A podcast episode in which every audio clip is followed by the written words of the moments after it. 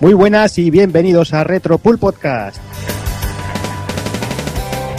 Ya estamos aquí otro mes más, eh, programa decimonoveno, en el que vamos a repasar la saga Samurai Spirit, Samurai Shodown, más conocida por aquí. Y nos centraremos sobre todo en los primeros cuatro capítulos, los de verdad, los buenos, y bueno, los otros también los comentaremos un poquito por encima y seguramente vomitaremos sangre con ellos, pero bueno, eh, vamos a ir empezando a, saludar aquí a la gente, pero bueno, empezamos con una pequeña mala noticia que como todos sabéis, eh, Javier Cano fa- falleció recientemente y bueno, el Doki nos quería comentar un poquito. Muy buenas, Doki.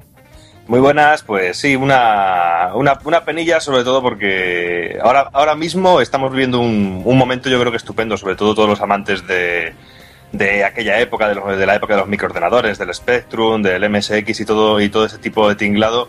Y es una auténtica pena el haber perdido una de sus figuras más importantes de esta, a lo mejor no tan bien llamada o demasiado usado el nombre de Edad de Oro del, del soft español, y sí, una pena porque un personaje que tenía cabida y que está relacionado con nombres como Topo, Herbe, Animagic y bueno, pues junto a nombres como Paco, como el de Paco Pastor o José Manuel Muñoz, pues son algunos de los nombres que, por ejemplo, yo como jugador siempre les he tenido mucho como referente, sobre todo porque es de mi primera época y de lo primero que yo empecé a jugar de, esa época que yo personalmente adoro sin hacer ascos a todo lo que vino después, porque yo siempre digo que yo soy un amante del mundo de los videojuegos, pero de todos los videojuegos. Yo valoro tanto los actuales como los del medio, como los de antes. O sea que yo, yo en ese sentido, pero es que yo no puedo dejar de pensar cuando eh, leí sobre la muerte de, Javier Cano, pues en juegos como Las Tres Luces de Glaurung, eh, Mad Miss Game,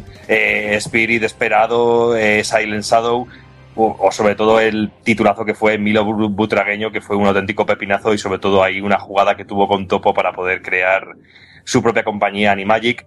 Pero bueno, únicamente quería decir unas palabras para, para hacer el recuerdo y sobre todo desde Retropul Podcast y de, de Pulpo Frito, pues dar también eh, nuestro recuerdo y nuestros respetos por toda la familia y por toda la gente que amó esa época y que da- dar un poquito de nombre eh, al fallecimiento de este personaje porque creo que hacía falta. Y también remitiros un poquillo a una a los especiales que escribimos en, en Pulpo Frito sobre la edad de oro del, del soft español que ahí podéis encontrar pues eh, creo que es la tercera parte la que está dedicada a Toposoft donde nos metemos un poquito más en toda la obra de, de, Javier Cano y de toda la historia de Toposoft, de la creación de Animagic y todo esto.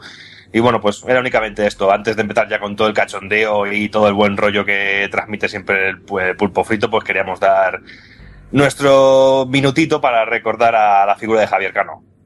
Bueno, pues que sirvan estas palabras de, de homenaje de, por nuestra parte eh, y bueno, que descanse en paz. Y lo dicho, vamos ya con, con lo nuestro, que es aquí cascar de juegos y vamos a, ir saludando al resto de gente, como por ejemplo Takoku, muy buenas. Muy buenas, ¿qué tal? ¿Cómo estamos? Bien, aquí dándole un poco de caña al tema, ¿tú qué? Pues bien, aquí con la nevera llena de cervezas, listo.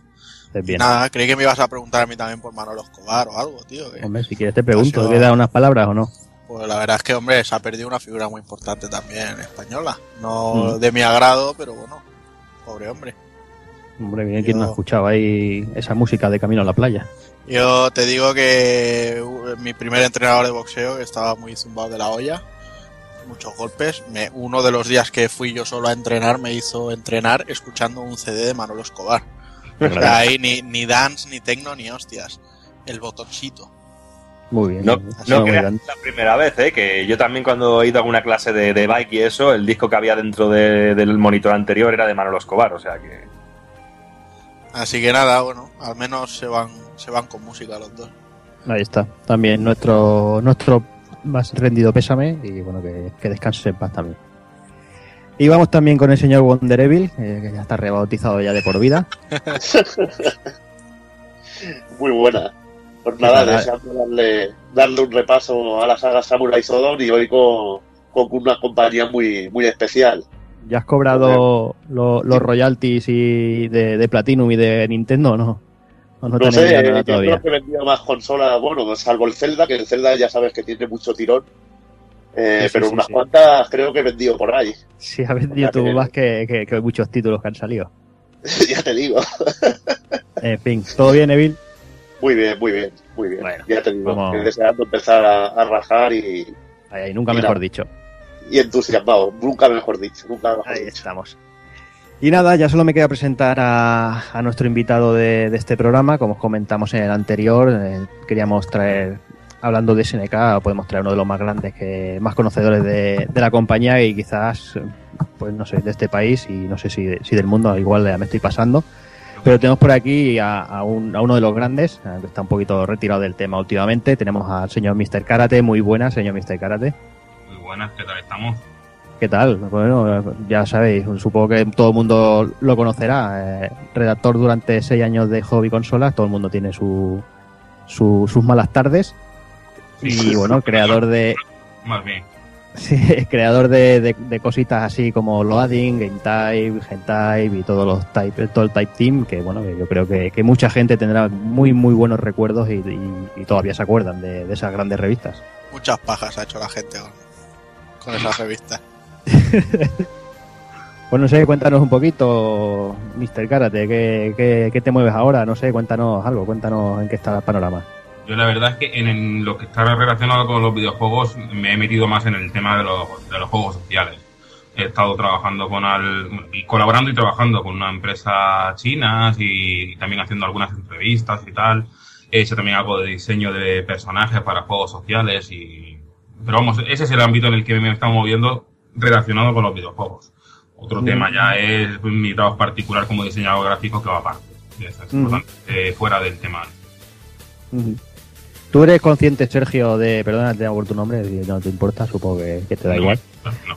Eh, ¿Eres consciente de que, de que hay mucha gente que echa de menos Loading, que bueno, que en, en todos los, los eventos de, ámbito retro de, este país se, se, habla de casi siempre de Loading y se tiene en, muy alta estima y que, y que realmente, bueno, ¿por qué no decirlo? Ha, sido uno de los grandes artífices de que el, el friquerío en general esté en este país. Sí, hombre, mm, yo agradezco que la cosa se vea así, porque de luego la intención fue cambiar un poquito el mundo de, de la información sobre los videojuegos en este país cuando se sacó la revista.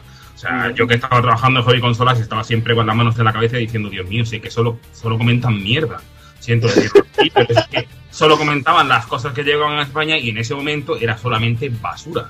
O sea, hay que, claro, había que tocar un poco los temas de videojuegos de Japón y tal, meterse un poco más en comentar eh, curiosidades, meterte a decir, no simplemente las guías de juego de cómo pasarte el Tomb Raider que ya había salido meses antes, todo eso son leches. O sea, siempre decíamos, hay que hacer un poco más especial, algo más especial, algo, algo diferente, algo que choque un poco, que diga a la gente que juega, hostias, esto es lo que yo estaba esperando. Y no mm, que te compres la hobby consolas y sí, te comentan 200 juegos que te importan una mierda, hablando Mm. claro.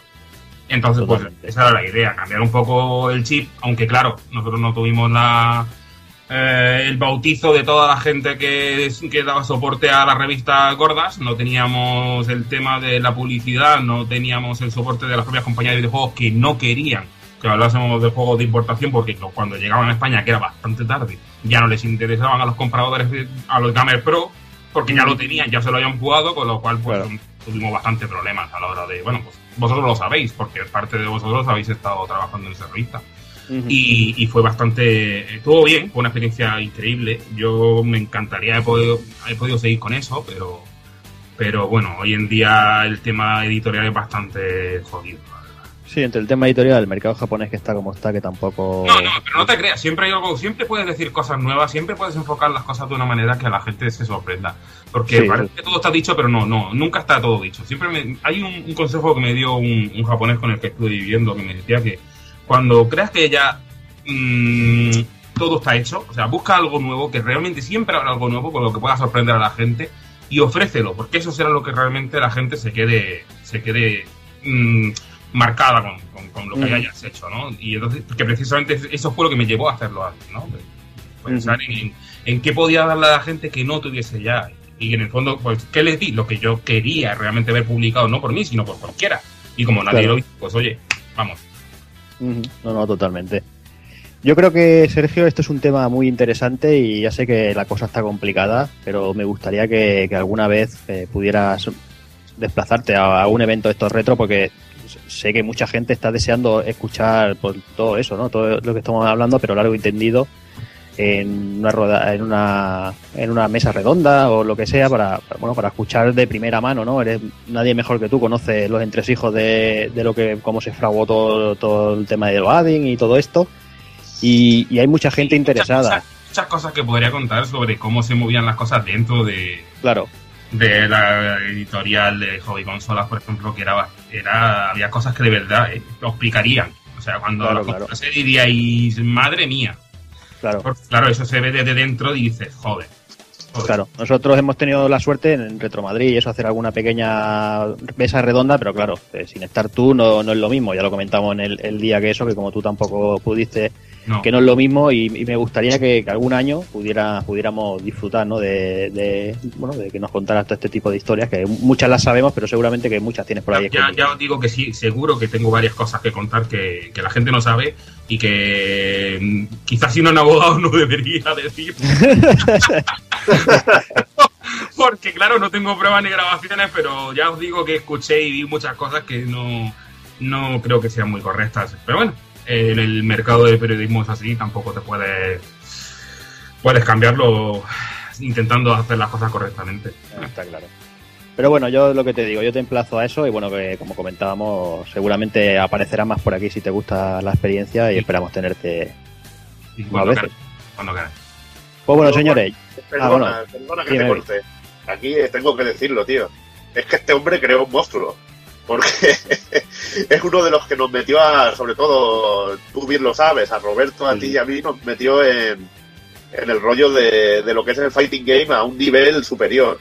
Porque recuerdo sobre todo cuando empezó empezaba Sergio a publicar sus fanzines con, bueno, aparte de hablar ya del videojuego, él se iba más allá, que se iba a la historia de los personajes y todo aquello. oficiales y tal. Ahí está. Y eso no lo En había una tocado época- En nadie. la época en la que no existía internet, claro, o sea, en la que no teníamos acceso a internet. claro, esa era la gracia. Ahí está. Y tenías un fanzine que aún conservo del King of Fighter 95 con todos los equipos explicados de dónde venían y cantidad de curiosidades que en aquel momento era, pero para mí era brutal. Era una auténtica Biblia. Y Mm. realmente metiste mucho el gusanillo de, de los fighting games, al menos en mi persona. Y supongo que Mm. Jordi le pasaría igual y Sí, sí, totalmente. Pues, tres cuartos de lo mismo. Sí, sí, el maestro de artes parciales. Gran, Ahí maestro, está. gran maestro de las artes parciales. pero- Ahí está. Y bueno, aparte de agradecerle eso, yo también le agradezco que yo he conocido a mucha gente gracias a Loading, gracias al canal Freakilandia y todo eso, a, a Takokun entre ellos. Pues sí. Además, recuerdo que fue en eso, en el canal Frikilandia, una conversación que yo preguntaba sobre el juego de Hokuto no Ken de PlayStation 1. Y al minuto me abriste un privado ahí en plan, si vas a ir al salón del manga, que era ese fin de semana, si quieres te llevo una Te ISO. llevo mi juego original y te lo dejo. Exacto, te llevo mi juego original y lo pruebas. Y ya allí, bueno, además conocí también a, a Roberto, a Mateo. Y esa misma noche nos fuimos a ver Scary Movie a despollarnos ahí en, en la Farga, o sea que ya, y ya desde ahí, o sea que Totalmente. Bueno, que sí, que alguna, alguna copia he pasado por ahí, pero de sin cobrar, ¿eh? que yo, no, que yo en eso soy legal. Pero bueno, yo creo que, que nos estamos alargando demasiado, estamos chupando demasiadas pollas ya, yo creo que vamos a ir. Yo, yo quería añadir una cosita, que A ver. muy callado. Eh, Karate, ¿tú tienes muchas tiradas en casa de los números del Badding? Todavía tengo bastante. O sea, no, no es que tenga una gran cantidad, pero sí tengo bastante números. Lo digo porque por eBay se vende, o sea, hay gente que está pidiendo oro y todo, ¿sabes? O sea, Hombre, no, van a poner, no van a poner tiendas de compro oro a este paso, van a poner tiendas de compro, compro loadings, de lo que se está Bueno. flipando la gente. Entonces, Y sí que tengo una, de que pequeña, la burbuja, métete en el negocio, tío. tengo una pequeña reserva en el, en el Banco Federal, pero. Pero no, pero hay, hay números, por ejemplo, que están súper ago- agotadísimos, que además la gente me los, me los pedía, el especial de Loading, o sea, de, de King of Fighter y el especial de Street Fighter, o sea, volaron, lógicamente. Eh. Son números que la gente me... O sea, es que hubo gente que la tenía tres o cuatro para, para por si se le rompía. Una para leerla, otra para guardarla, otra para- Pero yo decía, pero hostia, o sea, vale, es- está bien, pero mm, no sé, se me hacía un poco raro, porque quieras que no, o sea, quizá porque no me doy mucho el aire de decir es que yo he hecho esto, qué tal, porque nu- nunca he sido una persona especialmente egocéntrica, pero pero bueno, que fue un número con mucho éxito, el de Street Fighter también, pero realmente el de King of Fighters vendió más porque quizá la información de Fighter era más fácil de acceder, ¿no? Era una cosa que llegaba, todas las Fighter han llegado todos a publicarse aquí. Los King of Fighters han tenido siempre mucho más, más problemas, han cambiado muchas, de muchas veces de distribuidora. Entonces, SNK siempre ha tenido muchas trabas en España, aunque llegaban las cosas, pero llegaban tarde y mal o no llegaban. Y, claro, entonces la información era un poco más, más complicada de ver, ¿no? El, el Special Street Fighter se vendió bien, pero el de King of Fighters fue el segundo número de loading con más ventas. Y, de ese número, por ejemplo, es imposible, no tengo nada. Ojalá hubiese copias porque la gente me la pide, me lo sigue pidiendo de, de hoy. Pues bueno, lo dicho, eh, después de este pedazo de intro que nos hemos marcado hoy, que yo creo que merece la pena, vamos a ir empezando a cortar el bacalao ya, nunca mejor dicho.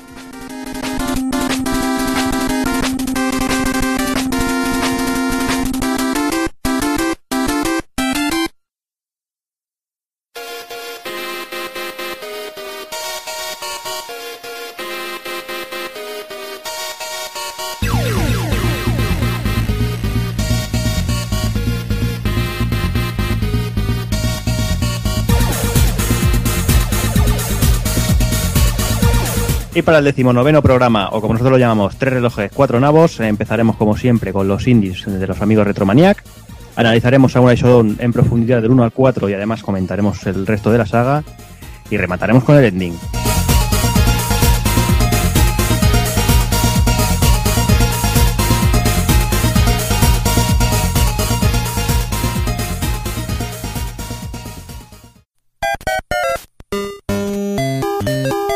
Visítanos en pulpofrito.com. Te esperamos.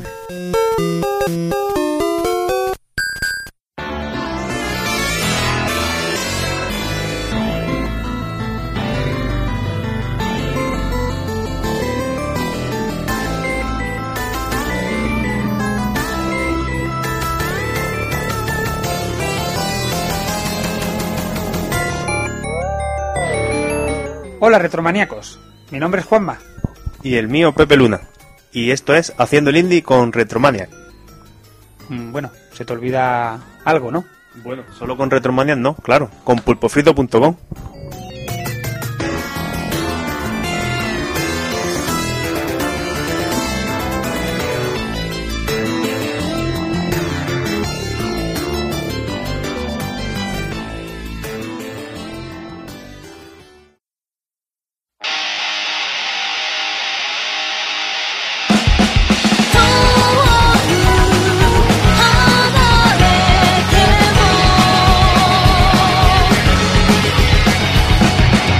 Y esta semana, en el juego de la quincena, tenemos el, a ver si lo digo bien, Yatagarasu. Pues sí, sí, lo has dicho bien, Yatagarasu. Eh, Yatagarasu es el nombre de un animal mitológico oriental. Es un cuervo de tres patas que representa a la voluntad divina a la hora de intervenir en el devenir de los asuntos del mundo de los humanos. En este caso, su intervención no ha sido menor, puesto que ha venido para regalarnos un juego de lucha espectacular, una sabia mezcla de conocidos nombres del género realizada también por un pequeño pero experto grupo de personas. Yatagarasu, yo creo que terminaremos y seguiré diciéndolo mal, es un juego de lucha en dos dimensiones de estilo tradicional que se ha desarrollado durante más de seis años. De hecho, a día de hoy aún no está totalmente terminado. El núcleo del pequeño equipo responsable está formado por tres personas. Chiza, es el programador, Kotani, Tomoyuki es el encargado del apartado artístico, conocido por muchos seguramente por la saga Kino Fighters, y Umezono, que es responsable de, lo que es el tema de la jugabilidad y el balanceo de los personajes. Eh, no obstante, es un reconocido campeón mundial de Street Fighter 3 eh, Zero Strike. La historia nos sitúa en un futuro Japón apocalíptico en el que pues el mundo entero está plagado de clones y los humanos para variar están al borde de la extinción debido a la escasez de alimentos. En este marco, pues, un singular guerrero pretende tomar partido en la complicada situación y organiza el torneo de lucha Yatagarasu. El ganador del mismo obtendrá la comida suficiente para un año, por lo que poca broma, ¿eh? Sí, la verdad es que, bueno, es un futuro a muy real, ¿no? Trabajar por comida y partirnos la jeta para un plato de lentejas.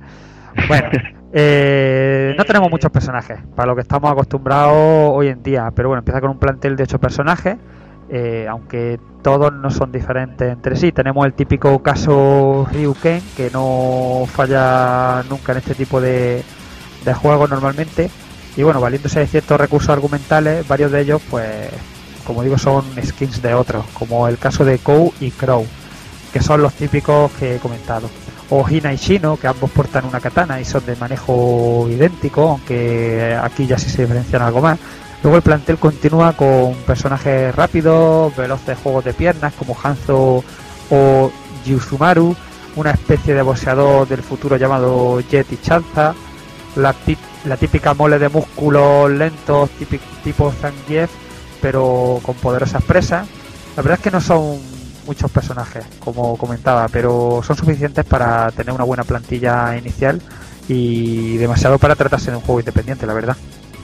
Pues sí, la verdad es que viendo la, la modestia del desarrollo es, de agradecer. Luego, en cuanto a la jugabilidad, pues tenemos cuatro botones de ataque, dos para puño y dos para patada, movimientos y ataques especiales o de proyectiles que están pues, claramente inspirados en Street Fighter y para rematar, pues no faltan los movimientos X y los, y los parry. Sí, teniendo en cuenta que tras el desarrollo de Yatagarasu se encuentra uno de los mayores expertos de Fair Strike del mundo, pues no podían faltar los parry. Pepe, yo lo que estoy pensando, viéndote que, que rápido dices Yatagarasu, es que llevas toda la semana ensayando delante del espejo Yatagarasu, Yatagarasu. Yatagarasu, Yatagarasu. Te levantas por la mañana, te peinas y dices Yatagarasu.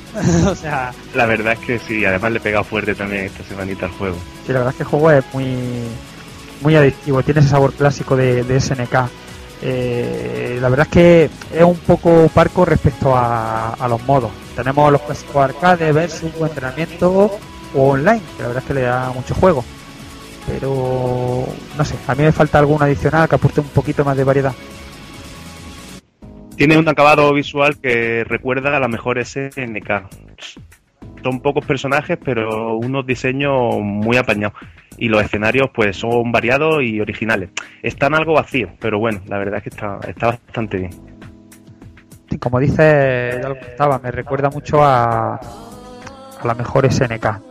La música es sobresaliente, hay que decirlo, me ha encantado. Desde el tema de la intro, que parece sacado de, un opening de, una serie de anime, hasta todas las que amenizan los combates. Algunas son un poco más electrónicas, otras más instrumentales, pero la verdad es que todas están muy trabajadas.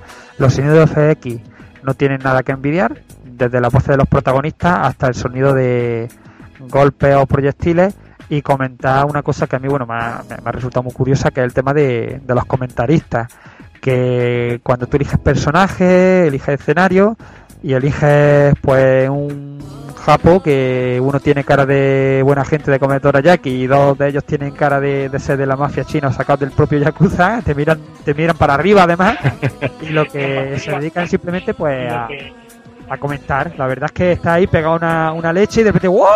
unas cosas así. Y bueno, si no tenéis instaladas las fuentes japonesas, como me pasa a mí, pues ves que aparece la cara del tío con un bocadillo, con un montón de caracteres raros que no valen para nada, ¿no? La verdad es que a, a veces te, te, anima, a veces te ríe y a veces también te corta el rollo, la verdad. Siguiendo con las curiosidades, pues tenemos también pajaritos. Pues sí, cuando nos pegan varias castañas seguidas, pues aparecen los, los denominados pajaritos, como tiene que ser en un buen juego de lucha. También destacar que eso, lo que comentaba Juanma, podemos elegir el comentarista, que la verdad que le da un, un punto bastante, bastante gracioso. Y además, pues eso, son gente famosa de la escena competitiva oriental. Habrá que verlo si se pueden así también en su casa, ¿no? Las referencias más inmediatas que, se nos vienen a la cabeza con este juego son Street Fighter 3 y 4, The King of Fighters, se nota que hay muchos de esos juegos en Yatagarasu. Y ahora vamos con las versiones del juego y adaptaciones, porque hay, hay bastante miga. El juego se encuentra disponible y además está tirado de precio en la plataforma Rise Digital para PC. Eh, también ha conocido muchas actualizaciones, eh, aunque la más importante está aún por venir. Se llama Yatagarasu Attack on Cataclysm. Es una especie de remix del juego que se ha financiado este mismo verano en Indiegogo, la plataforma de crowdfunding, apadrinado por New Media. Ha conseguido más de 25.000 dólares y gracias a eso pues traerá nuevas ilustraciones, voces extra, tanto en versión original como adaptación a mercados anglo- anglosajones también y nuevos personajes, que además los personajes se han puesto a elegir de una lista y los propios fundadores han sido los que lo han, lo han seleccionado. Y van a tener propios estilos de lucha y además se les va, van a ser doblados por reconocidos seiyus allí en, en Japón.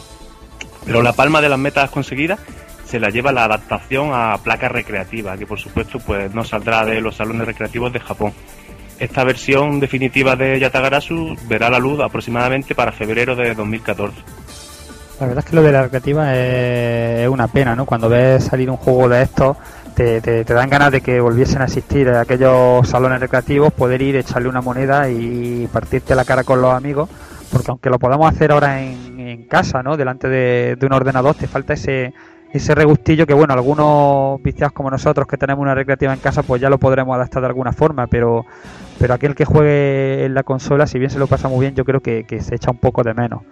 Bueno, siguiendo con el tema, eh, se ha hecho con los derechos del juego para llevarlo a PS Vita, que creo que es una plataforma donde lucirá estupendamente, que le pega muy bien este tipo de juegos, aunque por ciertos problemas legales se acabará llamando Legend of Raven. Llegará en formato descargable a finales de este mismo año y para no variar lo más probable es que tampoco llegue a Occidente. Ojalá, ojalá que nos equivoquemos, pero la verdad es que no, no pinta bien el asunto. Y bueno, pues eso es Yatagaras, un juego increíble que la verdad es que con tan poco personal, pues que se haya parido algo así tiene, tiene mucho mérito. Un núcleo de tres personas prácticamente que con el paso de los años ha ido recibiendo pequeñas ayudas y colaboraciones externas y que han acabado en un producto independiente, pero tan sólido como el mejor triple A del, del género de la lucha bidimensional. Hace paridecer pues todos tenemos en la mente ¿no? el fiasco reciente del de King of Fighter 12, que, sí, que el 13 está bastante bien, pero mucha gente eh, al ver el 12 pues le hizo temer que, bueno que esto se iba a la porra básicamente no y bueno ese fue un intento de Playmore que seguro que contó con muchísimo más personal y más presupuesto que el juego del que estamos hablando y sin embargo este pues tiene ese tufillo y esa fidelidad no a aquellos juegos clásicos de SNK vamos, en definitiva, que es un juego totalmente recomendable, que va a encariñar a todos los fans de, la lucha y, de los juegos clásicos de SNK. Y la verdad es que, aunque no haya sido adrede, queda muy curioso, ¿no? Que estamos hablando de este juego cuando precisamente los amigos de Pulpo Frito van a destripar durante bastante rato eh, y a fondo eh, la saga, bueno, el, Samurai Shadow. Pues sí, un juego totalmente recomendable que además pues os recomendamos eso, que os juntéis unos cuantos, que os pongáis a darle caña y, que lo disfrutéis. Que vaya a ver que, se pueden hacer grandes cosas también en el género de la lucha en el terreno independiente. Bueno, yo he de decir que hemos estado aquí jugando, aparte por nuestra cuenta, nos hemos juntado aquí hoy a darnos esto para el señor Pepe y yo. Y yo he jugado a lo, a lo, a lo loca perdía, es decir, él se sabía hacer unos movimientos y unos combos de la hostia. Yo la verdad es que no, no me salía casi nada, si me salía de casualidad, así que he usado la, técnica maricona de liarme a darle a todos los botones. botones, como si tuviera mañana. No, pero, pero, pero te he ganado en varias ocasiones, ¿sabes? Pero bueno, la verdad es que los personajes están muy bien. Muchos movimientos recuerdan demasiado tal vez al Street Fighter en la ejecución. Y los típicos Ryu y Ken, cuando digo Ryu y Ken no son solo porque estén repetidos, sino porque es que además es que los movimientos son un calco. Sin embargo, en el resto, bueno, pues está muy bien, hay cierta variedad, no hay muchos personajes, pero cada uno, quitando esos dos, tienen su, su propia esencia, que en algún caso recuerda a personajes clásicos, en otros tienen su toque personal, pero que a pesar de todo yo creo que es un juego que, que merece mucho la pena echarle un ojo, que echéis un rato con los amigos, que os divirtáis y, y que juguéis, bueno, si no podéis quedar en persona, que jugáis online, que también lo permite afortunadamente hoy en día este tipo de juegos. Sí, y recordar cómo se llama, Yata Garasu. Por Dios, de verdad, ¿eh? lo voy a tener que estar una semana recitando. la disfrutarlo.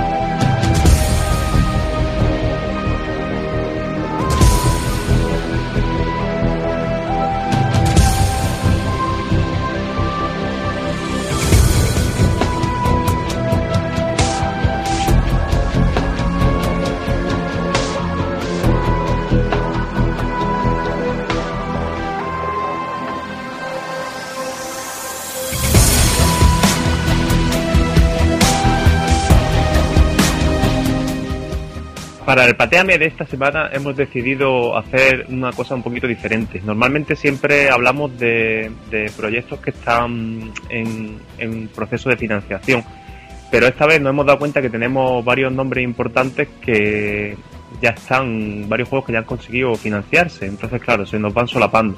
Hemos decidido eh, of- ofreceros todo, todos los juegos en esta ocasión. Así que nada, vamos a empezar, Juanma. Y empezamos, como no, con el Loro Sulima, del que hemos hablado ya en un par de ocasiones, que ha terminado su financiación en Indiegogo, que necesitaban 10.000 dólares, si mal no recuerdo, y han conseguido 12.000. La verdad es que han pasado un poco justitos. Eh, Jesús lo achaca un poco al tema de que, y vamos, nosotros estamos de acuerdo, Indiegogo es bastante menos conocido que Kickstarter y un proyecto que encima es español, pues ha tenido ahí algún problemilla para, para terminar. Pero bueno, al final lo han conseguido, lo han fundado. Eh, aquí un servidor que os habla ha apoyado el proyecto con la opción, como no, del juego físico, la guía y, y el bestiario en físico también, que, que me ha gustado mucho esa opción. Y bueno, eh, aunque no hayan conseguido metas adicionales muy jugosas que, que me hubiese gustado ver ver llevada a buen puerto. Tenemos el juego básico que ya de por sí pues prometía bastante horas de diversión y tiene muy buena pinta, así que enhorabuena a los amigos de Numantian Games y espero que el juego esté lo antes posible en nuestras manos. Otro que se ha financiado y de qué manera es el súper conocido Mighty Number 9 que al final pues resulta que contando con los ingresos que han llegado de PayPal se ha juntado, el tío de Linafune se ha juntado con 4, 4 milloncejos, nada más y nada menos. Así que nada, pues tendremos versiones para todos los formatos habido y por haber. Yo creo que va a salir hasta para la tostadora, ¿verdad Juanma? Sí, yo tengo una tostadora abajo que a lo mejor pruebo a ver si funciona o no, porque vamos, la verdad es que parece que faltó un poquito para llegar a la última al último tramo y lo puso el propio Inafune, ¿no? Sí, parece ser que al final el tío se aventuró y no, no creo que tenga problema en, recuperar la inversión. Así que nada, eh, versiones para Play 4, Xbox One, para PS Vita, para 3DS, nuevos modos de juego, un modo carrera online también. Vaya, que el juego va a salir lo más completo posible y la verdad es que no, nos alegramos de ello. Se nota, la verdad es que se nota cuando un juego tiene un nombre o digamos que al final darse a conocer o ser conocido es muy importante, ¿no? Y, y, y se ve mucho en, el, en, en, la escena indie esos contrastes, ¿no? Entre proyectos como el de Inafune que, que, han arrasado de una forma bestial y otros proyectos más modestos pero que tienen muy buena pinta y, y les cuesta les cuesta llegar. Continuamos con uno de esos proyectos un poquito más modestos, se llama Night and the Ghost Lights, que sale para Wii U, PC, Mac y, Linux, que nunca he entendido por qué ponen PC y Linux, porque Linux funciona en PC, sería más bien Windows y Linux, ¿no? Pero bueno, la cosa es que lo, lo mencionan así. Es otro juego que ha sido fundado, eh, han conseguido 40.000 dólares y necesitaban 35.000. Eh, bueno, en realidad en este momento le faltan 10 horas para terminar, pero supongo que en el, cuando estéis escuchando, cuando salga ya el podcast, eh, obviamente habrá, habrá terminado ya. Es un juego eh, muy curioso, a mí me ha encantado, con una pinta muy parecida a Pesadilla antes de la Navidad, está hecho con muñequito en stop motion y es una mezcla de aventura eh, y juegos que a ellos les encantan como Metroid y Castlevania. No diré la No. palabra prohibida, vaya- No la digas. ¿no? Que venga aquí Cero Six a echarme con, con una escoba. En fin, eh, un juego que era muy baratito apoyar, con 5 dólares ya te daban el juego en digital. Algo más cara era la versión de, de Wii U, pues ya sabemos que no es totalmente libre sacar un juego en otra plataforma y tenías que irte a 35 dólares, aunque incluía algunas cositas adicionales. No hay una edición física, que me gustan a mí, aunque sí un libro físico, hay alguna otra cosita. Y bueno, han llegado a alcanzar dos de las metas adicionales que tenían, que eran a los 38.000 y a los, y a los 40.000 dólares. Otro que se ha financiado es Drive Empire. Y bueno, la verdad es que no me extraña que se haya financiado porque el juego es muy modesto. O sea, pasamos de los 4 millones de dólares del amigo Inafune a 300 libras que han pedido para, para este proyecto. Eh, es un RPG eh, japo de estilo 16 bits y ya os digo, es una cosa muy modesta, pero tiene muy buena pinta. El desarrollo recuerda mucho a los Final Fantasy de la época de Super Nintendo. Pero con una diferencia. Los combates son en, primera persona. Son aleatorios también, pero son en primera persona, al estilo de, al estilo de Dragon Quest. Si estáis interesados, podéis seguir apoyándolo desde la propia web. En el, en el mismo Kickstarter tenéis un enlace en el que podéis entrar en la web del juego y desde ahí podéis, podéis apoyarlo. Y es que precisamente por eso queríamos hablar un poquito de estos juegos que ya están financiados, que ya se supone que sí que van a salir, pero el hecho de que las campañas de, recaudación hayan terminado no significa que no podáis conseguirlo. Esos juegos salen muchas veces en Steam, salen muchas veces luego en plataformas digitales, en el bazar, en la store de, de PlayStation. Y aunque no hayáis llegado a tiempo para la financiación, eh, seguro que, que más de uno lo veis y os gusta y cuando ya salga el juego eh, finalmente eh, le podéis echar un ojo y podéis comprarlo. Otro que, que estamos ahí con ello, el Comic Conquest, un juego muy, muy curioso en el cual está metido el señor Jeff Matsuda, que entre otras cosas pues fue eh, trabajó en la serie de Jackie Chan Adventures, en la serie de animación de Batman, aquella que la verdad es que tenía estaba muy bien, a mí me gustaba mucho y se ha juntado con gente de Disney, del HBO y, y de Lego para hacer un RPG táctico muy curioso, con opciones cooperativas y de personalización, eh, en el cual, en fin, eh, el tema es que estáis en una Comic Con, bueno, no dicen Comic Con, no, pero, pero se supone eh, que es ese, ese tipo de evento, y un villano hace que, que bueno, eh, hace de la suya y el protagonista, tú, consigues los poderes de, del disfraz que llevas puesto. La verdad es que es una cosa muy curiosa visualmente y han llegado a contratar a, a, cosplayers famosas eh, para, para que aparezcan en, en el juego. No está Jessica Nigri, ya me lo preguntó Pepe, pero hay algunas cuantas bastante conocidas en la, en la página te aparecen. Tiene que poner la meta, ¿eh? eso no puede ser. Eso no puede ser. Bueno, han conseguido 22.000 dólares, necesitaban 20.000. Eh, no se han alcanzado las tres únicas metas que tenían de, digamos, adicionales, que eran a los 50, a los 80 y a los 150.000 me parece, que eran packs de, de terror, de anime y un editor de niveles. Eh, con solo 10 dólares te consigues el juego. Y tenemos un regreso que nos alegramos bastante, vaya. Eh, no sé si os acordaréis de Kunio Kun, aquel personaje que protagonizó en Famicom y, bueno, alguna adaptación que vimos por aquí para NES también con el nombre cambiado. Aquellos beaten up y juegos deportivos de Tecmo y tal. Pues nada, eh, River City Ransom está de vuelta. Eh, este juego es una especie de secuela de, de lo que son los beaten up de, de Kunio Kun.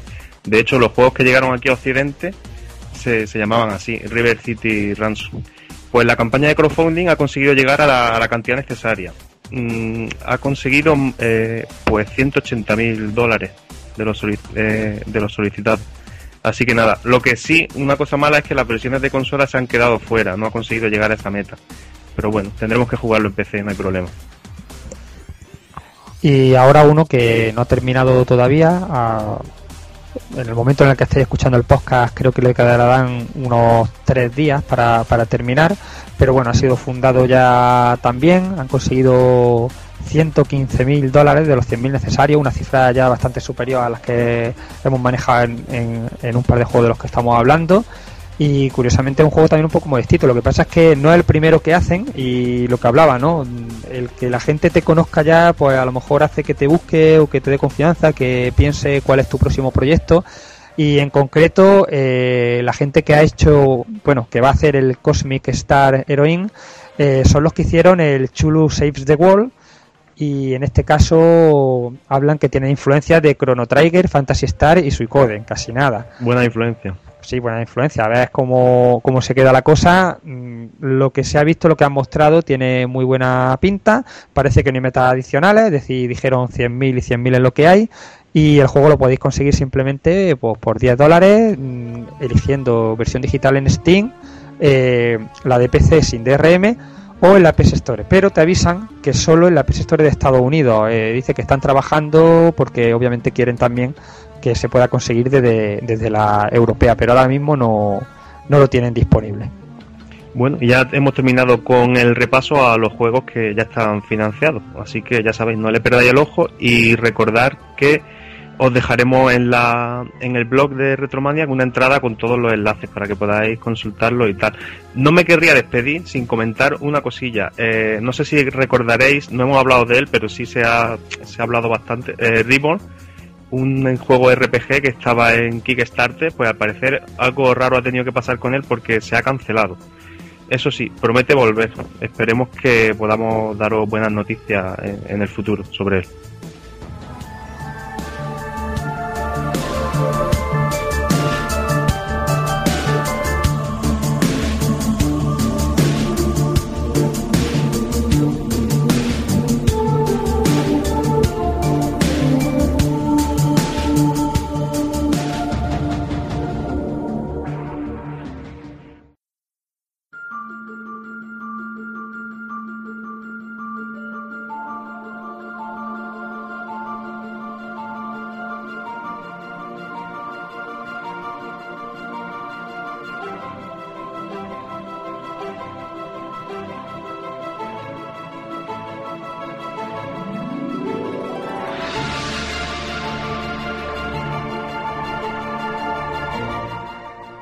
Si despedimos el Pateame con unos que prometen volver, comenzamos las píldoras con uno que, vuelve, vuelve para la Wii U, el Unepic, que ya nos ha mostrado un primer tráiler.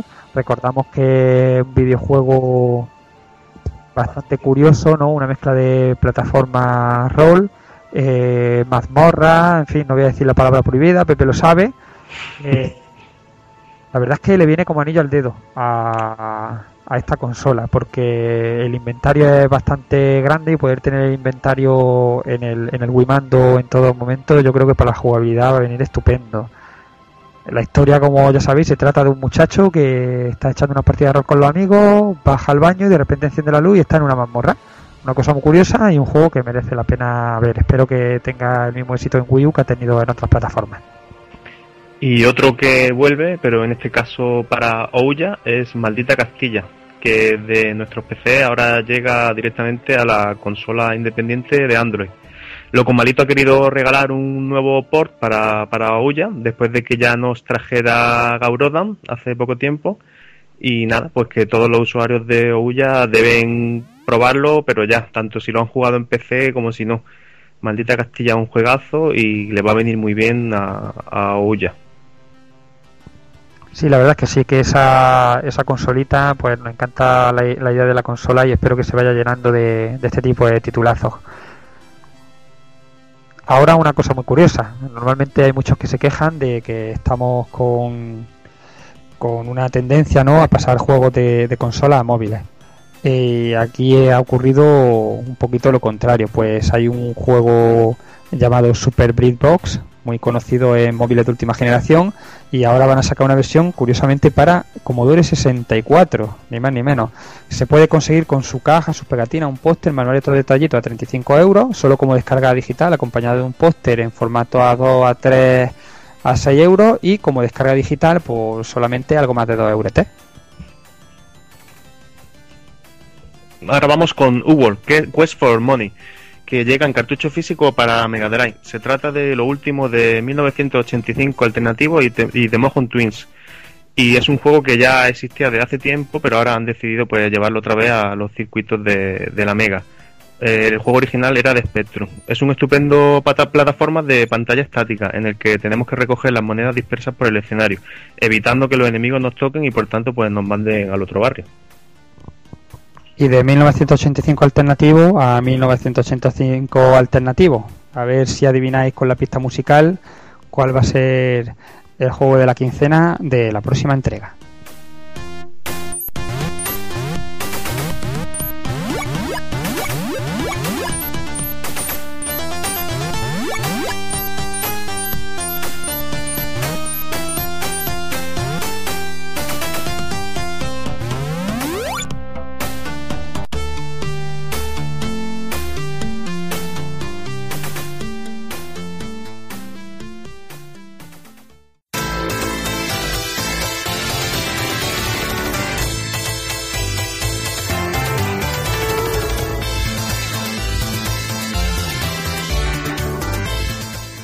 Seguro que más de uno ya, ha adivinado la pista de- del juego que hablaremos la próxima vez. Así que nada, a esperar el siguiente programa con ilusión. Esto ha sido el Haciendo el Indie.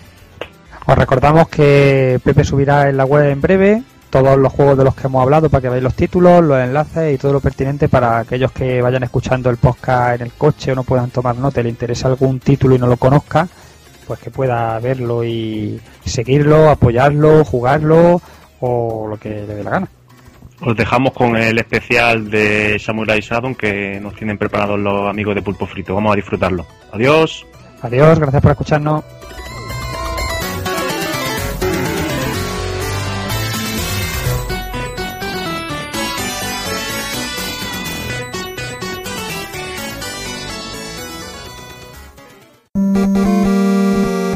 pulpofrito.com. Me gusta.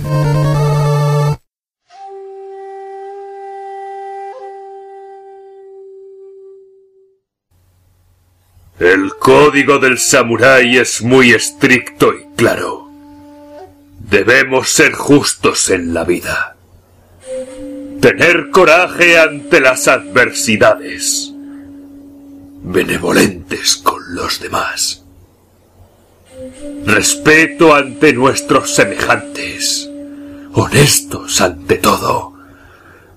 Nuestro honor es nuestra mayor virtud y la lealtad, nuestra bandera.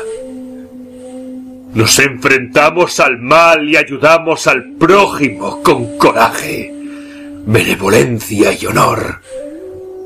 Pero esto, esto es diferente. Amakusa ha traspasado todos los límites. Ha provocado guerras, matado inocentes, saqueado aldeas y traído miseria y penurias a este mundo. Por todo esto...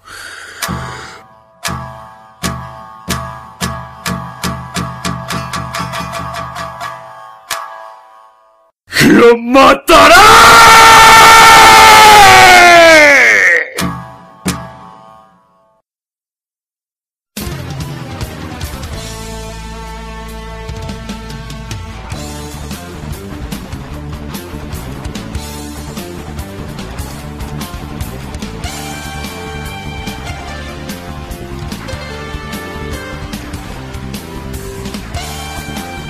No vamos a engañar. eh, la primera intención cuando hablamos con Mr. Karate era hacer un especial King of Fighters.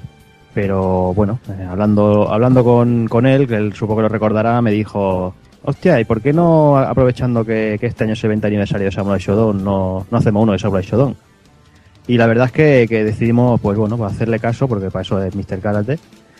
Y, bueno, eh, decidimos aplazar King of Fighters porque como el año que viene también cumple los 20 añitos, pues decidimos, este año hacemos Samurai Shodown, Samurai Spirit y el año que viene pues ya, ya tiraremos con King of Fighters. Así que nada, vamos allá empezando y empezaremos haciendo un poquito de historia. Y es que la historia de la saga está básicamente emplazada en Japón a lo largo del siglo XVIII en, en plena era Edo, y bueno, de la, de donde se instauró la, la ley de del Sakoku.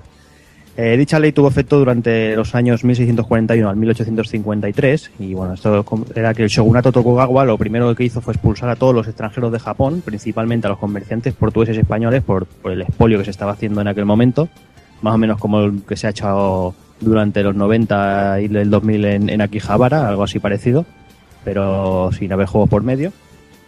Y una vez hecho esto, pues básicamente limitaron el más mínimo nivel lo que eran las relaciones internacionales, llegando a prohibir la entrada y salida de- de- del país bajo pena de muerte.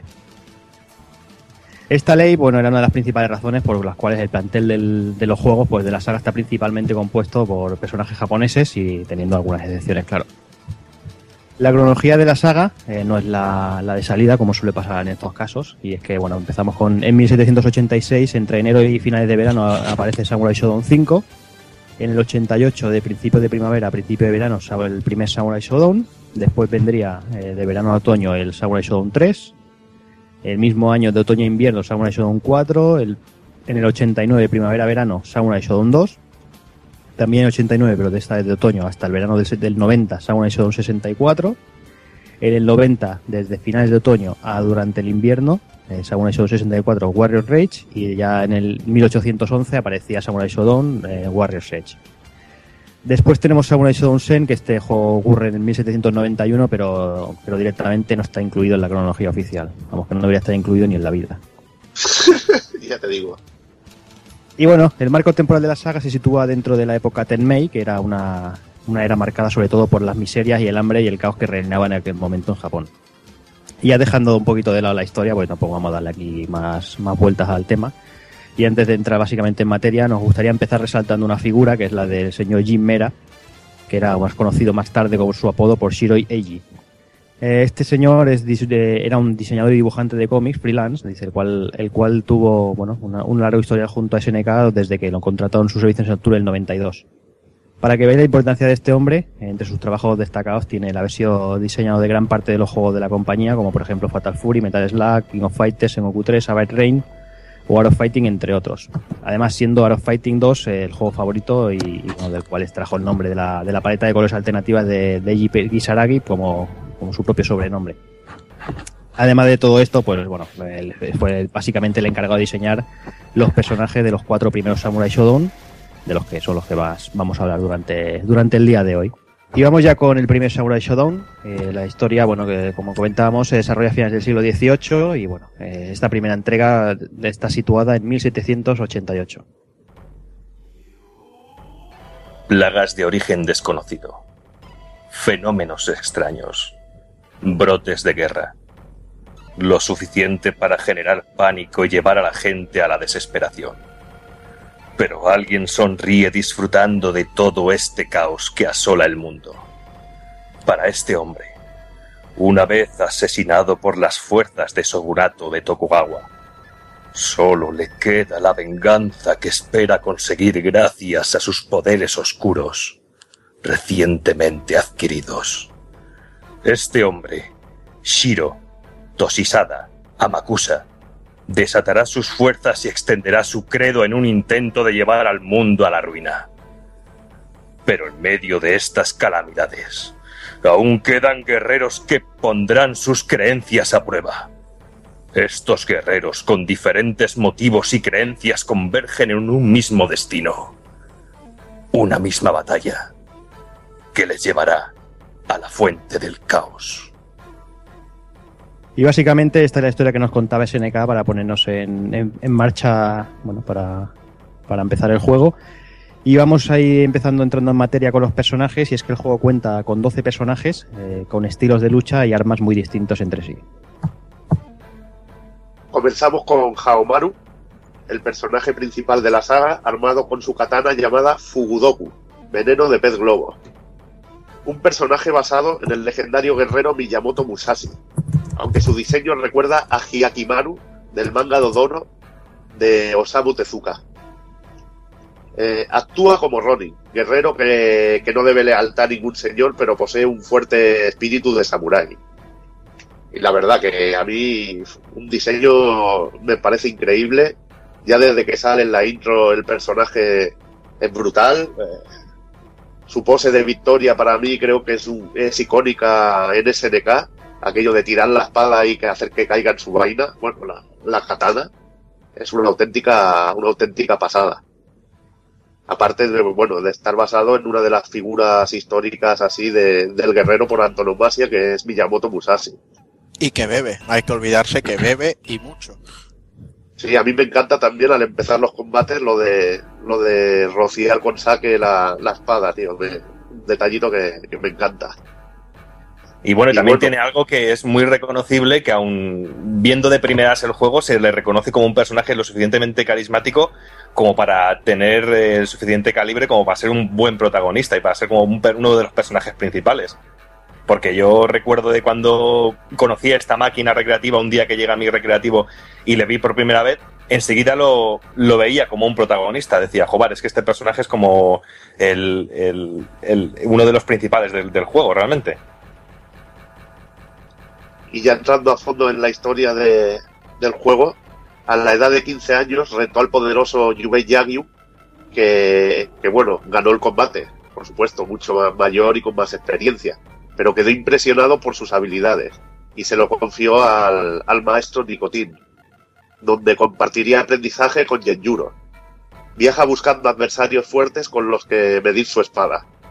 Es decir, una, una- bueno, un tipo de personaje a los Ryu que busca el camino de, de hacerse más fuerte, algo que bueno, que comparte con el personaje histórico en el que está basado. Bueno, voy a hacer un pequeño comentario, un pequeño inciso. Si, eh, relacionado también con el personaje de Miyamoto Musashi más que con, con Haosmaru, que es que si a la gente le gusta también leer manga, hay un, un manga fabuloso de Takehiko Inoue, el dibujante de Slam Dunk, que se llama Vagabond, y que es toda la historia de la vida de, de Musashi Miyamoto, que sin duda es, es muy recomendable. El segundo personaje que, por el que deberíamos de seguir sería claramente Nakoruru, que es uno de los personajes más conocidos y queridos de la saga. Su principal arma es un wakizashi, o lo que es lo mismo una katana corta, llamada Chichiushi, que se traduce literalmente como padre toro, aunque también la encontraremos bajo el nombre de Hajamama. Nakoruru recibe la ayuda de dos mascotas a lo largo de la saga. Por un lado tenemos al halcón Mamajaja, que es el más famoso porque la acompaña prácticamente en todas las entregas en las que ha aparecido. Y por otro lado tenemos un lobo llamado Sikuro, que realmente no la acompaña a ella, sino a su versión, a su alter ego chungo, maligno, llamado Rera. El personaje está basado en la gente del pueblo Ainu de Hokkaido, eh, algo similar a los nativos americanos de Estados Unidos, muy unidos a la naturaleza. eh, y su rol, el de este personaje, es precisamente ese, el de eh, protector de la naturaleza. Vamos, que vendría a ser un un tiraflechas, pero japo. Bueno, las flechas. Ah, lo- los indios son los tiraflechas. Sí, pero date cuenta de que sí había un personaje que tira flechas. Es que ya había uno también que hacía lo mismo, que se, que se introdujo después. Sí, cierto. Claro. Con 15 años, ella y su hermana Rimururu se encuentran jugando en el bosque cuando Mamajaja se dirige a ella con la espada de su padre. Eh, tras el fallecimiento del mismo, Nakuru recibe la orden del dios Kamui, una revelación que le dice que tiene que proteger el bosque sagrado y de- del mal que acecha al mundo. Un mal grande que, que- que ha surgido, en este caso estaríamos hablando de Shiro Tokisada Makuza, y, o previamente cuan- eh, los, los sucesos de Samurai Shodown 5 o Samurai Spirit 0 eh, en los que Gao, el personaje basado en, en Noda Nobu- Nobunaga, eh, cae derrotado. Tras esto, Kamui, el dios de la naturaleza, eh, se vuelve a aparecer eh, pidiéndole que siga los pasos de su padre y que se convierta en la protectora de- del bosque hasta que se muera. Eh, en principio ella es reacia a hacerlo porque mm, parte de su espíritu tiene que quedarse aletargado, eh, tiene que, digamos, mm, como tiene que como suicidarse, tiene que dejar parte de su espíritu anclado en el bosque eh, y entonces intenta que su hermana, bueno, intenta, no, cree que su hermana podría ser la elegida y no ella y tal. Vamos, que se quiere intentar librar del marrón, pero... Vamos, que quiere que se suicide su hermana y que le por culo, ¿no? Sí, exactamente, pero, pero al final es, es ella la que protegerá el, el bosque y se convierte en la auténtica guerrera del Kodan, del pueblo donde vive su dios. Bueno, pues después de la mastica hierbas esta, porque es la única manera que veo yo de que vea a los dioses, nos viene... de- ¿Cómo puedes decir eso, hombre? Este personaje es de los más grandes, jodido. Bueno, pero a ver, eh, la gente que veía a los dioses es porque le daba al opio y todas esas cosas, o sea, no, no había otra. Veía a los dioses. A ti sí que te voy a ver, ver vas a ver las estrellas. Y bueno, ahora pasamos al, al, al Ken Masters del Samurai Shodown, a- al chulo putas, que no es otro que Ukio Tachibana, que era un, un guerrero enfermo eh, de tuberculosis y que era un guaperas que, que triunfaba más que la Coca-Cola, sobre todo con las mujeres, aunque él estaba muy convencido por una sola, pero bueno. Su arma es una katana fabricada por él mismo y es un experto en el uso del Yaijutsu, que es una poderosa técnica de espada. El personaje en sí está basado en Sasaki Kojiro, que es uno de los rivales más famosos que tuvo Miyamoto Musashi. Y en principio este iba a ser el, el rival de Haosmaru hasta que apareció en, espera- en escena eh, Genjuro. Como ya he dicho antes, pues estaba enfermo de tuberculosis y, y era el terror de las nenas que querían su amor y su sangre. Porque imagino que les tosía sangre a, a cada Claro. momento. Es lo que tiene tuberculosis, que es súper. Sí, es, es muy guay. Sí, sí. Y nada, él, él solo tenía ojos para Keiyo Dagiri, que era su, su, su amada. Y bueno, para conquistar su corazón, él obtiene noticias sobre una extraña flor que está en Makai y decide hacerse con una para regalársela. También comentar que el, el Yaijutsu que, que utiliza Ukio proviene del Yaido, que es un arte marcial basado en, en la velocidad de enfundar y desenvainar el arma. Y esto lo hemos visto en el mundo del manga eh, mucho, sobre todo en el personaje de Kenshin Himura, de Rurouni Kenshin, que también utiliza este estilo basado en el, en el principio del Yaido, notándose sobre todo en, en las técnicas de, de la tercera regla del, hit, del Hitenmitsu y Ryu, que es el, el Bato. También hay que decir que este personaje era el puto amo, ya solo por el hecho de que está tuberculoso perdido, tose en medio de los combates, va cargado de manzanas, porque hay veces que puedes tirar 70 manzanas y dices, ¿dónde coño la guarda? Y además lucha dándote la espalda, en plan, córtame en la espalda, hombre, no, no, no te, no te cortes, pégame un tajo a ver si tienes huevos, o sea, para mí siempre fue el, el personaje maravilloso de la saga. Sí, además en principio iba a ser el, el rival de, de Haomaru. Y hasta así estaba diseñado, aunque luego, bueno, como bien has dicho, pasaría a ser Genjuro. Personaje con mucho carisma, la verdad. Sí. Y además eso, el especial ese que, bueno, el golpe que tira la manzana y la corta ahí mientras pega 200 espadazos, eso es brutal, eso... Que- es que el personaje es que lo tiene todo. Sí, sí. Y de hecho, al final de Samurai Shodown 2 se cuenta que muere, que es cuando ya muere, porque, como habéis dicho en la cronología, Samurai Shodown 2 realmente está mucho más adelante que otras muchas entregas que vinieron posteriores. O sea, realmente se muere después de Samurai Shodown 2. Y además ya en, en Samurai Shodown 3, que ya estaba el tema de Slash y Boost, la versión Boost tiene uno de los especiales que aunque es muy sencillo, es de los que más me gustan del juego, que sale corriendo Sí, sí, sí. y em- empieza, se, se ve como si fuera un, un- un torbellino, Una sombra de torbellino dando atajos. pasar varias veces de un lado al otro del rival y luego enfunda de nuevo la espada y entonces salen todos los golpes. Buah, me pareció sublime ese, ese especial. Y bueno, pues de- del, chulazo pasamos al gordaco, a Earthquake, que es una, una gigantesca masa de grasa y de músculos, eh, originario de Texas, un pedazo de personajazo que nos ocupa toda la pedazo de la pantalla, que es una, auténtica pasada, que yo recuerdo de llegar a ver la demo técnica en los primeros días de, de la recreativa en el Corisco y era una pasada como ocupaba todo, eh, casi, casi, toda la, como casi toda la pantalla, era increíble verlo, verlo moverse. Y bueno, pues eh, es un pedazo de gordaco que va armado con, con un gigantesco Kusarigama, que, al que él mismo llama Fujiyama. Y como digo, que impresiona a primera vista ver el sprite porque, porque es enorme. Eh, uf, yo, yo tengo el recuerdo de que de decir, madre mía del amor hermoso, eh, co- a este, este tío que con mover un solo dedo puede destruir a cualquiera de los otros personajes, porque era auténticamente dem- demoledor. Sí, desde luego, fue el más grande hasta que salió Hugo, fue el- yo creo el más grande que hubo. Sí. Desde luego a, a Earthquake le queda muy bien el, el título de El Gran Guerrero Americano. Y bueno, este personaje fue entrenado por el maestro Ayame en el arte ninjitsu, al igual que Calford. eh, y a pesar de su enorme tamaño, porque es enorme, es muy rápido y es muy, muy peligroso. Eh, y bueno, históricamente se convierte en bandido y decide forrarse robando tesoros alrededor del mundo cuando Amakusa comienza a crear el caos en el, en el mundo. Y lidera una banda, tiene, tiene sus cuatro o cinco seguidores que son igual que él, pero en pequeñito. Y, y, y que nunca se nos olvide que su fantástico agarre con el que, que, que te metía un pelo en la boca. O sea, eso es una cosa que no se nos va a olvidar jamás.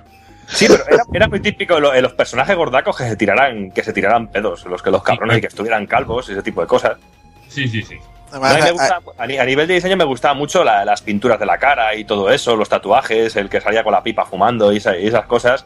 Y sobre todo, sobre todo verlo, porque yo eh, luego me decepciono mucho en otras versiones. Cuando hablemos en versiones ya lo veremos, pero eh, a primera vista era una pasada. Y aunque era de los personajes que si lo sabías controlar muy bien, madre mía, aunque cualquiera que peleaba conmigo eh, lo sabía controlar muy bien, o sea, pero bueno.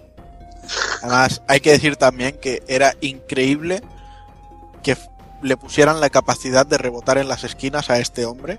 Sí. O sea, e- eso de los saltos triangulares, yo, yo creo que los tobillos de este personaje no podían aguantarlo. No, pero si, si también se teleportaba, si este tío también se hacía, se, do- se desdoblaba. Sí, o sea, sí, era, era Vale, vale, o sea, ¿y cómo, cómo te haces sombras? O sea, no, no me lo cuentes.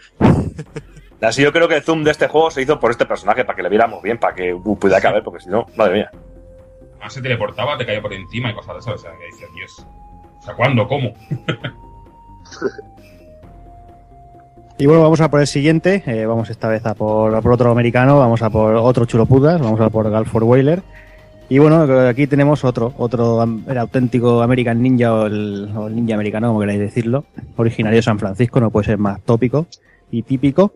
Y bueno, Galford tiene, tiene un gran sentido de la justicia, como más puro estilo Pink and One. Y bueno, va acompañado siempre de su fiel perra Poppy, que todos acordáis el Hey Poppy. Y bueno, su arma es una, una espada, que la llama el filo de la justicia.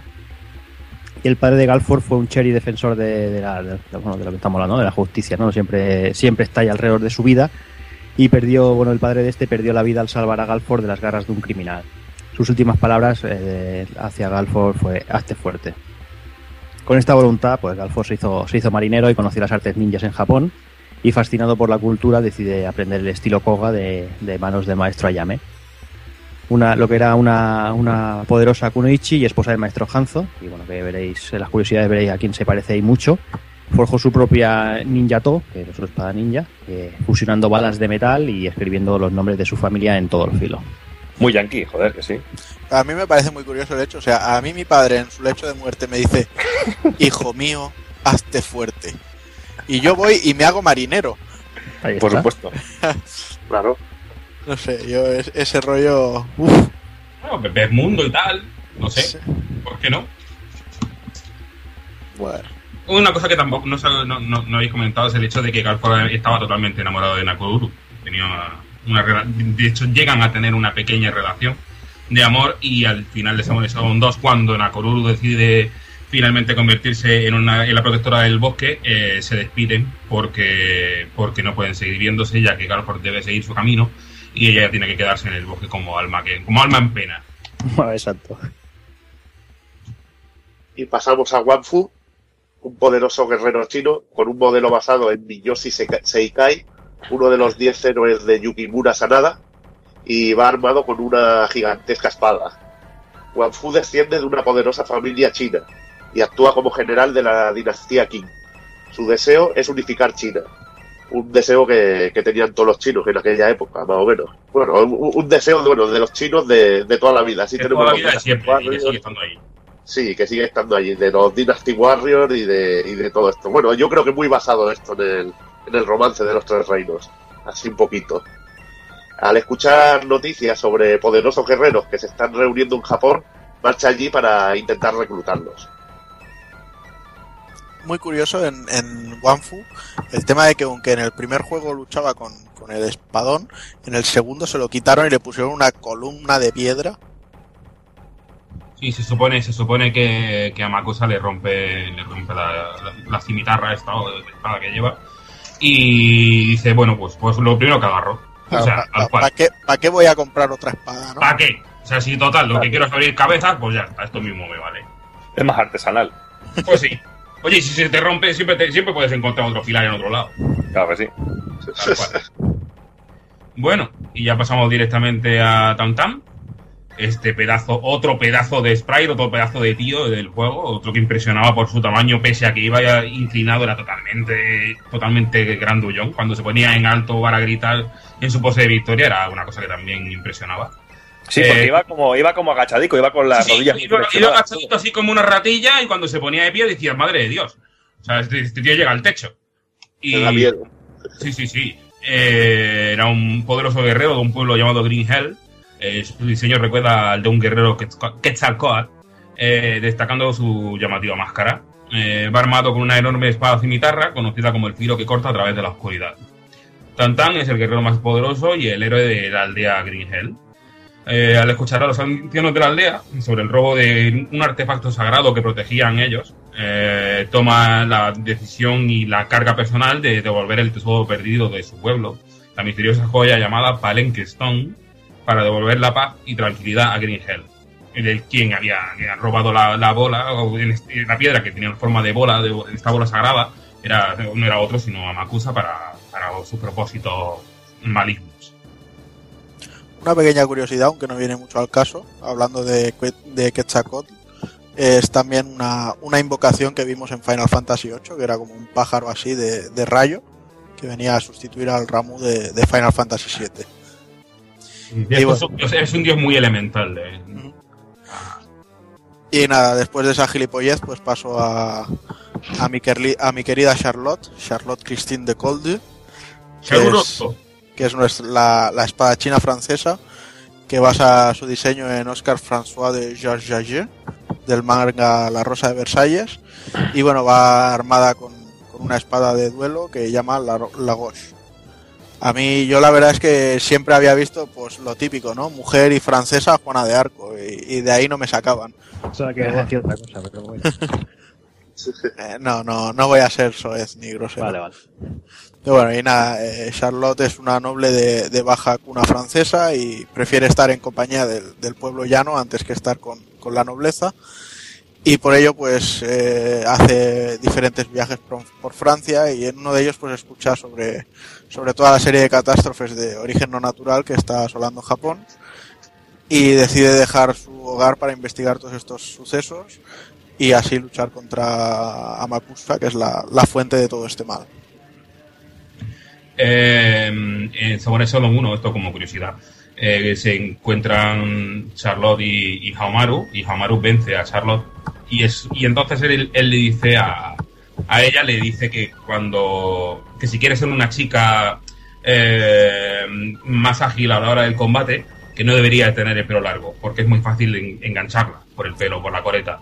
Y es por eso, precisamente, por lo que ella se coge y se corta el pelo en la segunda parte, para en la segunda entrega. Se corta el pelo porque él se lo dice, además cae, cae total y es totalmente enamorada de, de. Pero vamos, a mí me dice eso precisamente Haomaru y le pego una hostia con la mano Porque abierta. eres un tío, pero porque eres un tío. Pero, a ver, pero, pero, pero Haomaru que tiene esos pelos de Crispin Klander ahí que, que, Sí, pero, bueno, por todos lados. Claro, pero ponte en situación, japonesitos, que no, en esa época, pues que eran todos así en plan pelu, peluquilla cutre, que no daban para mucho. Te tiene un machote con el pelo largo, todo, todo cañero, todo potente, te coges, te metes aquí, pim pum, pim pum, y dices, oye, córtate el pelo, que si no te van a dar. Hostia, pues me corto lo que tú quieras. Yo creo Además, eso que yo- comentas, eh, eh, Sergio, eh, se ve en el final de Charlotte en el Samurai Shodown 1. Sí, Sí. se lo, se lo corta al final, de hecho.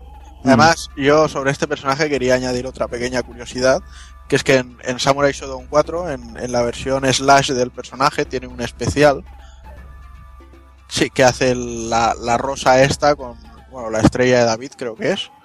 Y según el botón que dejes pulsado de los cuatro, hace una terminación diferente. Express Gradation, sí. Hace cuatro, cuatro versiones. Exacto.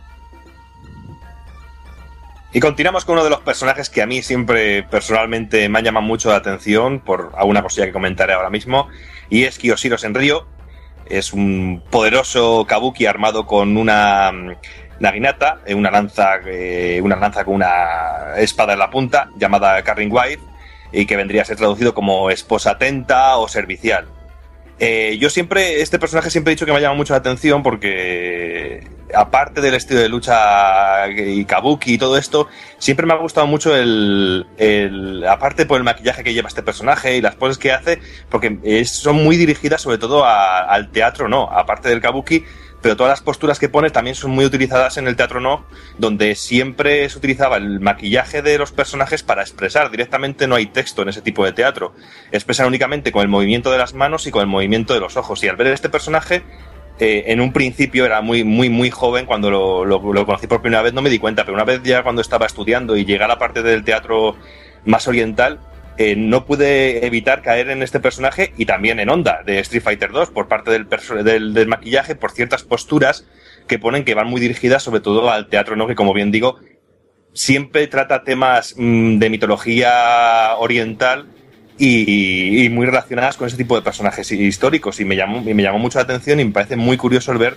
eh, la fidelidad del maquillaje que lleva, eso de la cara pintada de blanco con las rayas rojas, eh, los ojos muy pintados en negro, no sé, todo ese tipo de cosas da mucho que hablar sobre un juego y sobre todo la documentación que tiene y lo grande que es este personaje y por eso siempre es de mis personajes fetiche de, de Samurai Shodown sin ser mm, mi saga favorita realmente, pero este personaje me parece muy redondito por eso. Y Kiyoshiro es un, es un maestro del antiguo arte kabuki, como hemos dicho, eh, con el que quiere co- construir una preciosa arte de lucha. Eh, para ello viaja por, por todo Japón para mostrar su arte y perfeccionándolo luchando. ¿Ves? Esto, esto mismo a lo que me refiero un poquito también a ese tipo de poses, ese tipo de, escenografía que hace cuando termina cada combate, a la hora de, de hacer de- de empezar cada combate, o cuando hace una pose de lucha, o cuando hace un ataque, es todo muy artístico y ese tipo de expresión que a mí siempre me ha llamado mucho la atención. Sí, antes comentabas lo de la, la relación o la curiosidad, ¿no? El parecido entre Honda y, y, y Kyoshiro y como curiosidad en el, en el juego de cartas de Capcom contra SNK, el primero de todos, bueno, de hecho en el segundo también, eh, Kyoshiro y, Honda son cartas que se pueden, que se podían juntar, que se podían fusionar. O sea, porque es que mm, se supone que si viviesen, conviviesen en el mismo mundo, serían total y absolutamente compatibles porque los dos tienen los mismos ideales, que es eh, llevar el, el kabuki un poquito más lejos, dar fama a Japón y, y el ritmo de, de la música tradicional japonesa eh, es dar darlo a conocer al mundo. Además, me gustaría añadir sobre el personaje que Kyoshiro Senryu es uno de los personajes que más, o sea, tuvieron un cambio más drástico en la saga, porque los, los dos primeros capítulos, eh, bueno, los dos primeros capítulos no, en Samurai Shodown 1 y 2, se le veía como un personaje más, quizá hasta con un punto cómico, sin llegar a los extremos de Genan o, o de Caffeine. Pero sin embargo, en el Samurai 3, que todos esos personajes se los quitaron de encima, a, a- a Kyoshiro le, le recortaron las mangas, dejándole unos musculazos ahí en los brazos, y lo convirtieron en un personaje mucho, o sea, más, eh, daba como mucho más respeto. Y, No, no, y cambiaron todas sus técnicas, es que no, no tenían prácticamente nada parecido con el anterior. además es, un personaje todoterreno, o sea, tiene ataques para todo Sí, sí, y, y para hacer sobre todo chip damage es, es brutal. Y vamos ya con Hanzo Hattori, que por mucho que, que Tarantino se empeñe no es un maestro armero conocido ni nada por el estilo. Y bueno, pues eh, básicamente es, es otro de los personajes que está basado en una figura histórica de, bueno, del mismo nombre, como podéis imaginaros, y es el cabecilla del clan Ninja Iga que trabaja para el clan Tokugawa. Es un viejo amigo de Yubei Yagyu y está casado con la ninja Koga llamada Kaede. Eh, va armado con un ninja To y bueno, y puede usar eh, distintos tipos de arma ninja como lo que son las shurikens y las bombas. En esta entrega, el, poderoso ninja descubre que su hijo Shinzo ha sido poseído por Shiro Tokisada Amakusa y para conseguir salvarlo luchará con todas sus fuerzas para al final solo recuperar el cuerpo de Shinzo que, bueno, ha perdido su alma. Eh, básicamente es muy parecido jugablemente a Galfor y bueno, no sé si, si alguien quiere añadir alguna cosilla.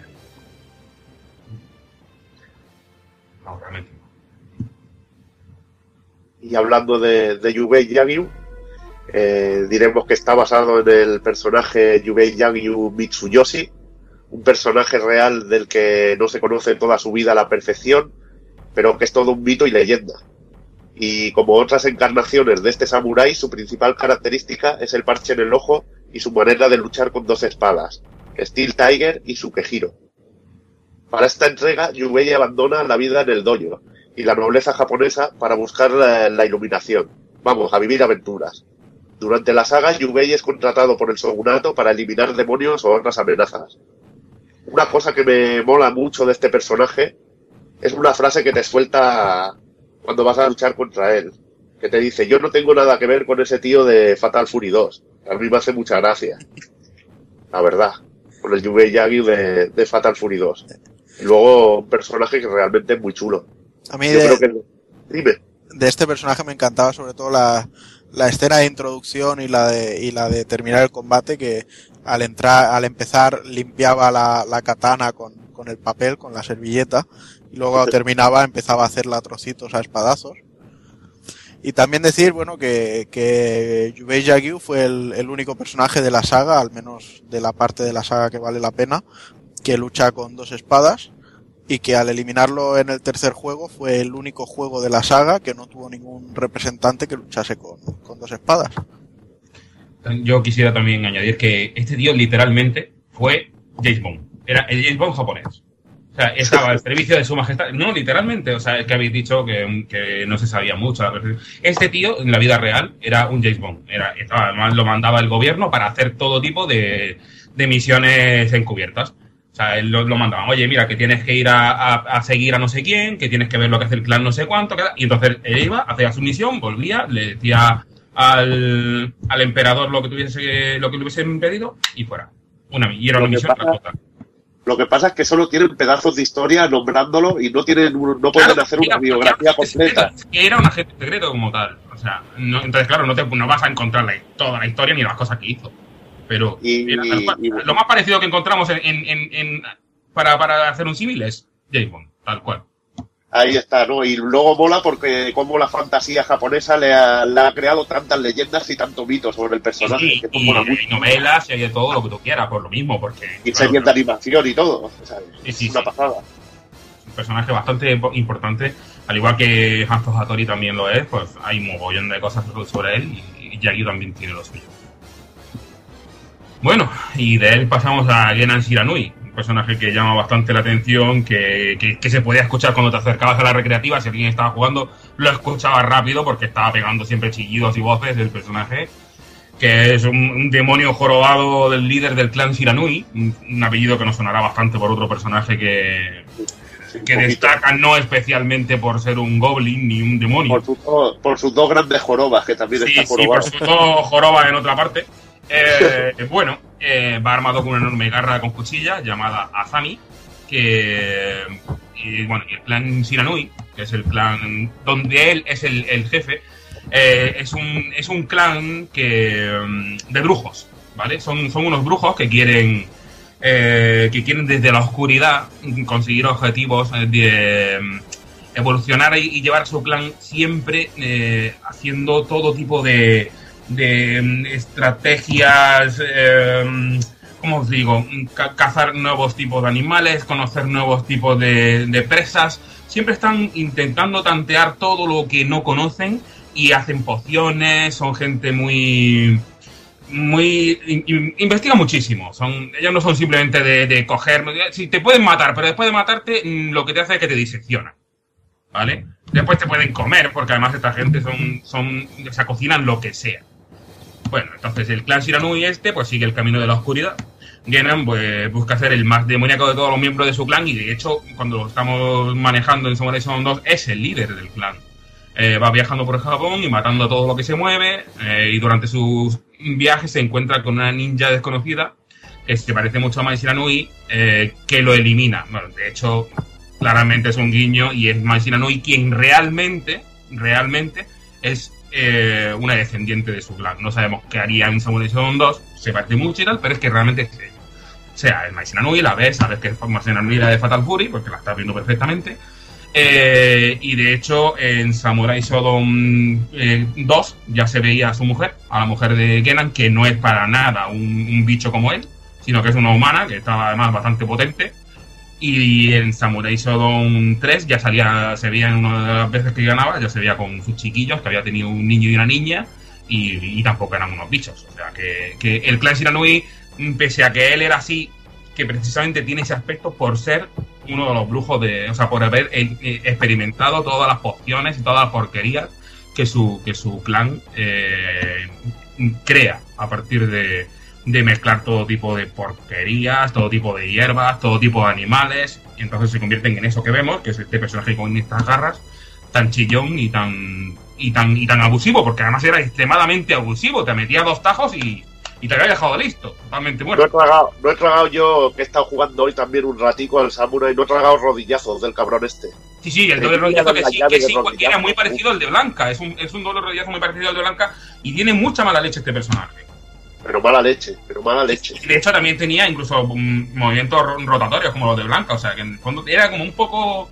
Era como Blanca, pero con una garra que te traía. O sea, era como. echaba el aliento también, el aliento venenoso, que también era... pestoso. Vamos, que si SNK todavía estuviera vida, viva y tuviera un product manager que fuera troleando, llevaría siempre la figurita del Genan, ¿no? Sí, sí, o sea, totalmente. Y además, eh, para completar lo que comentaba de la ninja desconocida, que con el aspecto de Mishiranui eh, realmente no es tan desconocida porque bueno, este personaje es Ayame, que es eh, la, lo que es la, la mentora de Hanzo y la, y la persona que acabó entrenando el entrenamiento de Galfor. Y nada, pues ya pasamos al que vendría a ser el jefe final, que es un maldito bastardo hijo de puta y, y cómo no, pues no podía ser otra cosa que alguien de la iglesia, un católico. Eh, eh, la, la evangelización y, y llevar la palabra de Dios a, a Japón, ¿sabes? Entonces, eh, nuestro jefe final era Shiro Tokisada Amakusa, que está basado en el personaje histórico de Amakusa Shiro. Y bueno, este señor lideró una revolución cristiana en, en la región de Shimabara, en, en Japón, diciendo que bueno que el- los dioses japoneses eran poco más que, que una mentira y que solo había un dios único que era el suyo. Lo que siguen haciendo ahora, o sea, na- nada, nada extraño. Eso niños. Lo mismo que hicieron con los dioses griegos y con todos los que cayeron, vamos, todos. Y nada, y allí como nos andaban con hostias, pues el ejército del Bakufu destrozó la revuelta y lo ejecutó. Así a, a pelo, ya podían haber seguido haciéndolo. Y nada, aquí el amigo pues va armado con, con una bola mágica que se llama la gema Gadamer y se dice, bueno, las malas lenguas dicen y aseguran que Amakusa resucitó gracias al, al dios oscuro Ambrosia y que para ello usó el, el cuerpo de Shinzo Hattori, que es el, el hijo de, de Hattori Hanzo. Y bueno, la, la intención real de Amakusa es poder robar la piedra palenque y así traer a Ambrosia al, al mundo mortal. Y Para, para resucitar a Ambrosia necesita las dos piedras. O sea, la, la gema Gadamer y la, y la, la- piedra y la de- palenque. Y nada, decir además que, bueno, también volviendo a hacer referencia a Rurouni Kenshin, pudimos ver en, en el aborto de relleno que hicieron en el anime, porque eso en el manga no existe, y la- la el, el enemigo que era otro usuario del Hiten Mitsubi Ryu era una Makusa y era precisamente este, este mismo personaje histórico, el, el católico.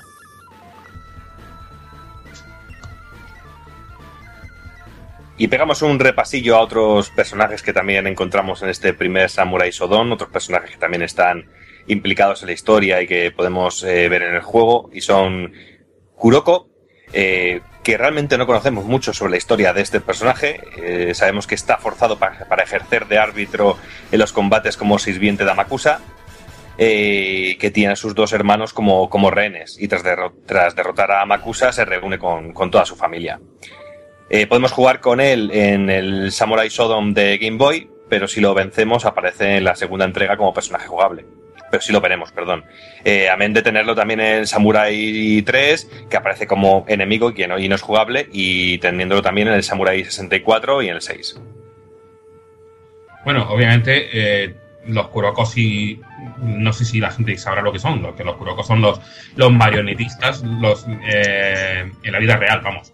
Son los marionetistas de los teatros en general japoneses, tanto los kabukis como los que no son kabukis, que son los que mueven en las sombras, todos los decorados, o sea, siempre van de negro para, para no re- resaltar, para que no se les vea tras, tras las piezas que van moviendo, y ellos pues son los habituales, eh, pues eso, eh, los que llevan todo el, todo el atrezo de, de, escenario de un lado para otro, y, y es, no es que en la cultura japonesa es algo muy habitual, o sea, en Sí, también, no solo a, a la función puramente del pipa de mover el escenario, también se denomina con ese nombre al que es marionetista en sí, al titiritero en realidad, el que mueve los hilos de cada uno de, de los personajes que se mueven en cualquier teatrillo de, de marionetas. Que se ponen de esa vestimenta porque siempre trabajaban en un fondo oscuro o negro para pasar ellos desapercibidos Claro. y poder mover las, la, eh, para poder mover los muñecos. Porque realmente un marionetista al que se le viera la cara o incluso las manos estaba muy mal visto. O incluso podía llegar a que la gente del público se fuera. claro, porque se, se supone que le quitaba protagonismo al- a, Sí. a- a lo que sea que estaba manejando. Y vamos a finalizar ya con Hikiaku, que bueno, todos preguntarán quién es Hikiaku, pues nada, simplemente se, todos acordaréis eh, que de, ta- de tanto en tanto aparece un tío corriendo ahí por el fondo del, del escenario que va repartiendo ítems, pues bueno, pues este es Hikiaku. Este básicamente es un leal sirviente del clan Tokugawa y es experto en llevar rápido las cartas a sus aliados. Amu- Amakusa una vez más lo está obligando a trabajar para él al tener a su hermana Yuki secuestrada. Su rol en, en el juego básicamente es ese, repartir comida, monedas o bombas. Eh, más adelante Yubei salva a su hermana Yuki y retorna al shogunato. Eh, siempre ayuda y luego ya siempre ayuda a Yu- a Yubei en sus viajes. Este personaje lo tendremos jugable en la versión de Game Boy del juego. Pues nada, vamos a pasar un poquito a la jugabilidad del, título en sí. Y bueno, como más o menos ya la gente conocerá, Samurai Shodown es un, juego en el que se basa más en la estrategia de, de asestar un golpe certero y contundente que, en hacer combos. De hecho, hay muy poca viabilidad de combos, aunque se mejoró un poco ese aspecto en, en el 3 y el 4. Pero bueno, y así simulan un poco, pues eso, lo que sería un combate de espadas más, más real. Es más, es más que incluso eh, una de las puntuaciones del juego es el porcentaje de, golpes que asestas bien. Te sube mucho la puntuación. O sea que no está enfocado, enfocado en sí en hacer combos, sino en saber acertar con los golpes. Y luego, bueno, decir que incluían una barra de power, aunque por desgracia todavía no servía para mucho más que para hacer mucho daño. Y había un dato muy curioso que era el, tema de los piques de espada, eh, que eh, se ha podido ver también en otros tipos de títulos, en los que teníamos que hacer vicio al botón, pero bueno, aquí hay una anécdota que, que igual a, Cero le apetece contarnos. Sí, porque es que además eh, esto es un- algo que se conoció hace relativamente poco y es que básicamente cuando se estaba trabajando la conversión para AES del juego se dieron cuenta de que el código que se usó para los piques de botoneo no funcionaban como, como era debido y, daba el, ganador ale- aleatoriamente, o sea, haciendo totalmente inútil el esfuerzo y el sudor de la gente y, lo que sufría la, recreativa.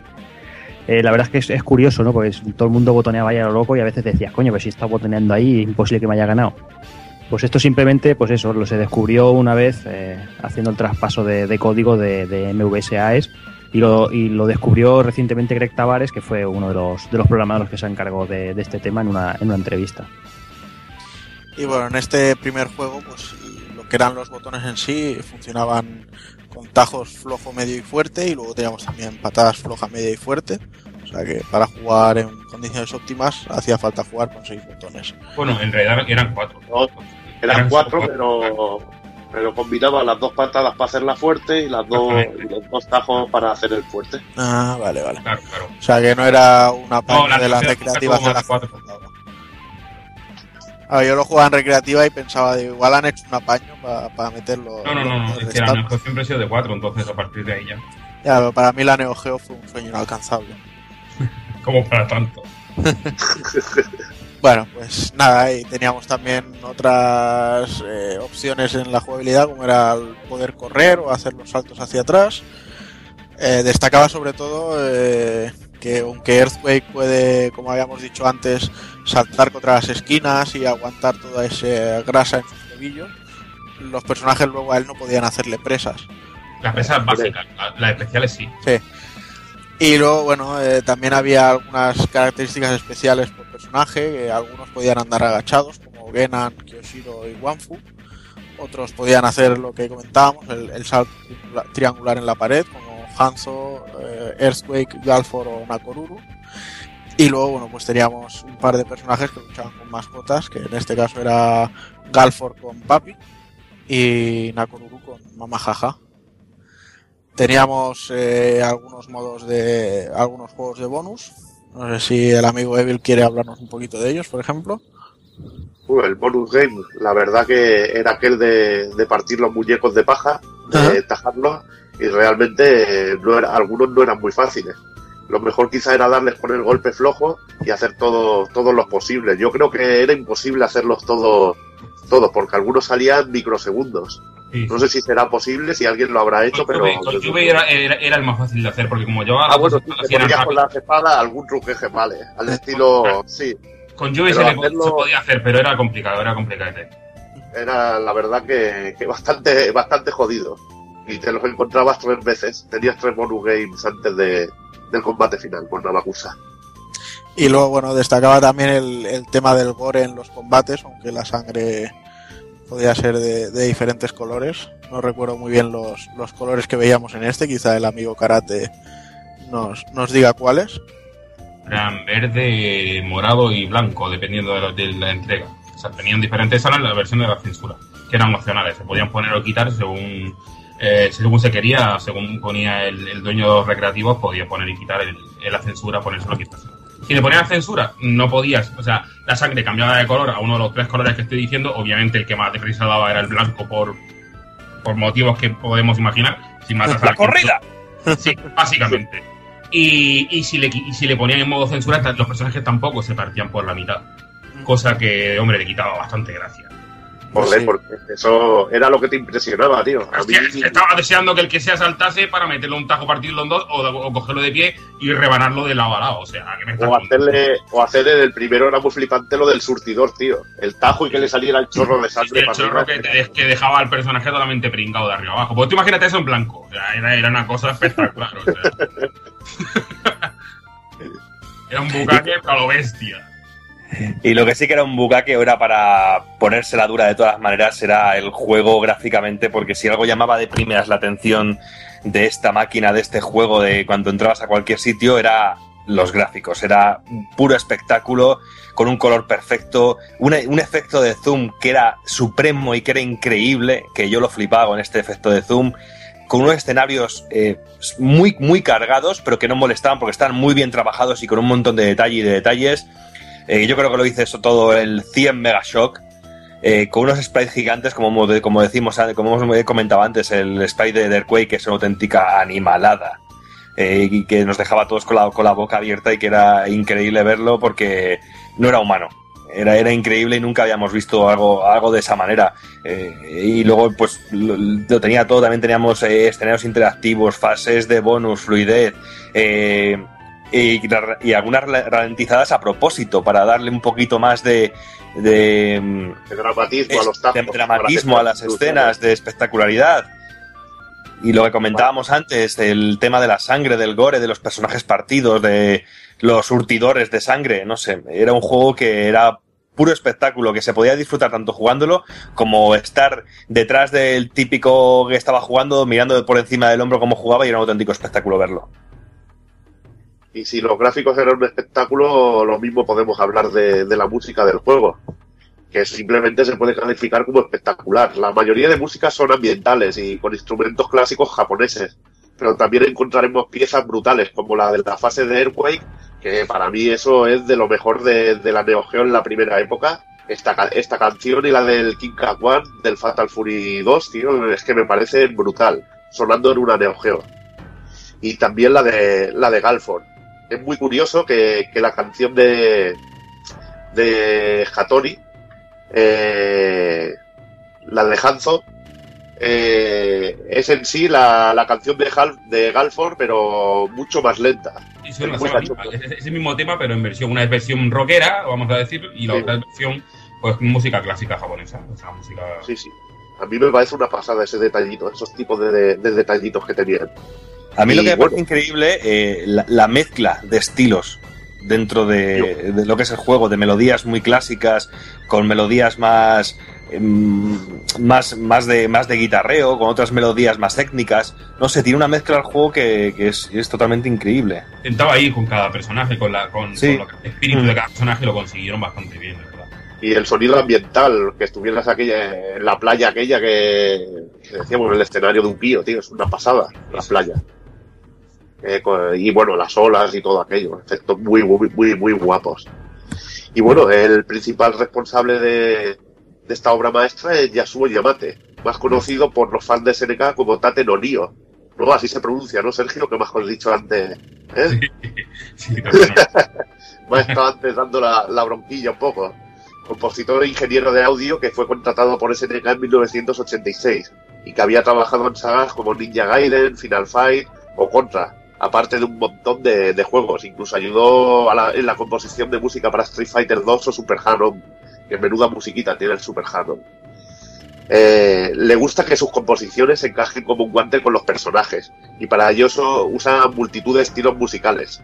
Yo destacaría cosas como el Arashi no, saxofón, el mítico tema de Yori Yagami. A mí, bueno, como bien dice el nombre, el toque de saxofón de esta canción es simplemente alucinante. Que para mí siempre ha sido el tema, junto con la, música de, del New Face Team, o sea, son las dos mis, favoritas. Eh, la saga Samurai participó en las tres primeras entregas del juego y la primera de Hyper Neo Geo, el 64. También lo tenemos en la saga King of Fighters, en Fatal Fury, en Art of Fighting, en World Heroes, en Metal Slug y un sinfín de juegos. Si hablamos de música de Neo Geo, este hombre es el, el auténtico maestro. Y si buena era la música, los efectos sonoros, pues acojonantes. Son de un nivel excelente, ya tanto a nivel de voces, pero yo destacaría más aún la, la contundencia de, del FX. Incluso en las músicas tenemos, por ejemplo, el sonido del viento en la, en la fase de, de Earthquake, sonido ambiental que hemos hablado, y aparte el shock el choque de espadas, los tajos con la, con la sangre, muy, muy, muy bestia, puro espectáculo y puro neogeo el, en los efectos nuevos. A mí me recuerda esto un poco, como siempre digo, eh, ponerte un Neo Geo y escuchar el Sanretsu Ken de, del Art of Fighting en estéreo es, es que es demoledor. Es una, una máquina que, que tiene un sonido pero espectacular y muy contundente.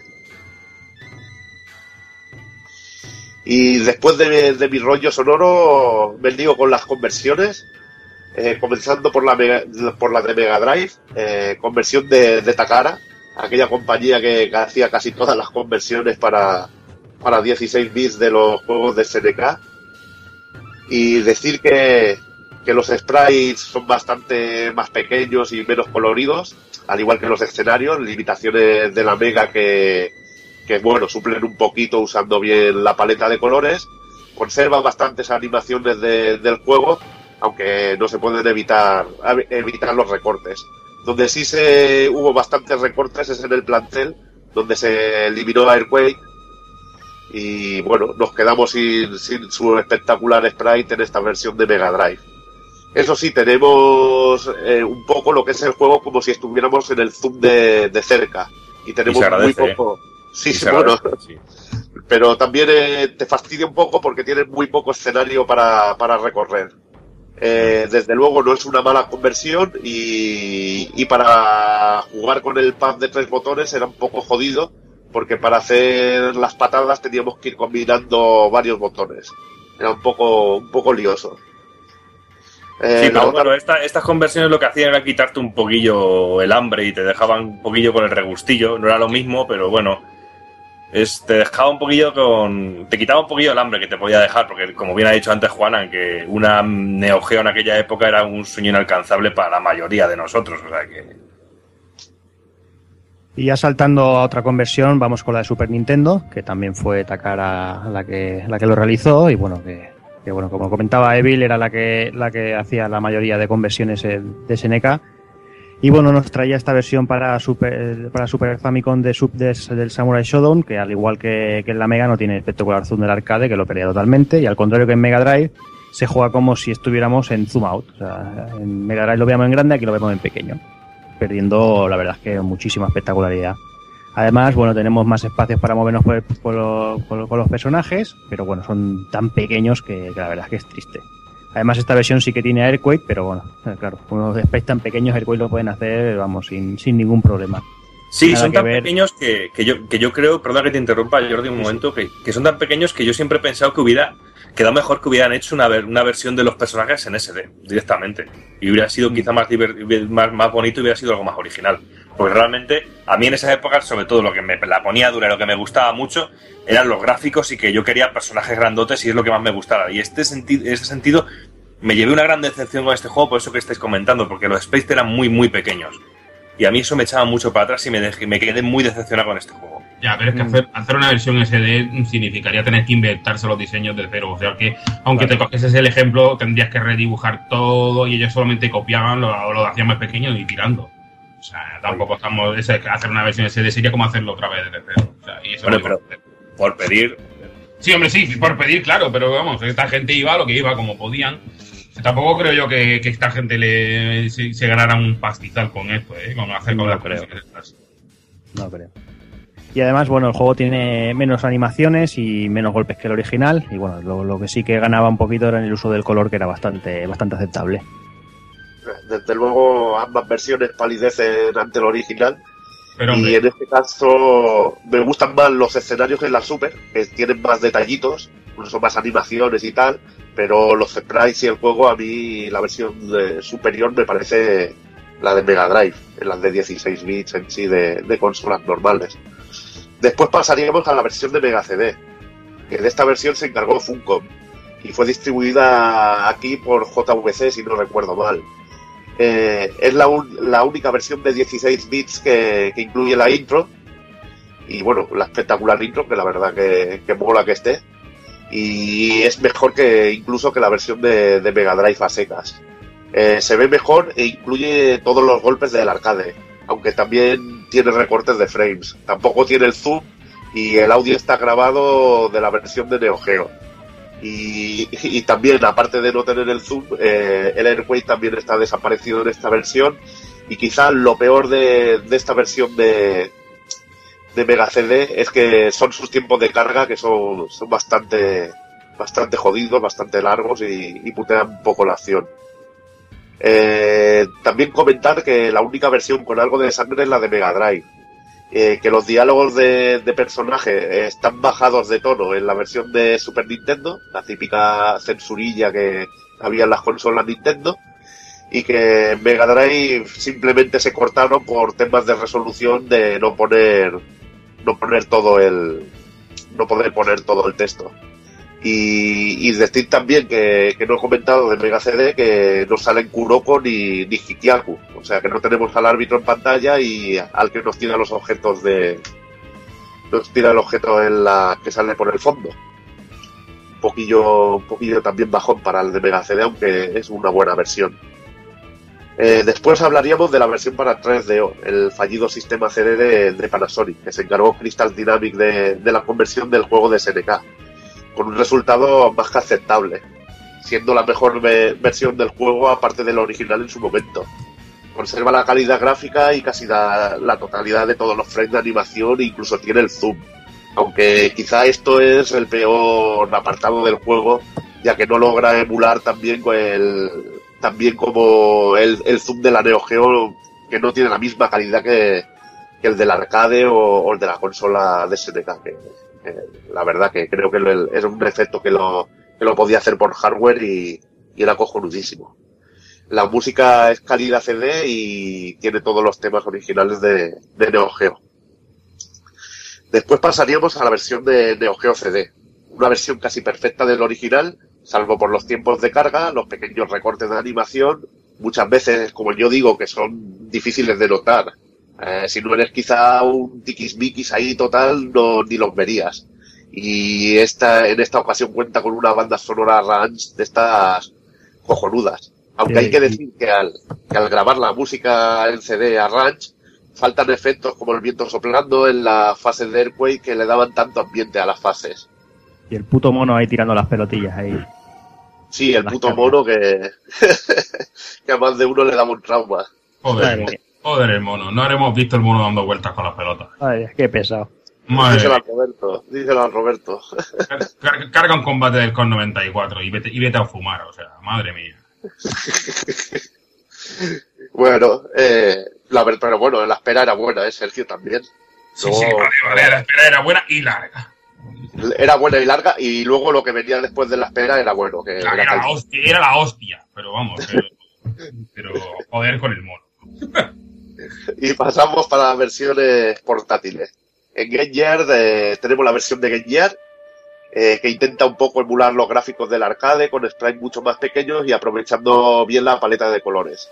Los botones están limitados y bueno, para ser una versión para 8 bits eh, llega a ser decente. Y luego tenemos la, la versión de Game Boy, que. Que creo que es de Takara y a mí me- realmente me, me sorprendió mucho. Que Doki quería personajes SD, pues a Doki le dieron su, su dosis de personajes SD con esta versión de, de Game Boy. Que captura muy bien la esencia del juego y que aparte, eh, lo que hemos comentado, que vía truco podríamos jugar con Amakusa, Kunoko y Hikiaku. Y es la única vez que podemos llevar a este personaje que nos tira los ítems desde el fondo. Eh, no sé si es el primer juego de Takara con Super Deformers. Yo recuerdo también algún King of Fighters y sobre todo tengo muy grato recuerdo del, del Toshinden. Sí, yo recuerdo mucho el Toshinden porque también me venían un cartucho de estos que venían 800.000 juegos en el mismo cartucho y era guapísimo. Me encantaba el, me encantaba el, el diseño de estos personajes. El Toshinden de esta gente fue el primero de Game Boy, el primero que hicieron. Mm, sí. Como fueron, Por- luego fue el CON 94, no, luego fue el Samurai Shodown. Luego fue el, el CON 94, no, 94 95, ¿cuál sería? Ahora no me Hicieron- acuerdo. hicieron- ellos sacaron dos, sacaron dos King of Fighters, eran, eran 90 no, 95 y 96. Exactamente. Y, Y el- que el 95 es donde salían Nakoruru, como, Sí. como enemiga escondida, y en el 96 no recuerdo a quién metieron un oculto, la verdad que no me acuerdo. Y eh, luego eh, también hubo un, un Samurai Shodown 3 de Game Boy, ¿verdad? Sí, sí, sí, sí. Luego lo comentaremos Luego- también. Luego lo comentaremos. Vale, vale. Decir que también apareció en la consola virtual de Wii, con solo la música original como opción, y tras esta versión de, de, para Wii descargable, teníamos la del Samurai Shodown Anthology para Play 2 y Wii. Mucho mejor eh, emulada, eh, sobre todo en el caso de Wii, que es el que he probado yo y os puedo decir que está cojonudo, y que en su versión japonesa lo tenemos en toda su, en toda su gloria con sin la, sin la maldita censura.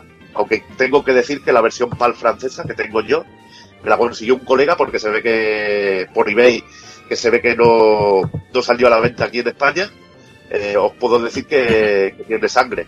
Y realmente merece mucho la pena esta recopilación de, de los samuráis. Y además acuérdate que te dejas por ahí el SNK Arcade Classic Volumen 1 para PS2 en Wii. en Ahí está, ahí está. Se me olvida ya todo, tío. Son Sí, muchas sí. versiones. Además, además de la, de la gran versión de, de Neo Geo X. bueno, sigamos, Hostia, vamos no, por no- faena. no hemos hecho un descanso en paz, ¿no? De la Neo Geo X. Da igual, da igual, déjalo. ya eran demasiadas pérdidas para un programa. En fin, yo creo que vamos, dejamos aquí, cerramos Samurai Shodown 1, Samurai Spirits, y vamos con la segunda entrega, quizá una vuelta de tuerca espectacular totalmente. Eh, a- apareció en los salones recreativos en 1994. Shiro Tokisada Amakusa. El artífice de las calamidades que ocurrían a través del mundo y el encargado de resucitar a la oscura deidad Ambrosía. Fue asesinado por un único samurái al que la historia nunca recordó. Este samurái, profundamente relacionado con el resucitado Amakusa, no es otro que Haomaru. Una noche, un misterioso asaltante tuvo la osadía de atacarle. Fue derrotado rápidamente, claro está. Manipulado por alguien o algo, una fuerza oscura. El asaltante lanzó una promesa a Haomaru antes de morir. Algún día tendré tu alma. Ambrosía, vive. Las fuerzas del mal van tras él. Haomaru, sintiendo una fuerza demoníaca que podía rivalizar con la de Amakusa, hace una visita a su antiguo maestro y le cuenta su historia. Mantente alejado. Sin duda te has convertido en un gran guerrero, pero no debes de enfrentarte a ellos, ¿entiendes? Obviamente su maestro sabe más de lo que parece, pero se mantiene en silencio mas aún viendo que Haomaru no le presta ya ninguna atención. Esa noche, compartieron algunos licores para celebrar su reencuentro, y al amanecer, Haomaru siguió su camino, con una audaz sonrisa marcada en su rostro. Y tras este resumen de la historia, pues también vamos otra vez con los personajes. Y es que en esta entrega, en Samurai Shodown 2, perdemos a dos personajes como Tantam y Amakusa. Pero a cambio se añaden cuatro nuevos personajes, entre ellos además un nuevo jefe y un personaje secreto. Y comenzamos por Genjuro Kibagami, que yo lo definiría como el G. Howard de- del juego. Que antes hablaba con, con Sergio y me, y me recordaba una cosa sobre el doblador, ¿verdad, Sergio? Sí. Es el mismo, que es con Kugata, un doblador bastante popular japonés, que ponen la voz tanto a Giz Howard como a Ryuji Yamazaki y a Genjuro Kiyokami. Y bueno, fue creado para ser el rival principal de Haomaru. Eh, destaca por su gran cicatriz en la espalda y es un samurái asesino a sueldo que va armado con su katana Bayodoku. Eh, su madre era una prostituta, no conoció a su padre. Cuando tenía 15 años, Genjuro mató a un hombre que vivía en su casa por la necesidad de su madre de tener un hombre que la protegiera de los clientes borrachos. Eh, cuando iba a abandonar su hogar, su madre le atacó por la espalda, dejándole esa brutal cicatriz que lleva, y Genjuro acabó con ella. Desde luego no fue una, una infancia modélica la de Genjuro. Eh, ya huérfano, Nicotín Cafeín se hizo cargo de Genjuro junto a Haumaru. Ambos discípulos eran amigos, pero la sed de poder de, de Genjuro tenía preocupado a Nicotín. Durante una prueba para conseguir la espada Fudo, Fugudoku, eh, Genjuro en su prueba asesinó a sus oponentes, creando un gran disgusto en Nicotine, que dio la espada a Haomaru. Genjuro juró que mataría a Nikotin y Haomaru, a los que odiaba por sus nobles ideales sobre la lucha con espadas. Odiaba especialmente a Haomaru por su parecido con el hombre que protegía a su madre.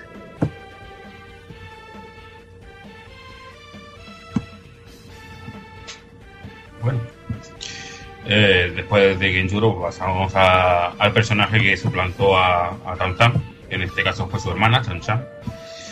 Chan-Chan es la hermana pequeña de Tantan eh, y es una poderosa guerrera armada con guantes de garras y un, boomerang eh, llamado Jok Mok Mok. Tiene una mascota, un chimpancé, eh, a la que entrena en las artes de combate de su aldea, cuyo nombre es Paku Paku. Eh, Tam Tam cogió secretamente la piedra Tanker para jugar con ella cuando un goblin se la robó.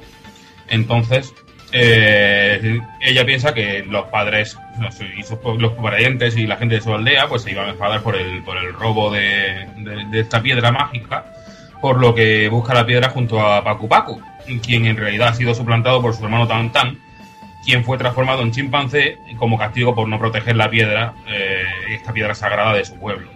Sea, no es que mm, eh, esa Paku Paku era un, un, mono que, ya de por sí tenía, tenía ataques y entonces lo aprovechó Tantan, que se había convertido en mono, para suplantarle. Por, eso en posteriores entregas podemos encontrar a Cham Cham con el mono y a la vez que está Tantan también, porque no son, o sea, realmente ella lleva un mono que, hace esos ataques.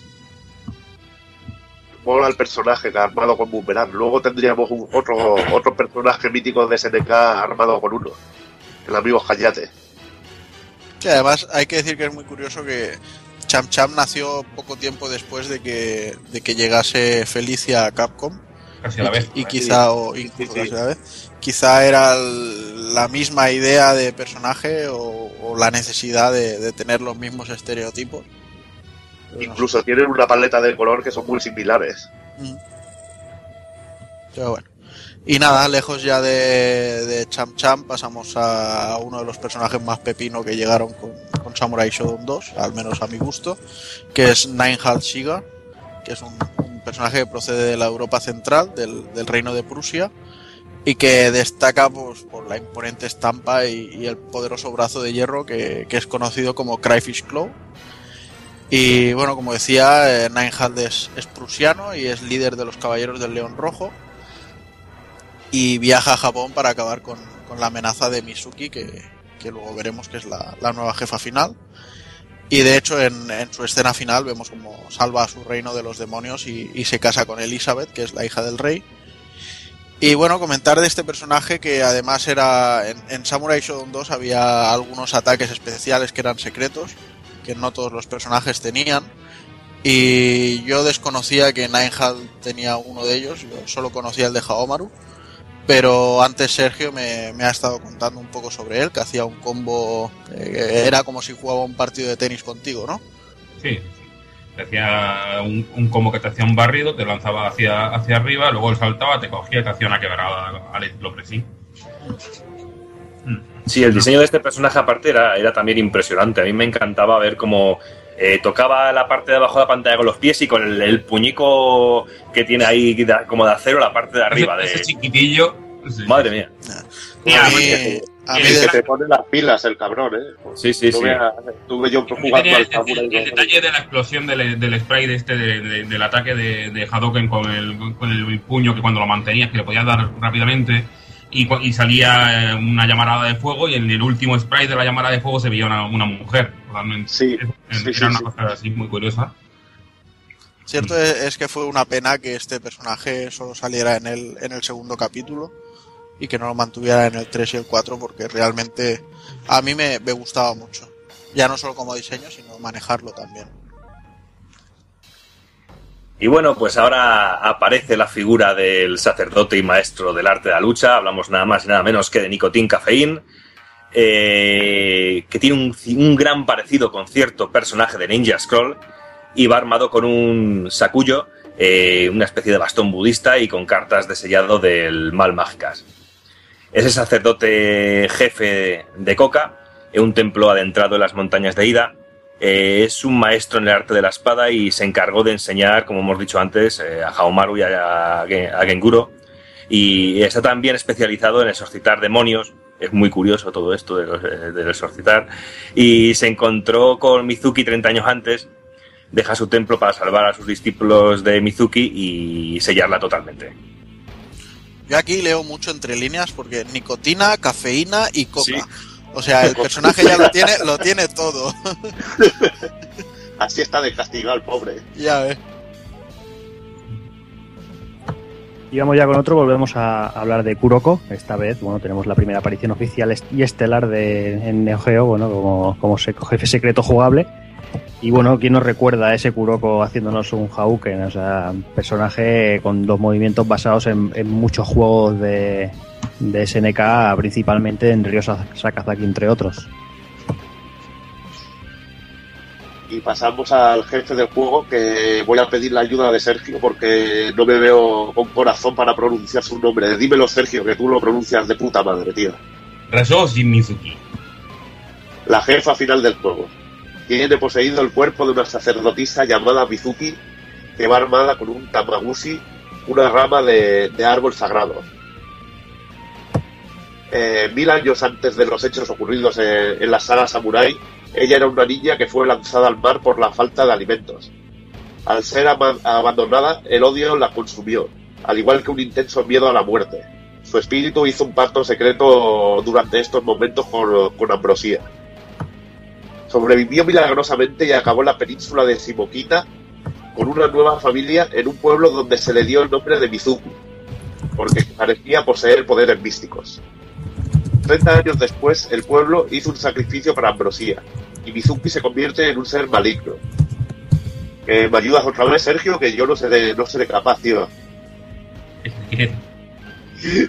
De decir Rasho Shimizuki. O sea, llámala, llámala Mizuki nada más y ya está. Nada, hombre, nada, es cachondeo, joder. Es La, cachondeo. la guarrilla. Sí, la guarrilla ya está.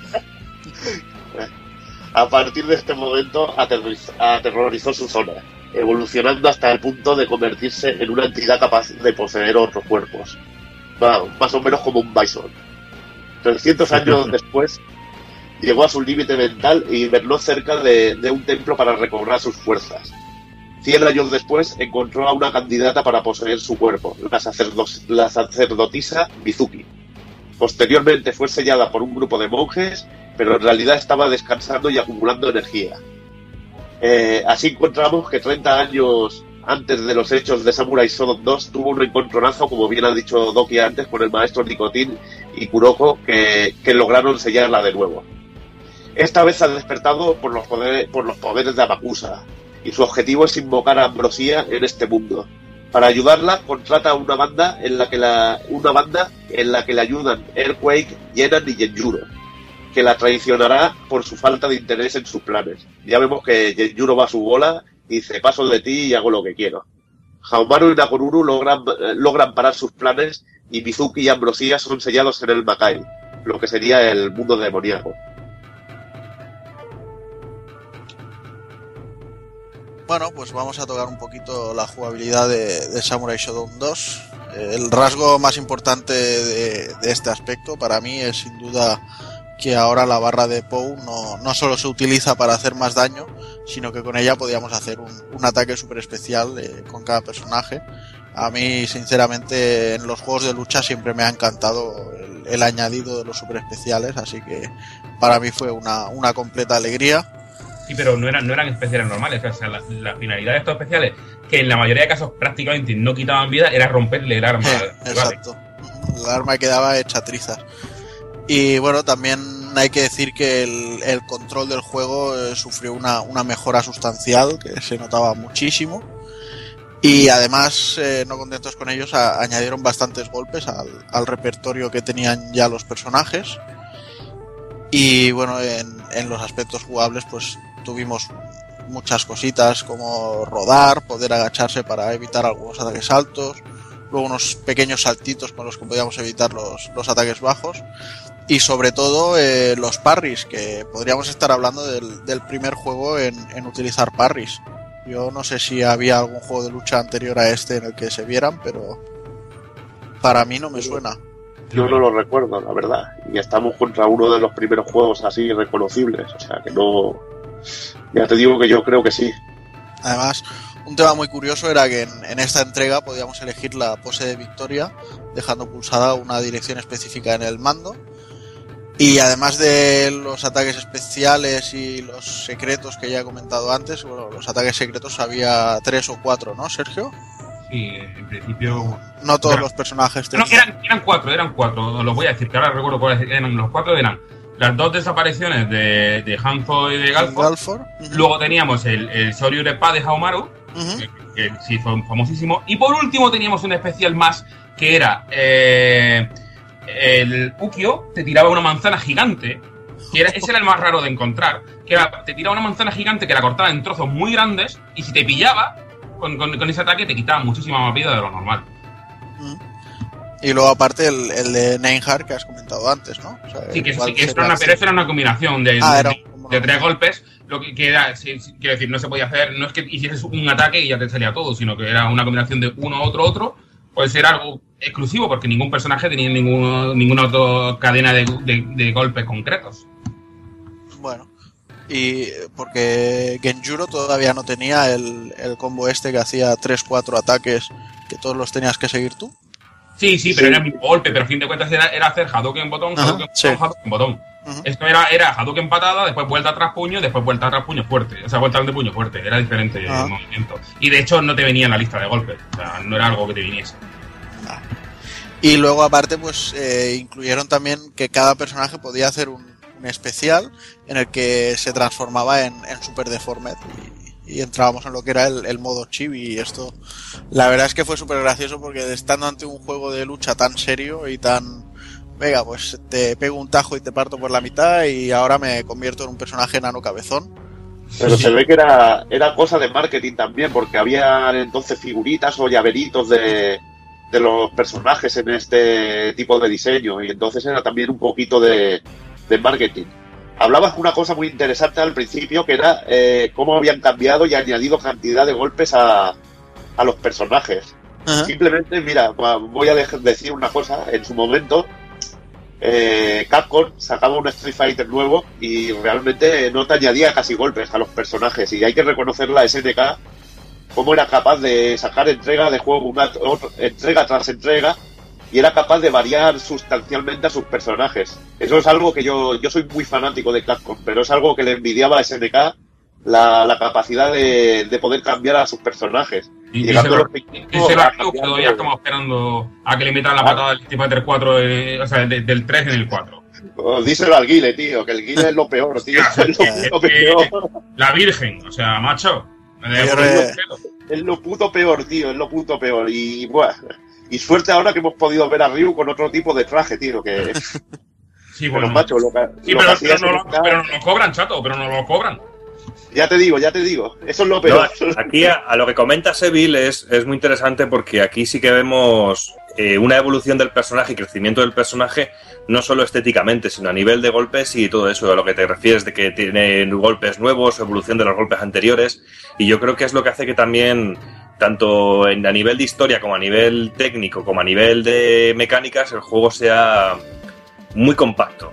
Y es algo que no podían tener, como bien decís, a lo mejor lo- los juegos de Capcom de aquella época, que eran, a lo mejor eran copia y pega los ataques. Sí, lo bueno, lo bueno de Capcom es que su juego era muy jugable y era Claro. terriblemente Mm. jugable.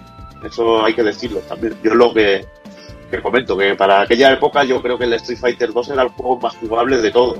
Luego ya se bueno, experiencias- yo creo que eran experiencias de juego completamente diferentes ahora de la Sí. verdad. Bien, es verdad, y realmente este juego se jugaba de otra manera y, para, y estaba enfocado a otra cosa. Mm. Y creo que este Samurai 2 seguramente, si no es el pináculo de la saga, poco le queda.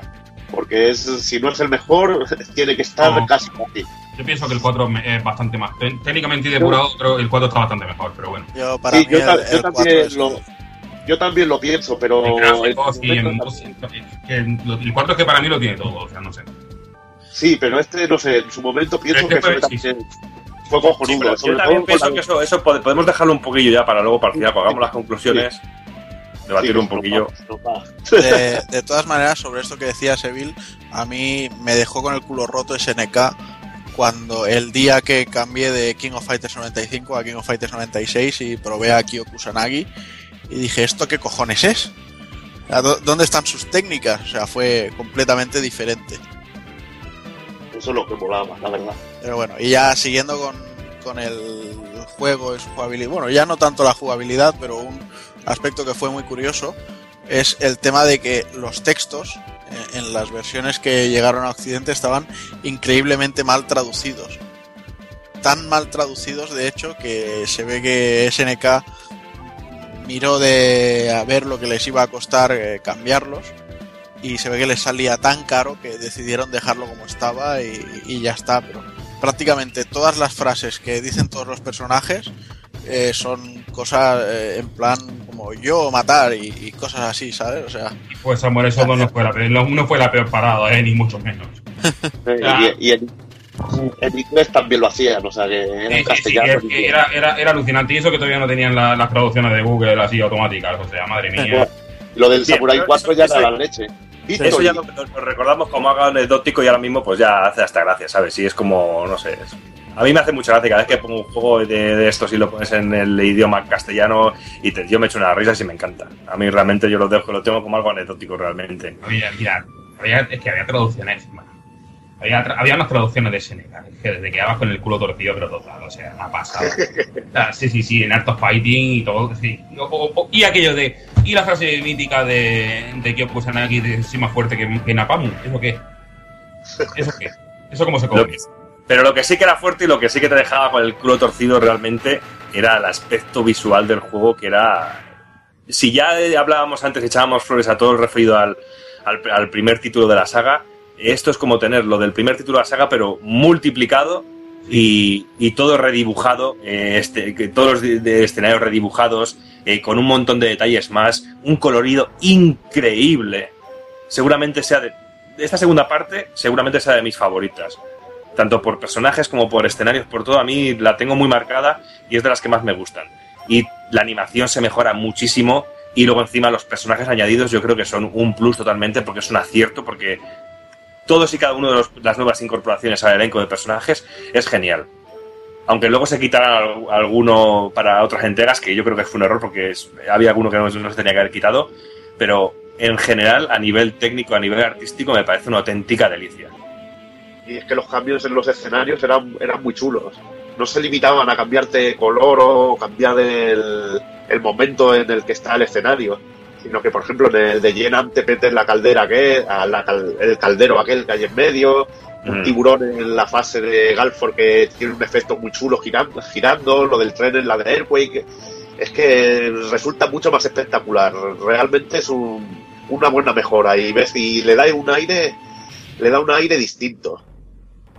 Eh, y si a eso le sumas que, que la música no se limitaron a aprovechar la de la entrega anterior, sino que hicieron todo material nuevo, le, da un toque, yo creo que, genial y novedoso. De nuevo tenemos a, Ten- Tate como principal referencia en la, música del juego y decir que en esta ocasión eh, la música de Earthquake se pierde aquella tan, suprema, pero le vuelven a meter otra música rockera y lo dicho, que nuevas versiones de, las anteriores músicas y realmente está muy trabajado. Eh, los efectos sonoros, pues decir lo mismo, espectaculares y, contundentes. Y, ya, y bueno, ya pasando del sonido, nos vamos a las conversiones de, de este Samurai Shodown 2, eh, que empezaríamos por la, por la conversión para Play en 1988, eh, 98, y que aparte de estar este Samurai 2, estaba también el Samurai 1. Y no lo he puesto en, en, eh, las conversiones de Samurai 1 por no cargarlo tanto. Y también porque salió, la verdad, que, que bastante tarde. El juego eh, es un recopilatorio con las dos primeras partes que recibiría el nombre de Samurai Spirit Kenkaku Shinami Pack. Y bueno, a pesar de perder frames de animación eh, y que tener tiempos de carga y ataques pixelados y todo este tipo de cosas que pasaba por, por la falta de memoria RAM de la Play, eh, decir que al menos conserva la jugabilidad. También es sorprendente en la versión para PC a finales de los 90, que como también lo hizo Fatal Fury 3 para Windows 98, es un port prácticamente calcado al original incluye la banda sonora Ranch de Neo Geo CD, versión que cuenta en sí con la lacra de, de las cargas Y lo dicho, que tiene una fantástica banda sonora ranch y que, bueno, lo, lo típico de siempre. Hablar de Neo Geo CD es un poquito de recortes, pero tenemos música cojonuda. Que la verdad que SNK en CD hacía maravillas.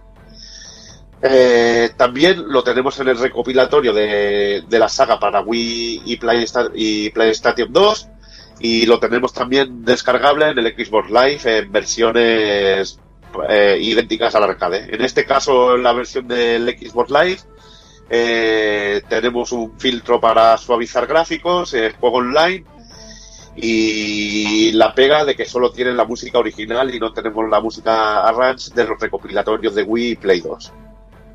Y solamente un año después, en 1995, hacía su aparición eh, la tercera entrega de la saga, Samurai Shodown 3, que, bueno, en lo recreativo de todos. Le llamaban el demonio. Su nombre real, Zankuro Minazuki. Desde tiempos inmemoriales, atacaba las aldeas indiscriminadamente, asesinando sin contemplaciones a todo el que se pusiera en su camino.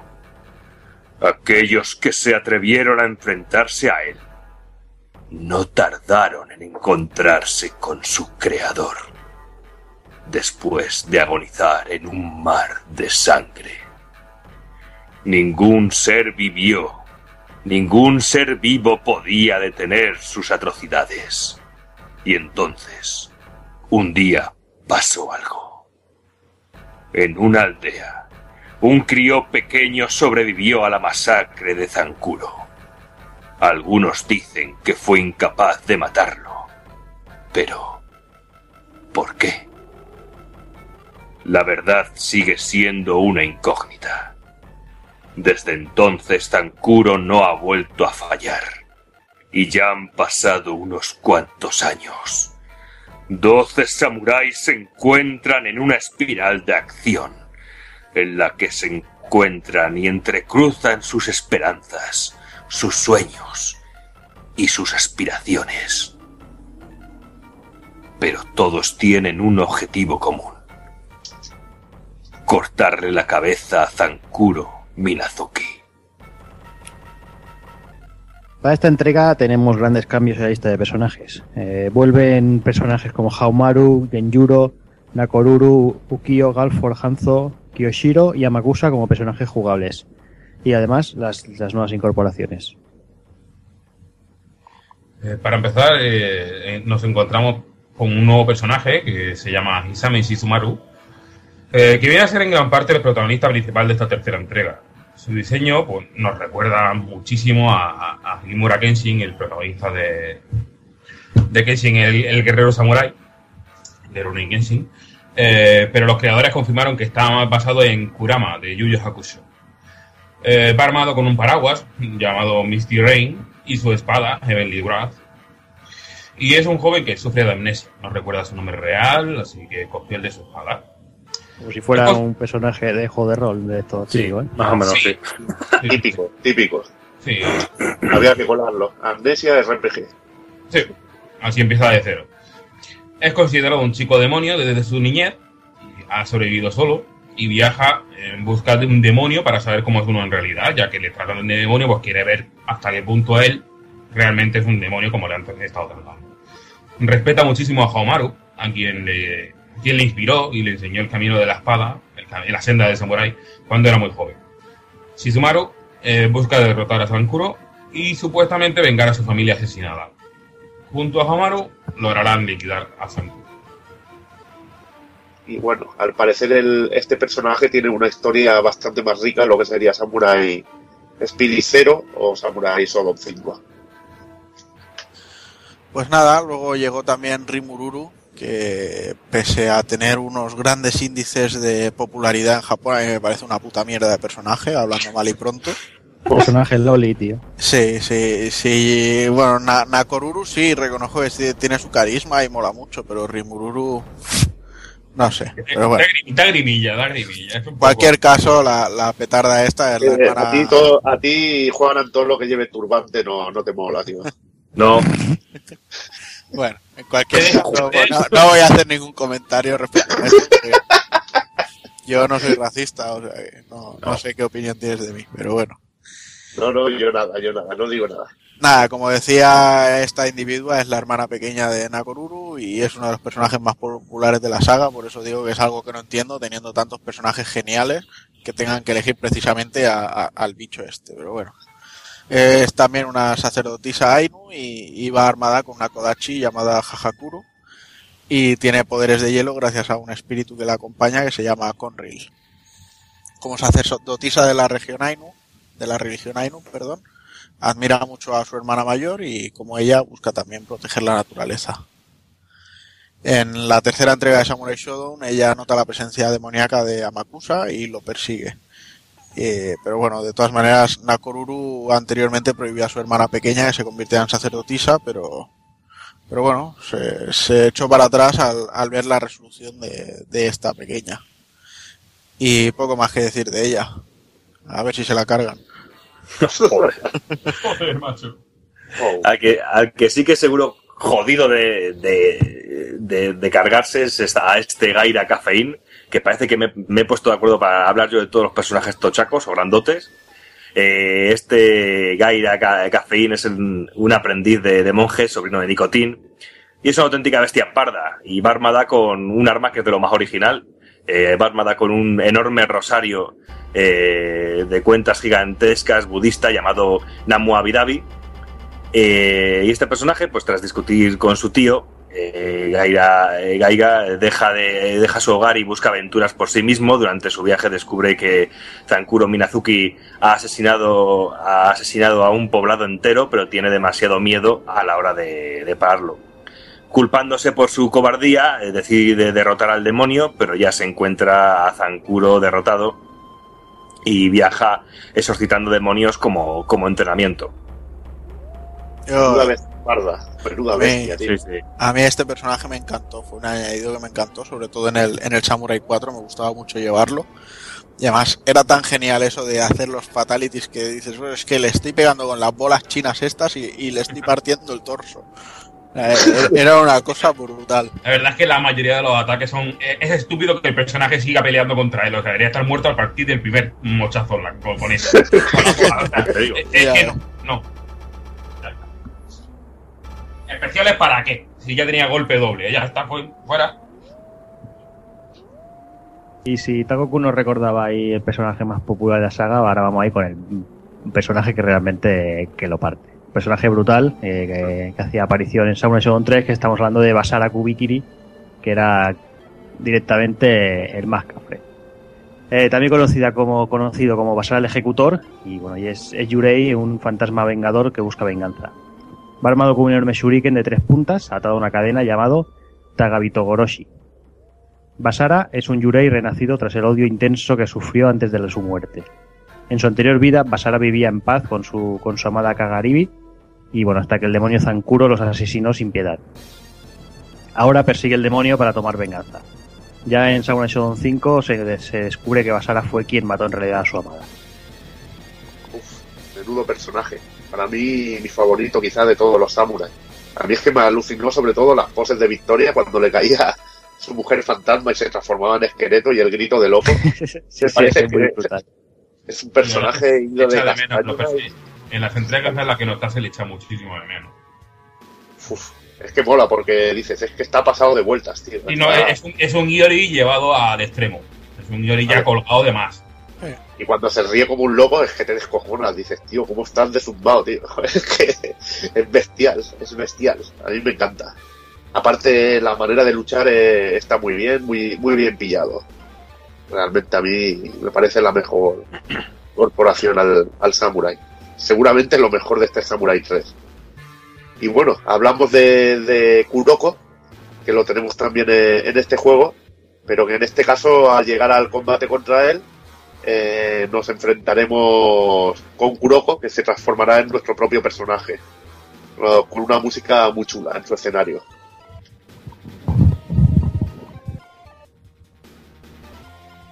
Eh, ya por último, pues eh, tenemos que comentar lógicamente al, enemigo final del juego, a Minazuki Zankuro. Eh, Zankuro, pues, es una bestia parda, es un brutalísimo enemigo final, uno de los más bestias que nos vamos a encontrar dentro de dentro de, los juegos de, de SNK. Eh, va armado de, una espada Zambato conocida como The Crimson Blade of Hell's Rage, espada carmesí de la rabia del infierno. Y Zankuro que es un, es un guerrero que no conoce el miedo y viaja rezando pueblo tras pueblo y asesinando sin piedad a sus habitantes. Eh, gracias a eso se ganó el título del demonio, con prueba de su crueldad y poderosas habilidades con la espada. Durante esta etapa se encuentra a una joven chica a la que no puede matar y se da cuenta de que no hace lo correcto. Zankuro se retira y solo alza su espada para matar fuertes oponentes en duelo. Esta chica, llamada Shiori, es en realidad la hija de Zankuro, quien olvida que este quiso asesinarle y al encontrarse a Haomaru le pide que mate al demonio, o sea, a su propio padre. Pues ahora vamos un poco al meollo, a la jugabilidad. Y nada, decir que sobre todo en esta entrega de la saga, eh, lo que había comentado por encima antes, que la tónica en sí se vuelve mucho más oscura, eliminando a, los personajes que hacían más cachondeo, como Cafeín, Chan Chan o, Genan. E incluso le dieron lo que decía también, un, giro de 180 grados a, a Kyoshiro en, en, el aspecto y el aumento de musculatura. Y además lo que luego ya se convirtió en, en tónica en la saga es el tema de eh, poder elegir eh, slash o boost en, en, los personajes que vendrían a ser diferentes versiones eh, de, un mismo personaje. Entonces el, el, slash era en la versión japonesa lo conocíamos como Shura y vendría a significar algo como luchando o también se podría interpretar como la caballería. Imagino que asemejándolo más al bueno. ¿Vale? Y estas versiones de los personajes pues solían más ser, las más cercanas a las que habíamos visto en, Samurai Shodown 2, por ejemplo. Y luego, bueno, teníamos la versión Bast del personaje, que en Japón se conocía como Rasetsu, y es una de derivación de la palabra Rakshasa, que es del sánscrito y hace referencia a, a, algún tipo de demonio. Las versiones en sí, la verdad es que no, no tenían diferencias muy significativas, eh, excepto en algunos personajes como, como Galford, que en Bast luchaba sin, sin papi, y Nakoruru, que cambiaba de, de Mama Jaja a, Shikuru en, en, su versión Boost.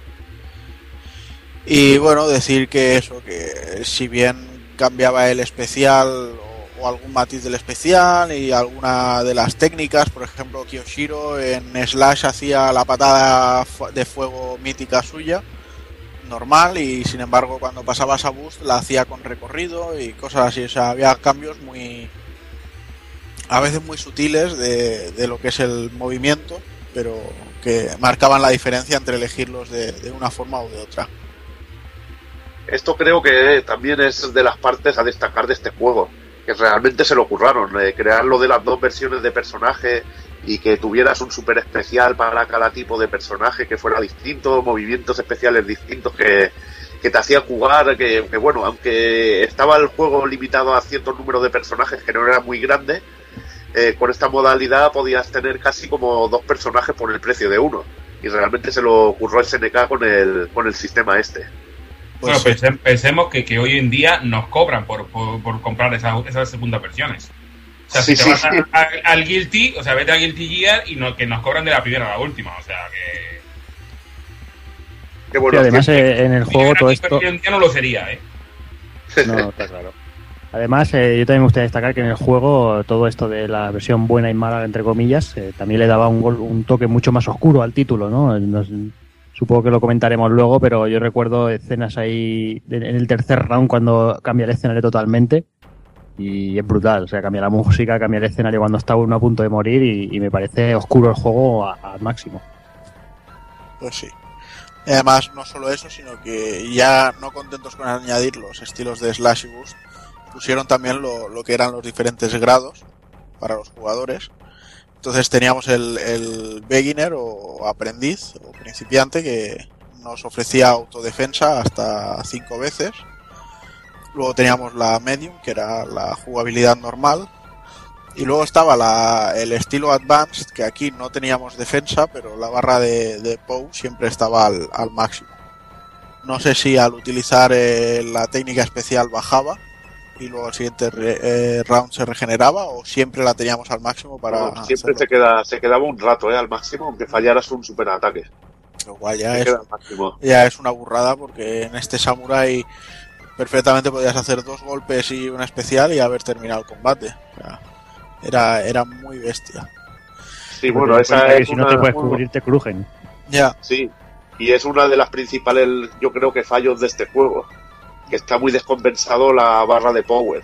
sí. Cuando estás en power te pueden matar de dos piños, eh, lleves un combate perfectamente controlado y de repente te comas un par de sablazos medios y la barra de vida se te va, se te va al garete.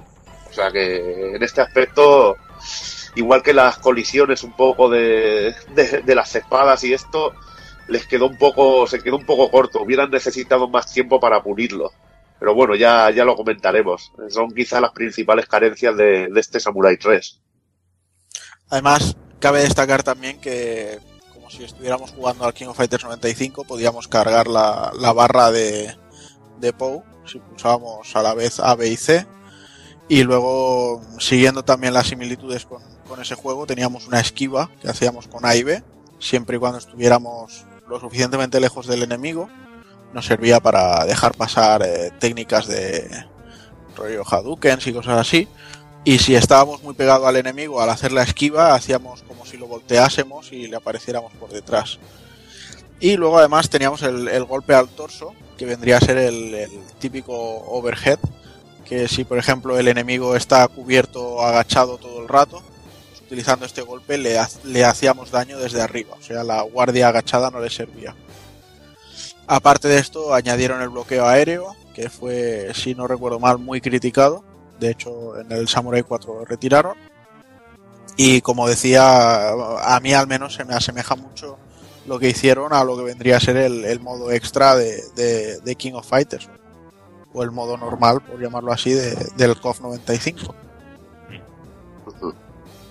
Y si ya a nivel de mecánicas el juego fue una revolución y fue una vuelta de tuerca enorme, que, que es marca de la casa de, este- de esta entrega, gráficamente también hubo un cambio bastante drástico, sobre todo en el diseño de, de los personajes que adopta un estilo más anime y escenarios muy detallados con efectos increíbles. Es un cambio que a unos puede gustar, a otros no. A mí personalmente me gustaba un poco más el, el estilo anterior que este estilo más anime, pero bueno, el cambio es muy, muy grande y realmente le sienta de puta madre, todo hay que decirlo. Luego ya son gustos colores. Eh, porque luego lo que es el juego a nivel de animación y de fluidez es increíble, muy muy bueno, muy buena anima muy buenas animaciones y lo único malo es la detección, la detección de golpes que deja mucho que desear a veces. Y, pero además veces- es que hablando de, perdón, de corte, el- hablando gráficamente, los escenarios es que son brutalísimos, son espectaculares. Mm. A, mí, a mí por lo menos me, me parecen la hostia. Sí, el, este, eh, de llevarles al, est- al estilo anime también hace que todo a nivel de escenario se le pueda dar también ese, ese, ese rollo, no ese rollo dibujo más realista como en otras entregas. aparte que lo que has hablado de efectos increíbles, eh, por ejemplo, el, eh, lucha sobre un puente con unas cascadas que si ves al saltar tiene un poco de scroll a- así hacia arriba El puente, que bueno, que se mueve como una especie de, de modo 7, dijéramos. Sí, no me sí. gusta usar esta palabra. Una especie de, de rotación hacia arriba, rotación hacia el lado y está curradísimo. Efectos de, de fondo, por ejemplo, en el escenario de, de Amakusa, que hay un pedazo de como una piedra gigante así redonda girando, que es una animalada. Y realmente tenía detallitos así muy currados. Muy Sí, eh, tanto a nivel de diseño como en el uso de los colores, que tiene un, un colorido de esta entrega, pero que es la hostia.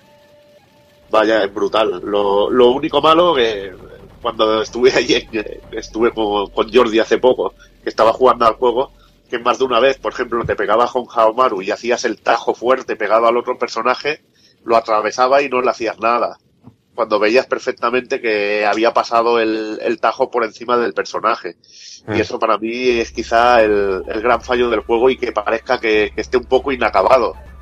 Pero bueno, eh, realmente yo sigo pensando el Samurai 3 eh, está bien, pero no tampoco es el mejor de la saga.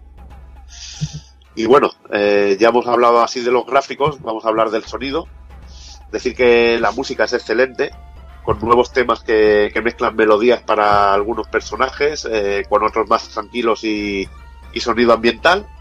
Y destacaría como curiosidad que el tema de Galford no es una versión atunera de su tema original, que siempre lleva el sobrenombre de Tuna, y es completamente nueva, algo distinto a lo que era su, tema principal hasta entonces y que después se seguiría conservando el original. Eh, nos encontramos músicas tremendas como la de Genjuro, la de Basara, la de Rimonuru o la de Kuroko, que es acojonante. La de Basara en Arrange también la, la recomiendo porque es una maravilla. Y como es habitual en Neo Geo, el, el sonido es espectacular. Y pasando ahora a las versiones del juego, comenzaríamos con la de versión de Play, que en este caso tenemos una versión realmente muy recortada e inferior a la de Neo Geo. Para mí es de un nivel, quizá es, es incluso peor que la del Kino Fighter 95 para Play, que tenía para mí muchos errores y, y muchos fa- fallos respecto al original. Sí, ¿no? Tenía un poquito, Sí, ¿verdad? sí. Tenía, mm, bueno, tantas faltas de frame que podías tirar dos Hadouken en pantalla con el, con el río Sakazaki. O sea, aquello, era, aquello era terrible. La cantidad de frame de animación que se colaron, o sea, ¿dónde vas? Y bueno, y veías el, el, hu- el, el huracán gigante del Joe Higashi estaba pixelado que te cagas, tío. No había, Un mirdaco brutal. no había memoria y bueno, y este Samurai 3 adolece de- del mismo fallo, que falta memoria RAM y que bueno, que no se saben aprovechar tampoco las cualidades de la Play bien. Y bueno, faltan animaciones, eh, ataques pixelados, el salto incluso es brusco, que para mí eso es mucho peor, que el juego ya no llega a resultar a resultar fluido y no tiene nada que ver con, con el original. Los tiempos de carga encima son bastante desesperantes y decir que esta versión incluso llegó, llegó a Occidente. Eh, después pasaríamos a la versión de Saturn, que realmente solo se quedó en Japón y ya usaba el cartucho de un megabyte de memoria de video RAM. Y la verdad que se nota esto un poco, es bastante más parecida al original, tiene casi toda la animación, eh, la jugabilidad más fluida, pero bueno, eh, como siempre pasaba con SNK, siempre había alguna pega en el de Saturn para que no fuera perfecto. En este caso los efectos sonoros son de bastante menor calidad que los del juego original.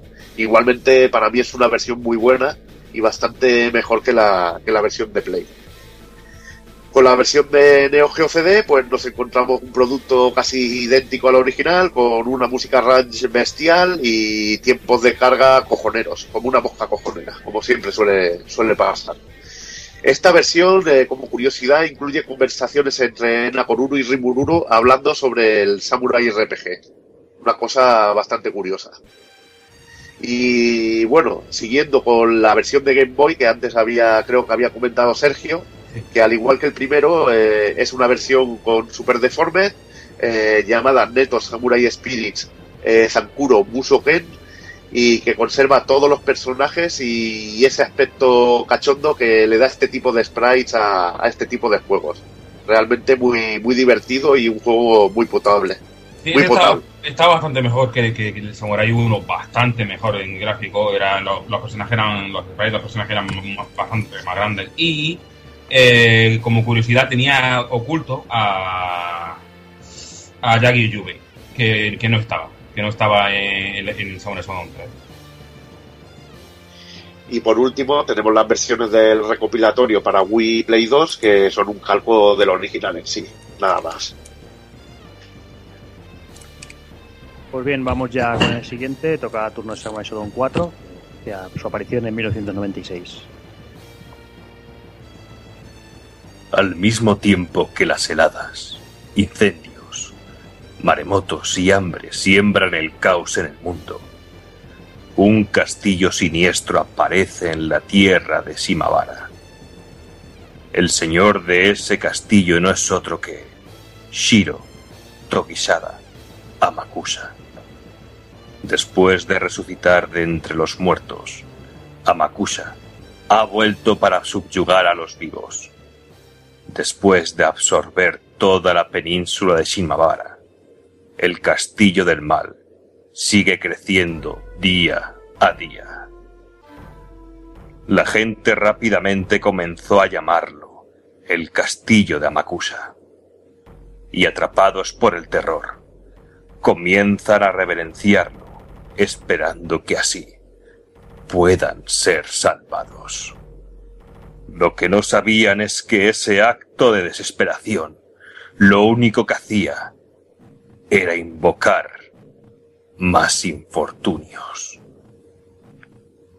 En su búsqueda de mayor poder, Amakusa secuestra a la joven sacerdotisa Hazuki Kazama. Este poder empieza a crecer tanto que empieza a llamar la atención de varios guerreros que se acercan allí por diferentes motivos, incluido el Terminator, Zankuro Minazuki. Además de los personajes de Samurai Shodown 3, eh, retornan personajes como Charlotte, Tam Tam y Yubei Yagyu. Como personajes nuevos tenemos a los dos hermanos que sean los principales protagonistas del juego. Y uno de ellos no es nada menos que Kazuki Kasama, que es un personaje nuevo perteneciente al clan Ninja Kasama. Y este está especializado en, en los jutsus de fuego. Es completamente inverso a, a su hermano, que os presentará luego. Este va armado, armado con un ninjato llamado Vermilion Bird, el pájaro vermellón. Y es muy curioso porque este personaje dio la inspiración a, a Nohiro Watsuki, el autor de Rurouni Kenshin, con la creación del diseño de Inui Banjin, que era el alumno de Tatsumi, eh, líder de los asesinos que intentaron matar a Kenshin en, en la saga de los recuerdos de Tomoe. Y nada, eh, Banjin se, se unía a los Shenichi Jinchu en el último arco argumental del manga. Bueno, es, es alucinante desde luego verlo de este autor, eh, la relación de este autor con lo que es la, la saga Samurai Shodown. Eh, yo siempre recuerdo de leer en el manga, que eran de las partes más divertidas que recuerdo de leerlo, sus entradas sobre lo que iba haciendo el tío. Sí, Decir va- que había ido y se había comprado un Samurai Shodown y le estaba viciando al juego y tal. Y realmente me parece muy curioso y, y me resultó muy cachondo al leer el manga de Kenshin esto. Sí, la verdad es que todos los free talks estos que tenía en los tomos eran, eran muy interesantes y había algún tomo que por páginas no lo permitía y, la verdad es que se echaban de menos. Pero bueno, volviendo a lo nuestro, pues eh, Kazuki, tras saber que su hermana pequeña Hazuki ha sido secuestrada por Amakusa, decide desertar del clan ninja y rescatarla, convirtiéndose así en, en un Nukenin, que es un ninja fugitivo. Eh, su clan no permite la traición y por eso envían a- al hermano, que es Sogetsu, para asesinarlo. Y de hecho se encuentran en el castillo de Amakusa, donde Kazuki se encargará de liquidar a Amakusa y salvar a la hermana pequeña, mientras que Sogetsu en cambio estará luchando contra Sakuro. Después de todo esto, pues se encargarán de simular la muerte de, Kazuki de cara al clan y este podrá escapar con Hazuki y- y vivir libremente. Personajazo. Sí, la verdad es que es, es brutal. Además tiene un especial que me flipa mucho, la versión Boost, que es el, el que hace la columna de fuego hacia arriba y es Sí. como si ya saliera la bestia, que luego es el, el espíritu de la espada. Es increíble. Es muy, muy animal, además la manera de, de jugar, la música, personaje muy, muy conseguido. Y sobre todo la dualidad que crean con su hermano que, que es mucho más frío. Uno es más ardiente y el otro más frío. Es realmente lo, también de lo mejor del Samurai 4.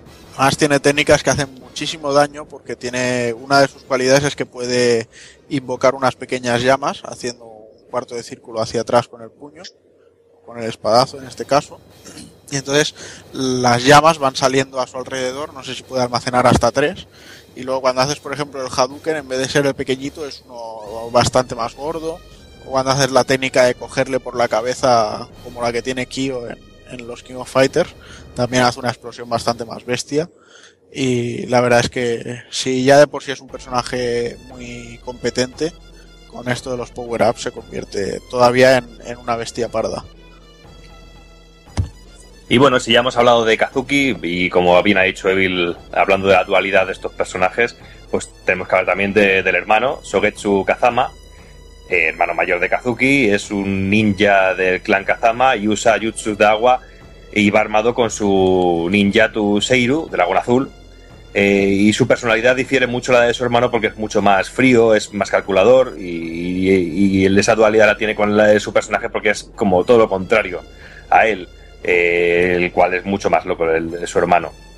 Y este personaje, tras vencer a, tras, tras vencer a Zankuro, eh, Sogetsu monta el engaño para hacer parecer que su clan, eh, que Kazuki y Hazuki eh, están muertos, y igualmente siempre tiene un ojo puesto en ellos para, para protegerlos. Y más adelante se convertirá en el jefe de su clan, sin perder la envidia que tiene hacia su hermano por el limitado potencial que tiene a la hora de aprender en el combate. Además tienen una, una pose de victoria muy cachonda en la que vemos como, como Kazuki es perseguido por su hermano Sojetsu al, al acabar el combate. Sí, y bueno, ya la verdad es que es una lástima que solo tuviera dos personajes nuevos, aparte de todos los que volvían, pero bueno, aún así yo tengo especial cariño a este Samurai Shodown 4, porque aunque no fuera exactamente con este, sino con el especial, es con el juego que compré mi, mi primera PlayStation. Los dos, o sea, la gente se compra la consola a lo mejor con cualquier cosa, pues. A mí me llegó con este y con el King of Fighters eh, Kyo. Y son do- para mí fueron dos juegazos, aunque la gente echa muchas pestes del Kyo. Pero bueno. Entrando un poco en la jugabilidad, pues decir que se repite la mecánica del slash y el boost. Lo único que se elimina el tema de poder cargar las barras de especial, así como también se elimina el tema de, de la defensa aérea, ya que no, no había terminado de cuajar entre los, los jugadores. Se añade un, golpe a, a los enemigos ca- que estén caídos, haciendo una diagonal con A. Y eh, uno de los añadidos más importantes, al menos para mí, es el tema de los combos, que ahora que bueno, que se puede hacer un combo que iniciamos con, con los botones C y D. Y, y la verdad es que según el grado con el que estemos jugando, pues o se hace solo o tenemos que hacer una, una secuencia de botones para poder hacerlos. Aparte de esto, también se añade un punto muy friki y muy genial, que es el que podemos suicidarnos. Eh, lo llaman la muerte honorable. Que es que si vemos, por ejemplo, que llevamos un combate de forma fatal, pues podemos hacer una secuencia y suicidarnos. Y así el siguiente round comenzar con, con la barra de Pou llena. Y nada, esta técnica se hace, lamentablemente se ha, se ha simplificado mucho el tema de los controles. Todas las técnicas especiales se hacen igual para todos los personajes y los fatalities también y todo.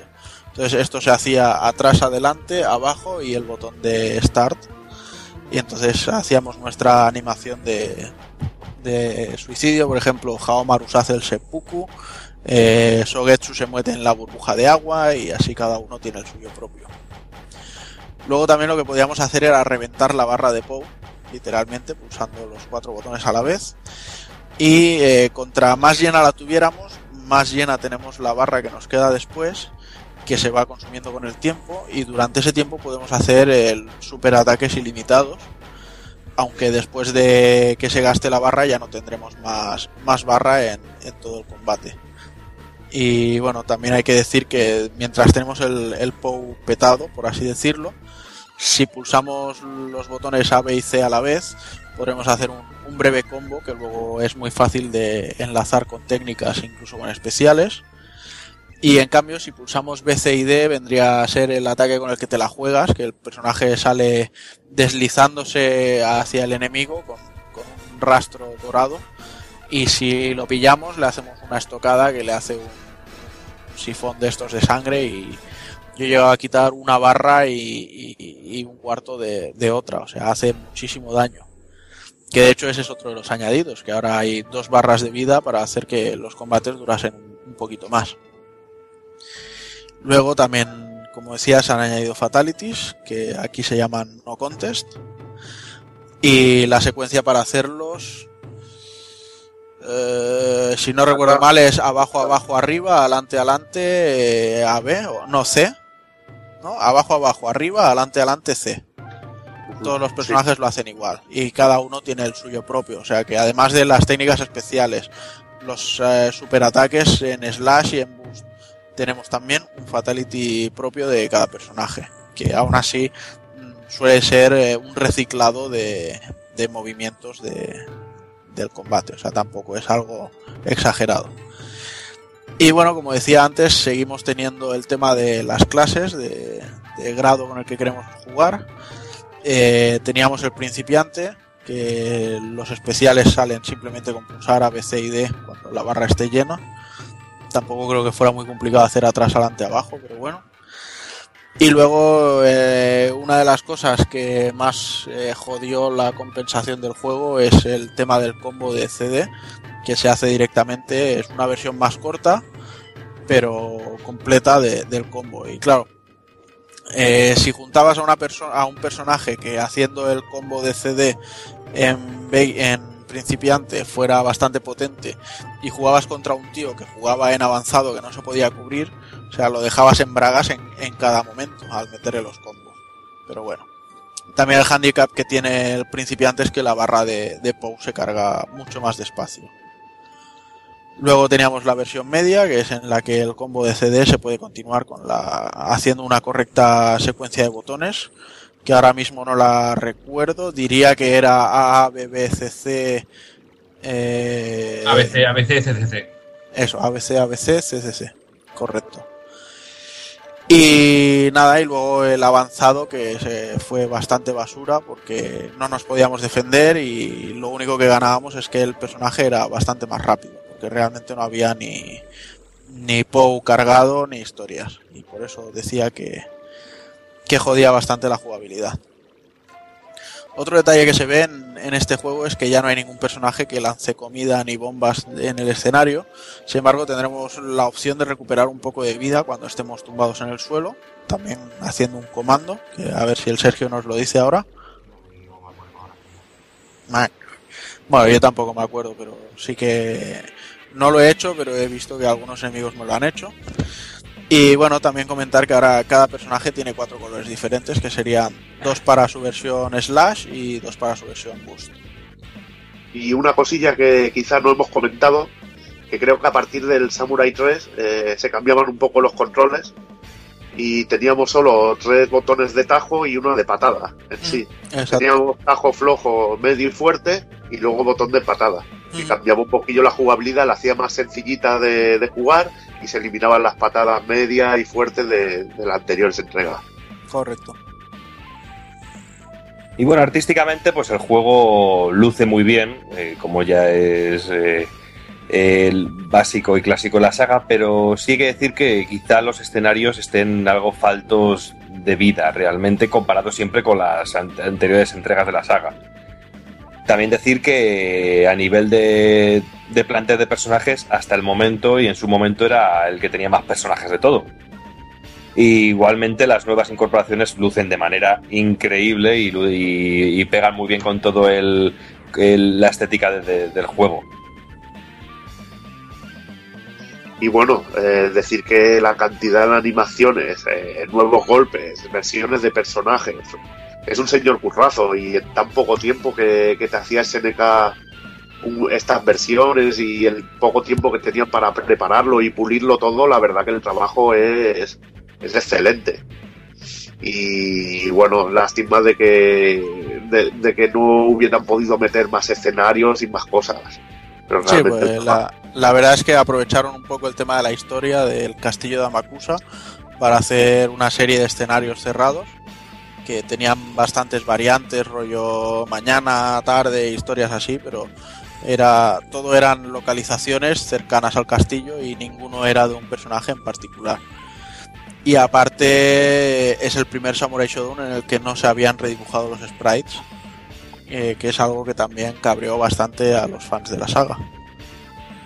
Bueno, pero yo creo que a pesar de ello, yo creo que en su momento era el Samurai Shodown más completo y, y el más divertido. Para mí, para mí no solo en su momento, sino incluso a día de hoy, porque, a ver, el Samurai 6 está bastante bien y todo lo que tú quieras, pero no sé, yo sigo viendo este Samurai 4. bueno, Este Samurai 4 fue claramente el punto álgido de El- SNK de, de- de- en Samurai. Es que eh, estaban los controles eran, eran muy buenos, el, el balance de los personajes eran buenos, aunque algunos daban unos tajos bastante sobrados. O sea, tan tan decías, no, no, no me puedes dar los dos tajos y que me hayas quitado casi toda la vida. O sea, no, me has puesto en rojo.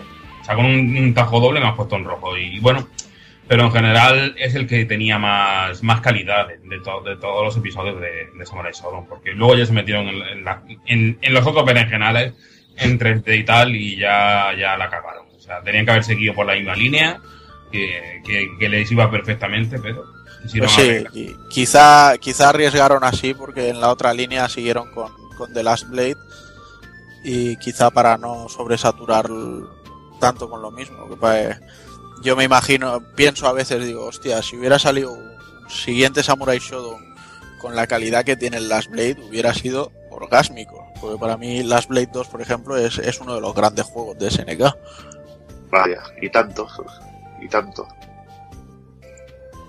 Y pasamos a hablar de- del sonido y comenzaremos con que Tate no ya no es la ya no figura en lo que sería la composición de la música de este juego y su relevo lo coge Sa-V, de nombre real Hideki Asanaka, compositor y editor de sonido contratado por SNK en 1995 y que aparte de, de este juego participó en las OST de, de Real Boat y sobre todo en la saga King of Fighters desde el 95 hasta el 11, donde fue el, compo- donde fue el compositor principal.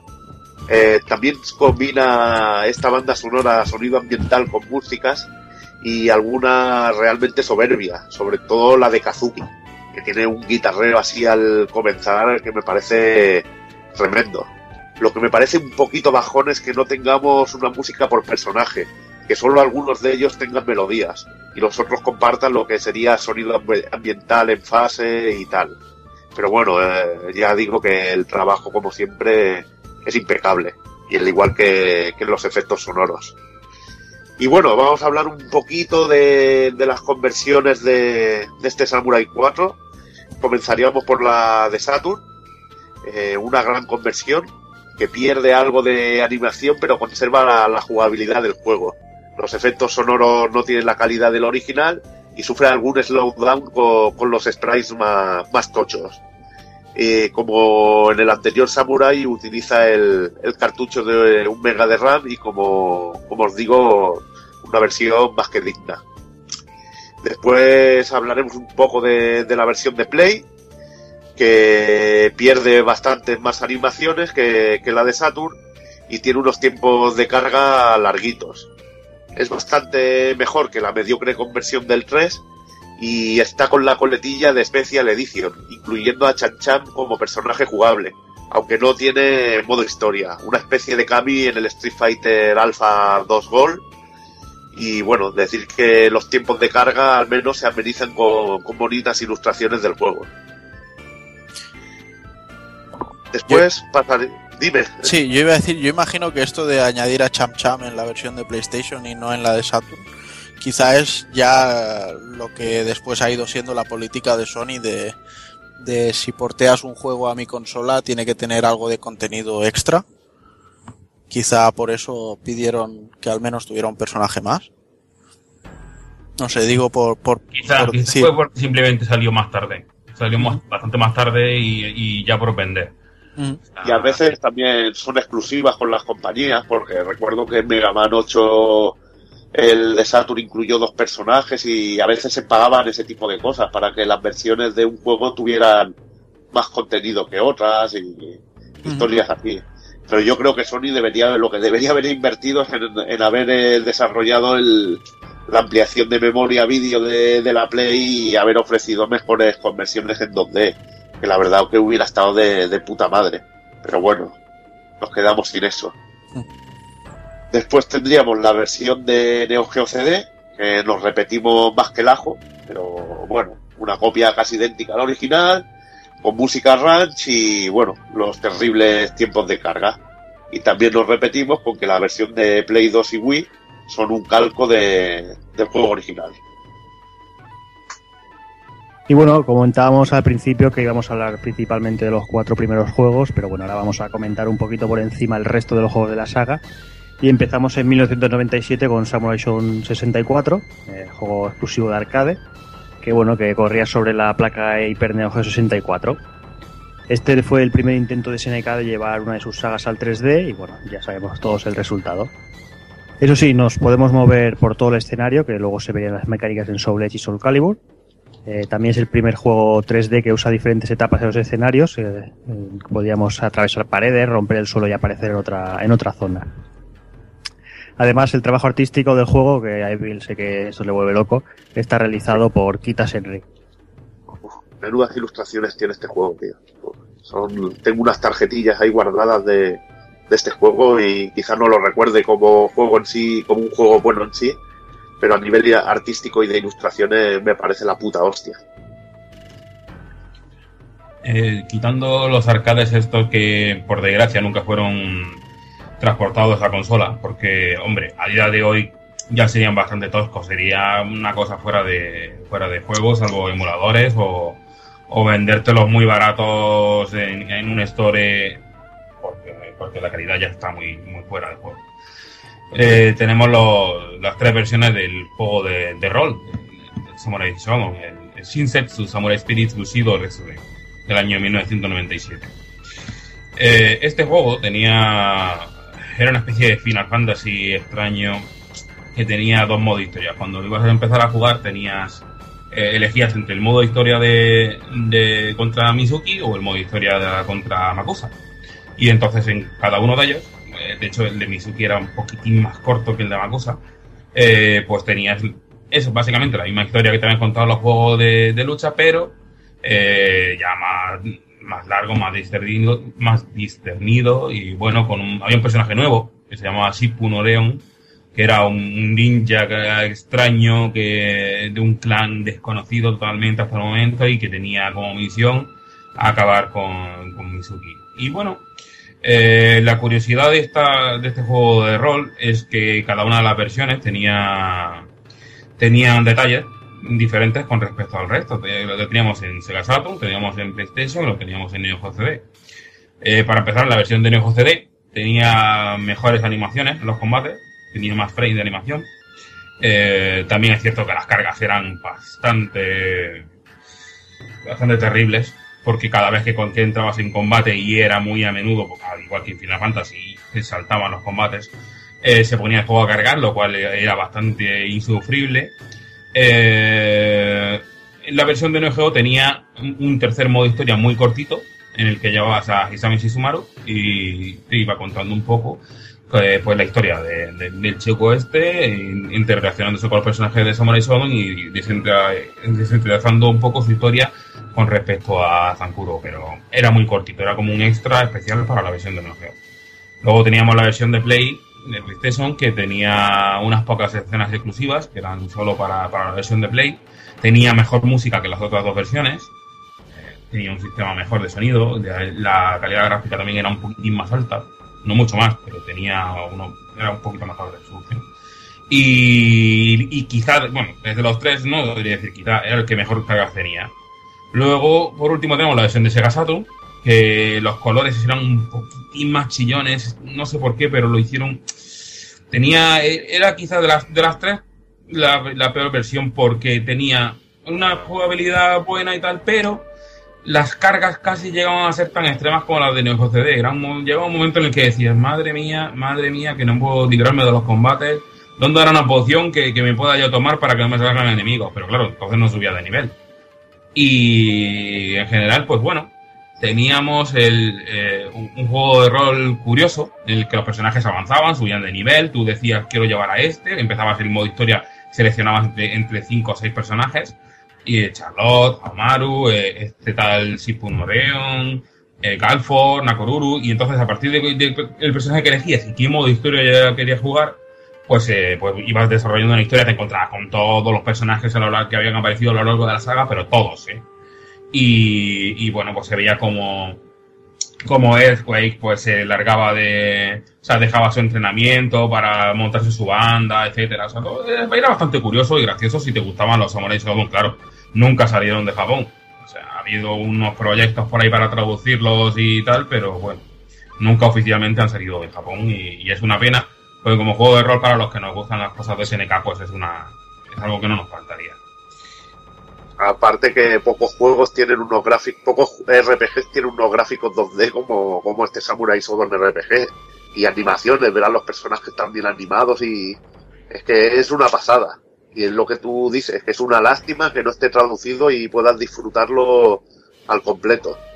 Porque realmente sería espectacular una versión de este juego traducida y sin casi tiempos de carga sería pero un espectáculo. Ya, pero es que sobre todo era eso, los tiempos de carga que eran mortales, ¿eh? Mortales. Y, que en esa época había un montón de juegos de rol y no tardaban eso, o sea, no, no cargaban esa barbaridad y entrabas en una cabaña y cargaba, entrabas en un sitio y cargaba, eso era la putada. Horrible, horrible. Pero bueno.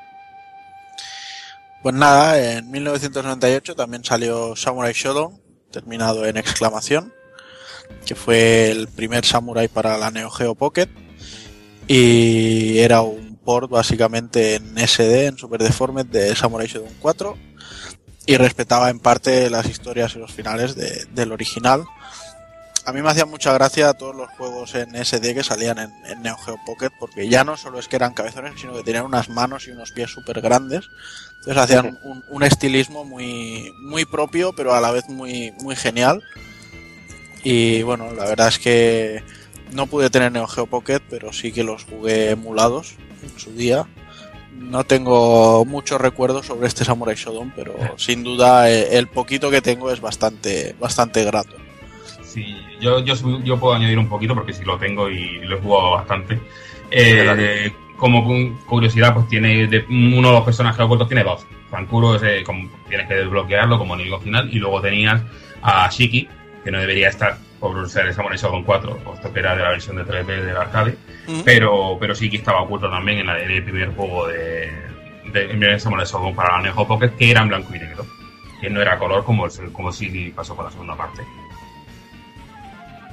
Y el mismo año también aparecía Samurai Shodown 4 Warrior Rage o Samurai Spirits 2 Asura Zan Maden, que también es exclusivo para arcade y es la, bueno, la continuación directa de Samurai 64, que también corría sobre el hardware de Hyper Neo Geo 64.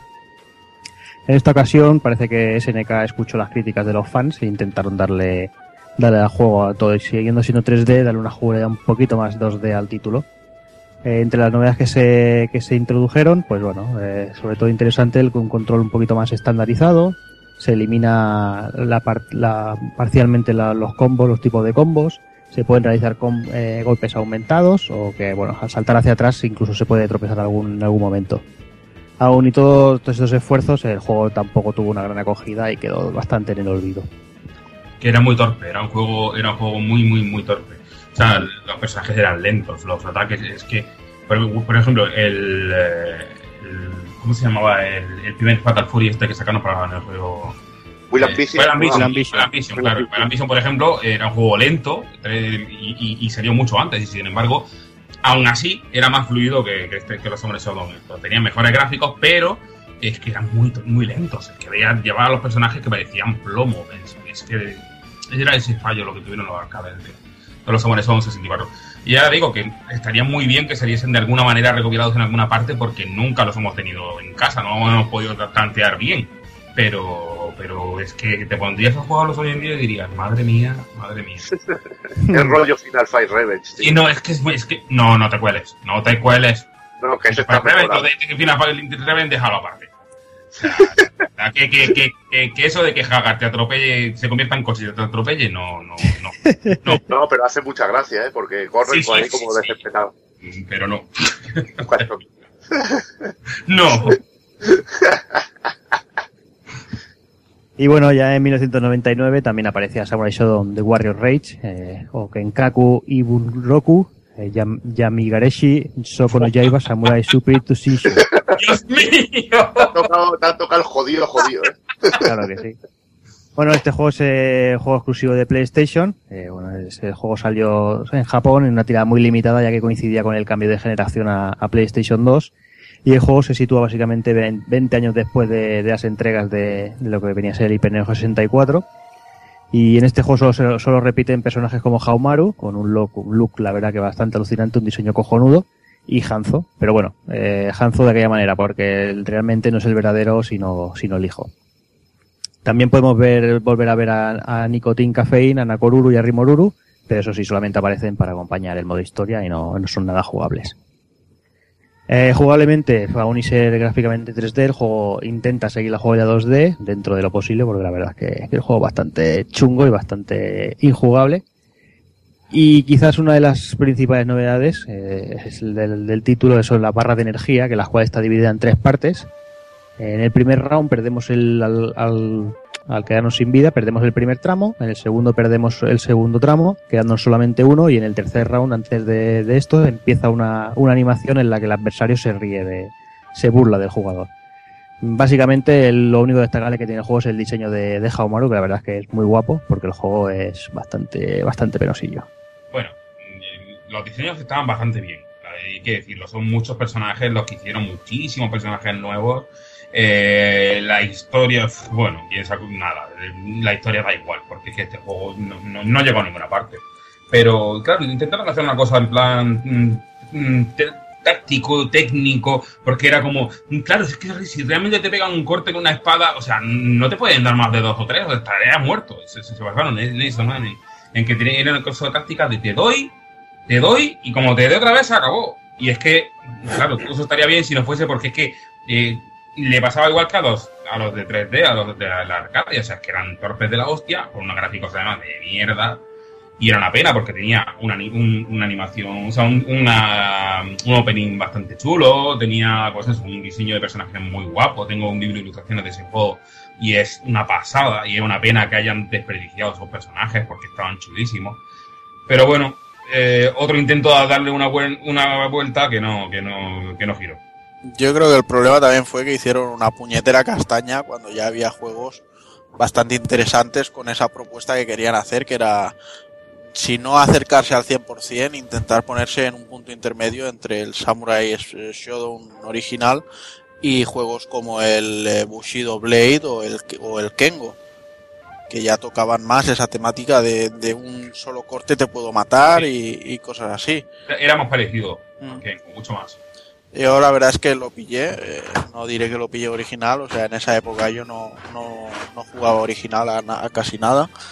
Lo pillé en el mercado de San Antonio y, y llegué a casa y dije, venga, un Samurai Shodown nuevo. Porque, claro, en aquella época todavía no, no, no utilizaba ni internet. Y llegué a casa, lo puse y dije, pero ¿qué cojones es esto? Y me quedé con esa eterna duda. Una mierda, era una mierda. Yo te la acabo de resolver, era una mierda. Pero bueno, nada, en, en 1999 también apareció Samurai Shodown 2, también con símbolo de exclamación, que significa que de nuevo llegaba a Neo Geo Pocket, al menos a la Pocket Color. Y volviendo a ello, era un port SD del Samurai 64 Warriors Rage. Respetaba en parte la- lo que eran las historias y los finales del original. Y se mantiene todo el elenco del, del título grande, excluyendo a, a Hanma Yagyu y, y añadían en cambio a, a Charlotte y, y a Yubei. Con lo cual no, no fue un mal cambio. Sí, una versión mejorada del Samurai 64 en 2D. Mm. La verdad que estaban muy bien estos juegos de Neo Geo Pocket. Sí, no, no eran los mejores, pero sí estuvieron bastante bien. De hecho, me, me están dando hasta ganas de hacerme con una Pocket ahora que estoy viendo que por 60 pavos tienes la consola y 6 juegos, entre ellos el Samurai 2 y el Fatal Fury y todo esto. Nada, Y me- la de Kigor. ¿Mm? Ya la Sí, sí, eso sí, sí, ni regalado quiero ese cacharro. ni regalado. Yo me compré una hace poco, me compré una, o sea, tengo, tengo una Neo Geo Pocket Color y me he comprado otra porque ya la mía está, está diciendo hasta aquí estamos. Hasta aquí hemos llegado. Yo es que sigo jugando cada día. Yo estoy enganchado a la Neo Pocket desde que salió hasta hoy. Yo juego todos los días a la Neo Pocket. Todos. Joder. Eh, es es la, la, la consola del cuarto de baño. Uno se sienta y en vez de leer, Neo Pocket. A jugar al, SNK al Capcom vs SNK. Y ya. Y si te, y si te ganas, le haces la llave del Earthquake y ya está. Dice, toma, jódete. En fin, nos pasamos ya al 2003 eh, con Samurai Shodown 5 o Samurai Spirit 0. Este salió para arcade, Neo Geo, PlayStation 2, Xbox y Wii. Y bueno, es una conversión a Xbox y PS2. eh, la, versión de PS2 nunca llegó a salir en Estados Unidos, ya que Sony Computer Entertainment America no, aprobó el juego. Además, el juego no acabó de cuajar debido a la jugabilidad y bueno, eh, también se te- tenía el juego una animación bastante penosilla de, la- de los nuevos personajes y también se eliminaba el modo boost y el modo slash. Estábamos ya con los juegos de Playmore que ya empezaban, Sí, sí, ya la cosa iba de capa caída. ya empezaban a hacer esas cosas, esos abortos que empezaron ahí. mm, pues, No llaméis Playmore, la tenéis que llamar Playless. sí, la verdad, la verdad que sí, la verdad que sí, porque y tanto. Y nada, visto el exitazo que tuvo el juego, un añito después pues decidieron sacar Samurai Shodown 5 Special o Samurai, Samurai Speed 0 Special, que este sí que solo fue exclusivo para arcade y para Neo Geo. Y fue, la verdad que fue el, el último juego oficialmente para AES, eh, la, que, la que daba por enterrada la consola ya. Muy parecido a la anterior entrega, pero se le hizo un lavado de cara gráfico, incluidos los, los retratos, que bueno, de los personajes que, volvieron a ser diseñados por Satoshi Ito. Además, también se añaden muchísimos personajes de la saga al roster y para hacerlo un poquito más, más bonito y eso, pero tampoco acabó de, de llegar a nada. Y ya en 2005 tenemos Samurai Shodown 6, Samurai Spirits Tenkaichi Kenkakuden eh, para arcade, que lo tendríamos también en PlayStation 2 y Wii en el recopilatorio. Y que esta vez es un, tenemos un nuevo Samurai, pero ya no en una placa Neo Geo, en una placa MVS o en una placa AES, sino que funcionando bajo la arquitectura de la, de la Tommy's Wave. Ah, muy al estilo de bueno, lo que pasó con el Kino Fighters Neo Wave. Para esta ocasión se recuperan un montón de personajes y podremos jugar con casi todos los personajes de la saga 2D, incluido Kuroko. Se añaden cuatro personajes nuevos, Hiroha, Andrew, Ochamaro y Sugoroko. Más de 40 personajes y con distintos tipos de jugabilidad, similares a los groups de Capcom vs SNK. Tenemos los estilos Rei, Shin, Dou, Ten, Sen y Ken. Eh, los fondos, eh, como pasaba muchas veces en los juegos de Atomic Wave y bueno, como que es una arquitectura, la Atomic Wave hered- heredada de, de la Naomi, pues tienen ese efecto que tenía, por ejemplo, el Marvel vs. Capcom 2, que los fondos se ven de puta madre con una resolución cojonuda, pero los sprites se ven un poco pixelados. Pero bueno, eh, realmente este juego es la más de recomendable por la cantidad de personajes que tiene, los sistemas de lucha, que cada uno se corresponde con, incluso con alguno de los, de los samuráis anteriores, eh, la variedad, eh, es, decir, es como si dijéramos un, eh, Dream Match de, de la saga Samurai Shodown. Y, y lo cierto que yo cuando conseguí el juego para, para Play 2, que aparte de salir en recopilatorio, salió también eh, eh, con el juego, con este juego solo salió oficialmente, sin estar en un recopilatorio, salió como Samurai Spirit Tenkaichi Kenkakuden. Eh, realmente me llevó una sorpresa muy grata al encontrarme un juego tan grande y con, con tantas posibilidades. Realmente muy recomendable. Sí, yo me sigo preguntando por qué a, a, Gaira lo, lo dejaron calvo. es una cosa que no acabo de entender, pero pero bueno, pues bueno, fueron cosas chocantes. O sea, que de pronto lo veías que tenía su pelazo y de pronto lo dejan calvo y dices, bueno, vale, ok. Y, y que Cafeín Nicotín, eh, que su tío, pues resulta que le cambian las técnicas por otras diferentes, pero seguía siendo efectivo, era bastante chulo. La verdad que el, juego estaba bien. Tenía super deformes para todo el mundo, para todos los personajes. Eh, desde el 2 no había vuelto a pasar y sin embargo ya teníamos una plantilla brutal de personajes y todos tenían super deformes, todos tenían su sistema de combate o sea, podías jugar con cualquier personaje del Samurai Shodown 5 mismo, podías jugar con el sistema del Samurai Shodown 2. Así que está bien, está bien. Estaba curioso, le faltaban frames, le faltaban algunas cosas, pero estaba bien. Y bueno, ya en 2008 eh, aparecía Samurai Shodown Sen, o Samurai Shodown Edge of Destiny, o Samurai Split Sen. Juego para arcade y Xbox 360, del cual preferimos no pronunciarnos al respecto, porque el juego es totalmente un despropósito y dejamos que nuestro amigo Kafka, que, él sí que le gusta estas cosas, que, que comente él a ver que- por ahí lo que, lo que le parece el juego. Bueno, solo decir que funciona sobre la placa Taito Type Kafka especial. Y nada, ya cerramos, eh, dejamos de lado cosas como, como una Koruru Adventure, los Samurai Spirit de Mobile o, o el Samurai Spirit Kizuna, entre otras cosas, porque bueno, no, tampoco tenemos cabida ya aquí. De, ya llevamos mucho rato rajando y, o la película de animación, las películas de animación, la que llegó aquí de Samurai Shodown, porque ya sería ya volvernos locos aquí, la verdad. Sí, sí, sí, totalmente. Sí, Así que- Los, dos ovas del Samurai 64, etcétera, etcétera. O sea, vamos.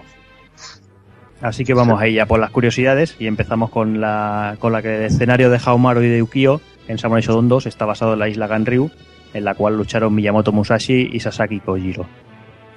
Como ya habíamos dicho antes, en el final de Genan de Samurai Shodown 2 vemos a una mujer muy parecida a Mai Shiranui, que en realidad no es otra que Ayame, la mujer de Hattori Hanzo y que a su vez es la maestra de Galford. También en Samurai Shodown eh, 2, eh, si nos fijamos en el caldero del escenario de Gen, eh, podremos ver cómo se está cocinando un Alliance. Una de las voces que se encargan del personaje de Basara corresponde a Masahiro Nonaka, el doblador de Kyoku Sanagi. Eh, también otra, ot- una dobladora que vamos a encontrar bastante es eh, Harumi Koma, que es la dobladora de Charlotte, quien también hace de Nakoruru, eh, de Rasoshi Mizuki y otros personajes de SNK como Blumeri y King de King of Fighters. Como hemos comentado también, Charlo se corta el pelo en el objeti- con el objetivo de conquistar a Haomaru. Las cartas que usa Genjuro Kibagami en sus ataques son de un juego japonés llamado Hanafuda. Eh, el árbitro, Kururo, eh, tiene, entre otras técnicas, el, ha el Haoso Koken de Takuma, eh, de Art of Fighting, el Genki Ho de Sun Fu Rei de Fatal Fury, el lanzamiento de pizza de Yubei Yamada o las poses de lucha de Mai Shiranui y de Chung de, de, de Fatal Fury. Pese a aparecer muchos años después, el desarrollo de Last Blade comenzó antes que el del primer Samurai Shodown, aunque SNK pensó que podía hacer más dinero con el segundo. Eh, bueno, seguramente recordaréis los que jugasteis al Samurai Shodown 2 que de vez en cuando veíamos a King Kawan volando por el fondo de la pantalla. Era una cosa que, que te quedaba bastante what the fuck y de pronto salía volando de una esquina para otra y decía ¡Buf! Y Y aparte iba en la pose de pegarte la paliza, que eso era No, brutal. no, no, no, no, iba volando, iba No. volando a los Superman. Iba volando, sí, pero iba con la rodilla por delante. No, no, no, no. ¿no? Yo recuerdo eso, tío, que iba con la rodilla ahí. ¿Puro? Sí. Bueno, pues, simplemente era, era una cosa que te quedaba diciendo además porque te No, pillamos. pero te quedaba, te quedabas petado de ver al Kima allí, tío. Sí. Bueno, y seguimos porque en uno de los escenarios de Samurai Shodown 2 se puede ver el logo de SNK con forma de luna.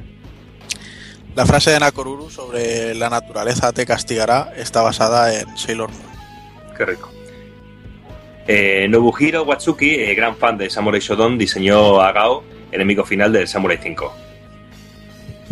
El, diseño de Ukio Tachibana en posteriores entregas nos recordará al desierto samurái de Lupin III. Eh, Hanzo Hattori aparece como personaje secreto en King of Fighters Maximum Impact 2, pero hay que decir que es un descendiente directo del linaje del clan Hattori, pues porque tiene su propia historia actual, actualizada, y es oficialmente maestro de un- del personaje que apareció en Maximum Impact 2 llamado Nagase, una chica ninja. Otra cosa que también hemos comentado ya es que Cham Cham debutó el mismo año que Felicia en Darkstalkers, un personaje muy similar en diseño, incluso tiene una paleta de colores muy similar. Además, Cham Cham es el único personaje de la saga que tiene un juego de pachinko propio. El nombre del personaje Neihal Sieger eh, se traducía en danés como Non-Stop Victory y en alemán como Non-Stop Winner, eh, que es decir, eh, el que no para de ganar. Rasoshin Mizuki es el único jefe final de la saga que cuenta con el apoyo de un animal. En Samurai Shodown 5 Special, en su versión AES, eh, sufrió censura por un incidente en el que una niña de 11 años degolló a una compañera de 12 años el 1 de junio de 2004. Aquello se convirtió en el famoso Nevada Tan Incident y provocó censura en muchos juegos y películas. Esto afectó también a los fatalities del juego. Además, para los más morbosos, Nevada rajó los brazos y la garganta de su compañera con un cúter. Eh, la versión MVS, sin, en cambio, eh, al salir unos meses antes no tuvo ningún problema de censura. La intro del Samurai Shodown eh, 64 War- Rage eh, tiene unos símbolos rúnicos que en realidad son letras inglesas volteadas y deformadas. Este texto es todo lo que encontramos en la intro. La sangre del destino renace ahora. No puedes vencerme, no hay lágrimas. ¿Puedes ver tu otro lado? ¿Somos diferentes o no? Dime, ¿cuál es tu luz? De Haomaru y Nakoruru nacieron dos personajes alternativos llamados Rasetsumaru y Rera, respectivamente, utilizando lo que original, originariamente era su versión bus. Eso también pasó con los hermanos Kazuki y Sogetsu, aunque inventaron que eran los espíritus de sus armas, Enya Kazuki y Suiya Sogetsu. Enya y Suiya son los únicos personajes que no tienen armas, precisamente porque ellos son las armas. El único juego de la saga portado a iOS y Android es el Samurai Shodown 2. Para defender la ridiculez de que el boomerang de Cham Cham eh, cortase tanto, SNK se inventó que estaba tallado de un árbol de hierro que solo crecía en Green eh, su aldea. La maravilla de las calvicies. En Samurai Shodown 2, cinco personajes son calvos. Yenan, Wanfu, Earthquake, Siger y Nicotin. Eso hace exactamente que un tercio de los personajes del juego eh, hayan perdido su pelo. Robert, no eres el único. en Samurai Shodown 3, Tankuro podía matarte perfectamente de tres espadazos e incluso de un especial. Además, tú tenías que ganarle tres rounds para derrotarle, mientras que él solo tenía que ganarte dos. Tachi, Tachibana Ukio es un poeta y cuando gana recita haikus. También lo hace durante uno de sus especiales. Y para terminar, decir que la presa de Earthquake en la que te soltaba un cuesco en toda la boca se llama Huele las rosas. Y ya finalizando, bueno, como siempre os comentamos por Facebook que nos dejáis vuestras, vuestras impresiones, lo que os parecía, y vamos a repasarlas un poquito por encima porque hay, la verdad es que hay unos mensajes muy largos y ya con el tiempo que llevamos no sé si nos dará tiempo. Y bueno, empezamos con Juan Manuel Fernández Padilla. Dice, bueno, no falléis en comentar las versiones domésticas, la más completa es Super NES, la de personajes más grandes la de Mega Drive, y dice, la meritoria es siempre olvidada de Mega CD. Dice, ¿no hubo en portátiles alguna en plan super deforme? ¿En el Pocket puede ser? Sí, ya te hemos contestado durante, durante el programa. Al llegar a esta altura supongo que ya, ya estarás contestado. También tenemos a Juan Vinago que nos comenta, esperándolo impacientísimo. Pues nada, aquí lo tienes. Eh, Gesti Viciado Primigenio dice, pegarse puñaladas y navajazos como si estuvieran en una disputa de clanes gitanos y ponerse rojo de rabia. Nunca moló tanto. Dice, Siempre he echado esta... de menos a Curro Jiménez, tío, aquí. Hubiera estado de la hostia, porque Hubiera tenía una navaja del tamaño de una espada, tío. O sea que- Ahí está. Dice, como en esta mítica saga de juegos de lucha, dice, la saga tiene una ambientación cojonuda, unos personajes carismáticos y unos musicones que te crees un samurái. A mi entender, los cuatro primeros juegos son los mejores, estando el culmen de la saga en la fabulosa cuarta parte, donde el sistema de combos locos, también visto en Black Blade y los modos Bust y Slash daban mucho juego.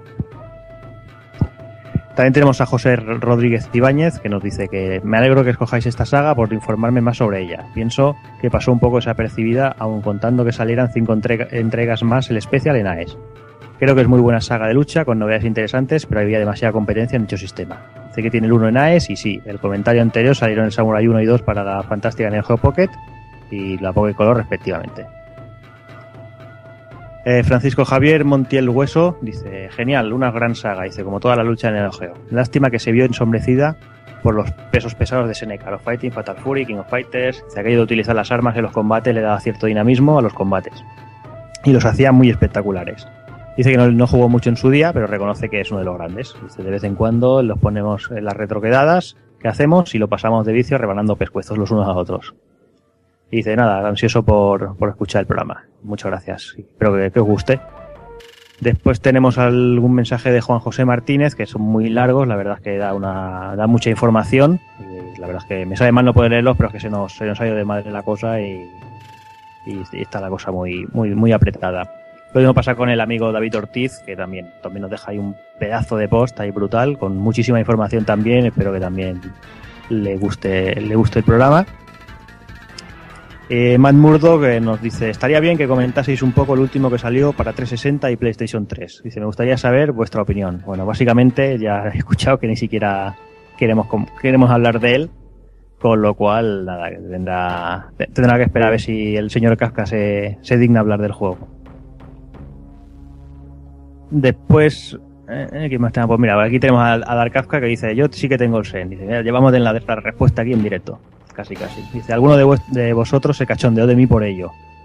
Dice, el juego le saca, le, pesa ser un, Samurai Shodown. Dice, si fuera un juego independiente no habría sido tratado tan mal. Es más un Soul Calibur que otra cosa, con detallitos interesantes y punto core. Que por 5 euros puesto en casa lo he llegado a ver en Amazon.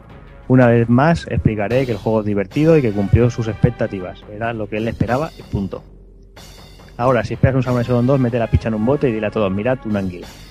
Eh, estilo, muy, estilo, muy estilo casca. Un clásico. Y dice, yo veo vuestros Samurai Spirit versus Last Blade y subo Samurai Spirit versus Last Blade versus Kabuki Clash. Muy grande Kabuki Clash también. Sí, sí. Nada, pues ya sabéis, un juego que solo, solo Kafka es capaz de, capaz de defender. Pero bueno, ya sabemos. No, yo también lo defiendo, pero teniendo ¿Sí? en cuenta que es un. Sí, sí, yo, yo también lo tengo. Y, y, a ver, yo no digo que sea una mierda ni nada, simplemente es un juego diferente, es otra vuelta de tuerca, pero intentando hacer pues un, un Soul Calibur.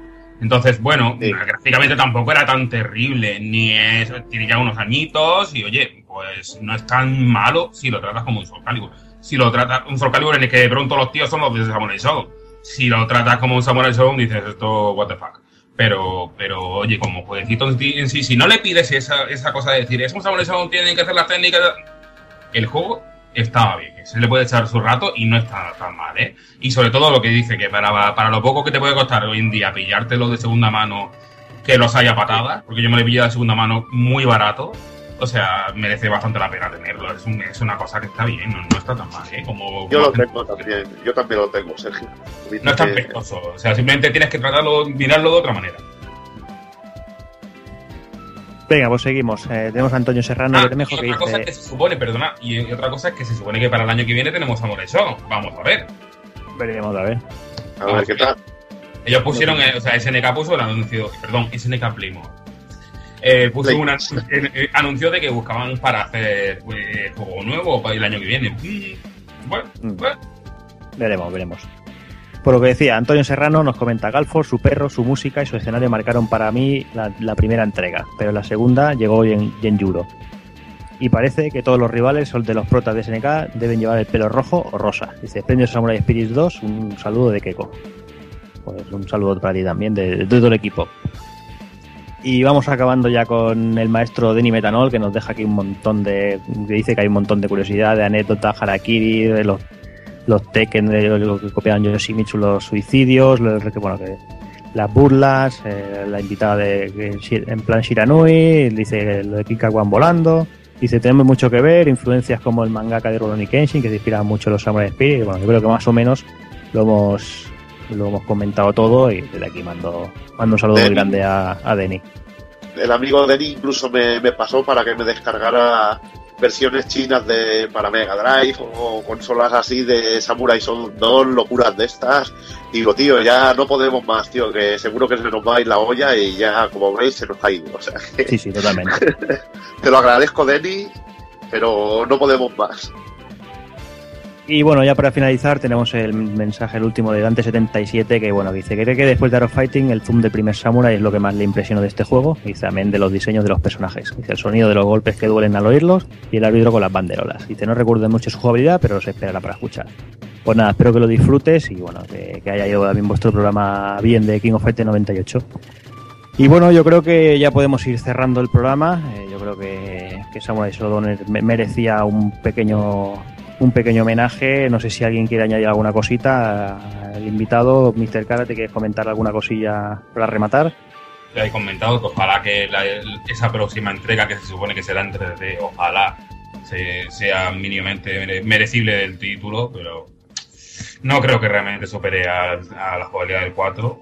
Y bueno, vamos a ver lo que pasa. Vamos a ver qué, qué nos depara el futuro si realmente retoman la saga. Mm, veremos a ver. Lo que está claro que tenemos ahí esas pedazo cuatro de entregas que quedarán ahí para los restos. Y nada, una, jugabilidad más de INSNK y, y esos gráficos brutales, esas, esas sangrías y todo eso que nos ha hecho disfrutar tanto. Así que antes de darle la palabra a esta gente y nos peguemos una hora más, vamos a ir cerrando el chiringuito.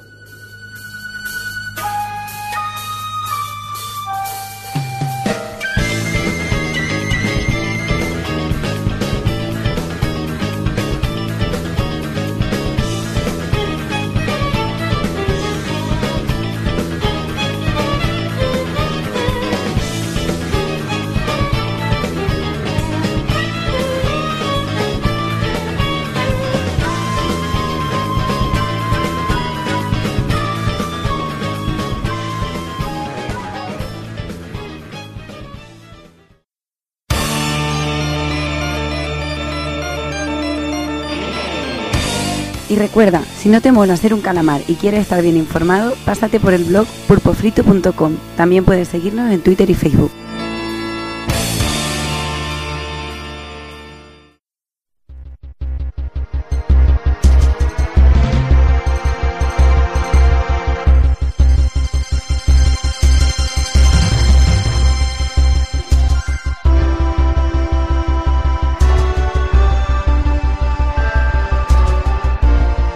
Y hasta aquí hemos llegado, una vez más. El programa será una larga, pero bueno, ya es costa. Yo supongo que estáis todos acostumbrados, no creo yo que, que nos coja nadie por sorpresa. Y bueno, vamos a empezar a despedirnos del personal, voy a empezar a despedirme del, gran Mr. Karate que nos ha brindado aquí 3-4 horitas de, entretenimiento y de sabiduría SNKaniana, que esperamos escucharla próximamente. Cuando queráis. Y además no solamente para SNK, podéis llamarme para otras cosas de casco, juegos de lucha, de lo que sea. Ya me decís. Bueno, tú ya sabes que tenemos ese especial King of Fighters por ahí, que si este ha durado lo que ha durado uno de King of Fighters, no me quiero ni imaginar, ¿eh? No, eso tendríamos que dividirlo porque si no, nos volvemos locos. no, no, no, se aburre la gente, se va. Se va, se va, se va. Se va del cine. lo, bueno, lo bueno es que poner pause y luego lo siguen en otro momento. Pues nada, Sergio, un placer y lo dicho, eh, en tu casa y cuando quieras te quite las puertas abiertas. Muy bien, muchas gracias. Me lo he pasado muy bien con vosotros. Me alegro. Pues nada, me voy a, a despedir también del señor Takokun. Pues bueno, pues hasta la próxima, ¿no? Ya que será en directo allí en el... Bueno, en directo, ¿no? Lo grabaremos allí. Tenemos que grabar primero el, el normal. Bueno, sí, también. No sé cuándo, pero habrá que grabarlo. Algún día lo haremos. sí, sí, sí, algo ahí. Pues nada, Takokun, hablamos en breve. Muy bien, hasta luego. Hasta luego. También me despido del señor Doki, que tiene que estar preparando el análisis ya Sí, sí, sí, aquí ya estoy a fuego con todo y, y sobre todo con muchas ganas de ese Retro Barcelona, ¿eh? que estoy con, con mucho hype, con muchas ganas de, de veros sobre todo a vosotros y también de encontrarnos con un montón de amigos y pasar un fin de semana de, de puta madre entre consolas viejunas. Ahí está, venga a cascar, venga a cerveza, venga a... Ahí está. Y luego es una, excusa, es una excusa gilipollas, tío. Es para juntarnos todos y, y, y descojonarnos. Ahí estamos, sí, que es lo que vale la pena. Pues nada, Doki, lo dicho, en breve Venga. grabamos en normal y nos vemos por aquí en Barcelona. Claro que sí. A por ello. Y me despido también del señor Wonder Evil. Ya sabes que ya se te ha quedado ya. Al menos Ya hasta se que me ha se me quedado pase el la- nombre, tío. Hasta que, hasta Joder, que se me pase la tontería. El otro era muy antiguo ya, tío. El otro Claro, tenía tío. muchos años el nombre, tío. Pero bueno, ¿qué le vamos a hacer? También eh, me mola, la verdad es que me mola. O sea que. O sea No, que ya lo vas a probar en tus carnes dentro poco. Te has pillado el juego y ahora a ver si nos dan la razón cuando tengas que votar los GOTI y te unes a la causa que tendremos seguramente Doki y yo, porque Doki no le veo traicionándome, le veo que está No, no, apuntado- por supuesto. Está Pero es apuntado que vosotros sois, vosotros sois demasiado mafia, tío, eh, para los No, GOTY. para ya, nada, que- para nada. Los GOTIs de este año son el Wonderful 101 y el Xenoblade, otra vez. Ahí está. Otra vez, ahí está. El Xenoblade siempre es Goti. Vaya tela. En fin, señor Nada, Evil, hablamos que- en breve. Iba a decir una cosa, me voy a enrollar un poco. Me habéis neogeizado este, este mes. Encima me han pasado unas cosas que, bueno, No lo eh, me he quedado muy neogeo. Entre Real Bautista Samurai Sodon estoy neogeo a tope. O sea que si queréis hacer la semana que viene el de King of Fighters, lo hacemos ahí. Pero a lo loco, Déjate, déjate, déjate. Que habrá que dormir de vez en cuando. hay que descansar un poco, eso es verdad. Y bueno, un placer estar con Sergio. Eh, vamos hablando alguna vez algún comentario en el Face, pero tenía ganas de hablar un ratejo con él. Ahí está, un ratejo bien largo. Pues nada, Evil, lo dicho, hablamos en breve y ya seguimos con, con la locura esta nuestra. Y bueno, nada, vosotros recordaros que el próximo fin de semana, por aquí dos, tres fines de semana, el, el, siete, el 8, 8, 9 y 10 hemos dicho, ya se me ha ido la olla otra vez. 8, 9 y 10, sí. 8, 9 y 10 de, de- de mes de noviembre se celebra el Reto Barcelona y por ahí andaremos haciendo un poco el, el primo, hablando y, y nada, todo lo que se quiera acercar a compartir un ratillo con nosotros, haremos un pequeño programa random, muy random, en plan recuerdos de salón recreativo. Y bueno, intentaremos que, bueno, que todos nos deis vuestra, vuestras opiniones, vuestras, vuestras vivencias y que, bueno, más que nada por charlar allí, lo que, lo que comentábamos cuando vi antes, hablar, una excusa y ya está. En una semanita grabamos el normal, que gra- grabaremos el, el análisis de Beyond. Y de aquí tres, cuatro semanillas, eh, volvemos a Nintendo, el programa que, que, os habíamos prometido, pero volvemos a Mario 64, eh, yo creo que es una gran joya que bueno que también que también merece la pena aparecer por aquí. Y poco cosa más, eh, yo creo que, este mes vamos a tener sobresaturación de podcast, pero bueno, yo creo que, que la cosa va, va, a merecer la pena. Así que nada, solo me queda despedirme de todos vosotros, como siempre, señoras, señores, niños, niñas, portaros bien, ser buenos y un saludo a todos.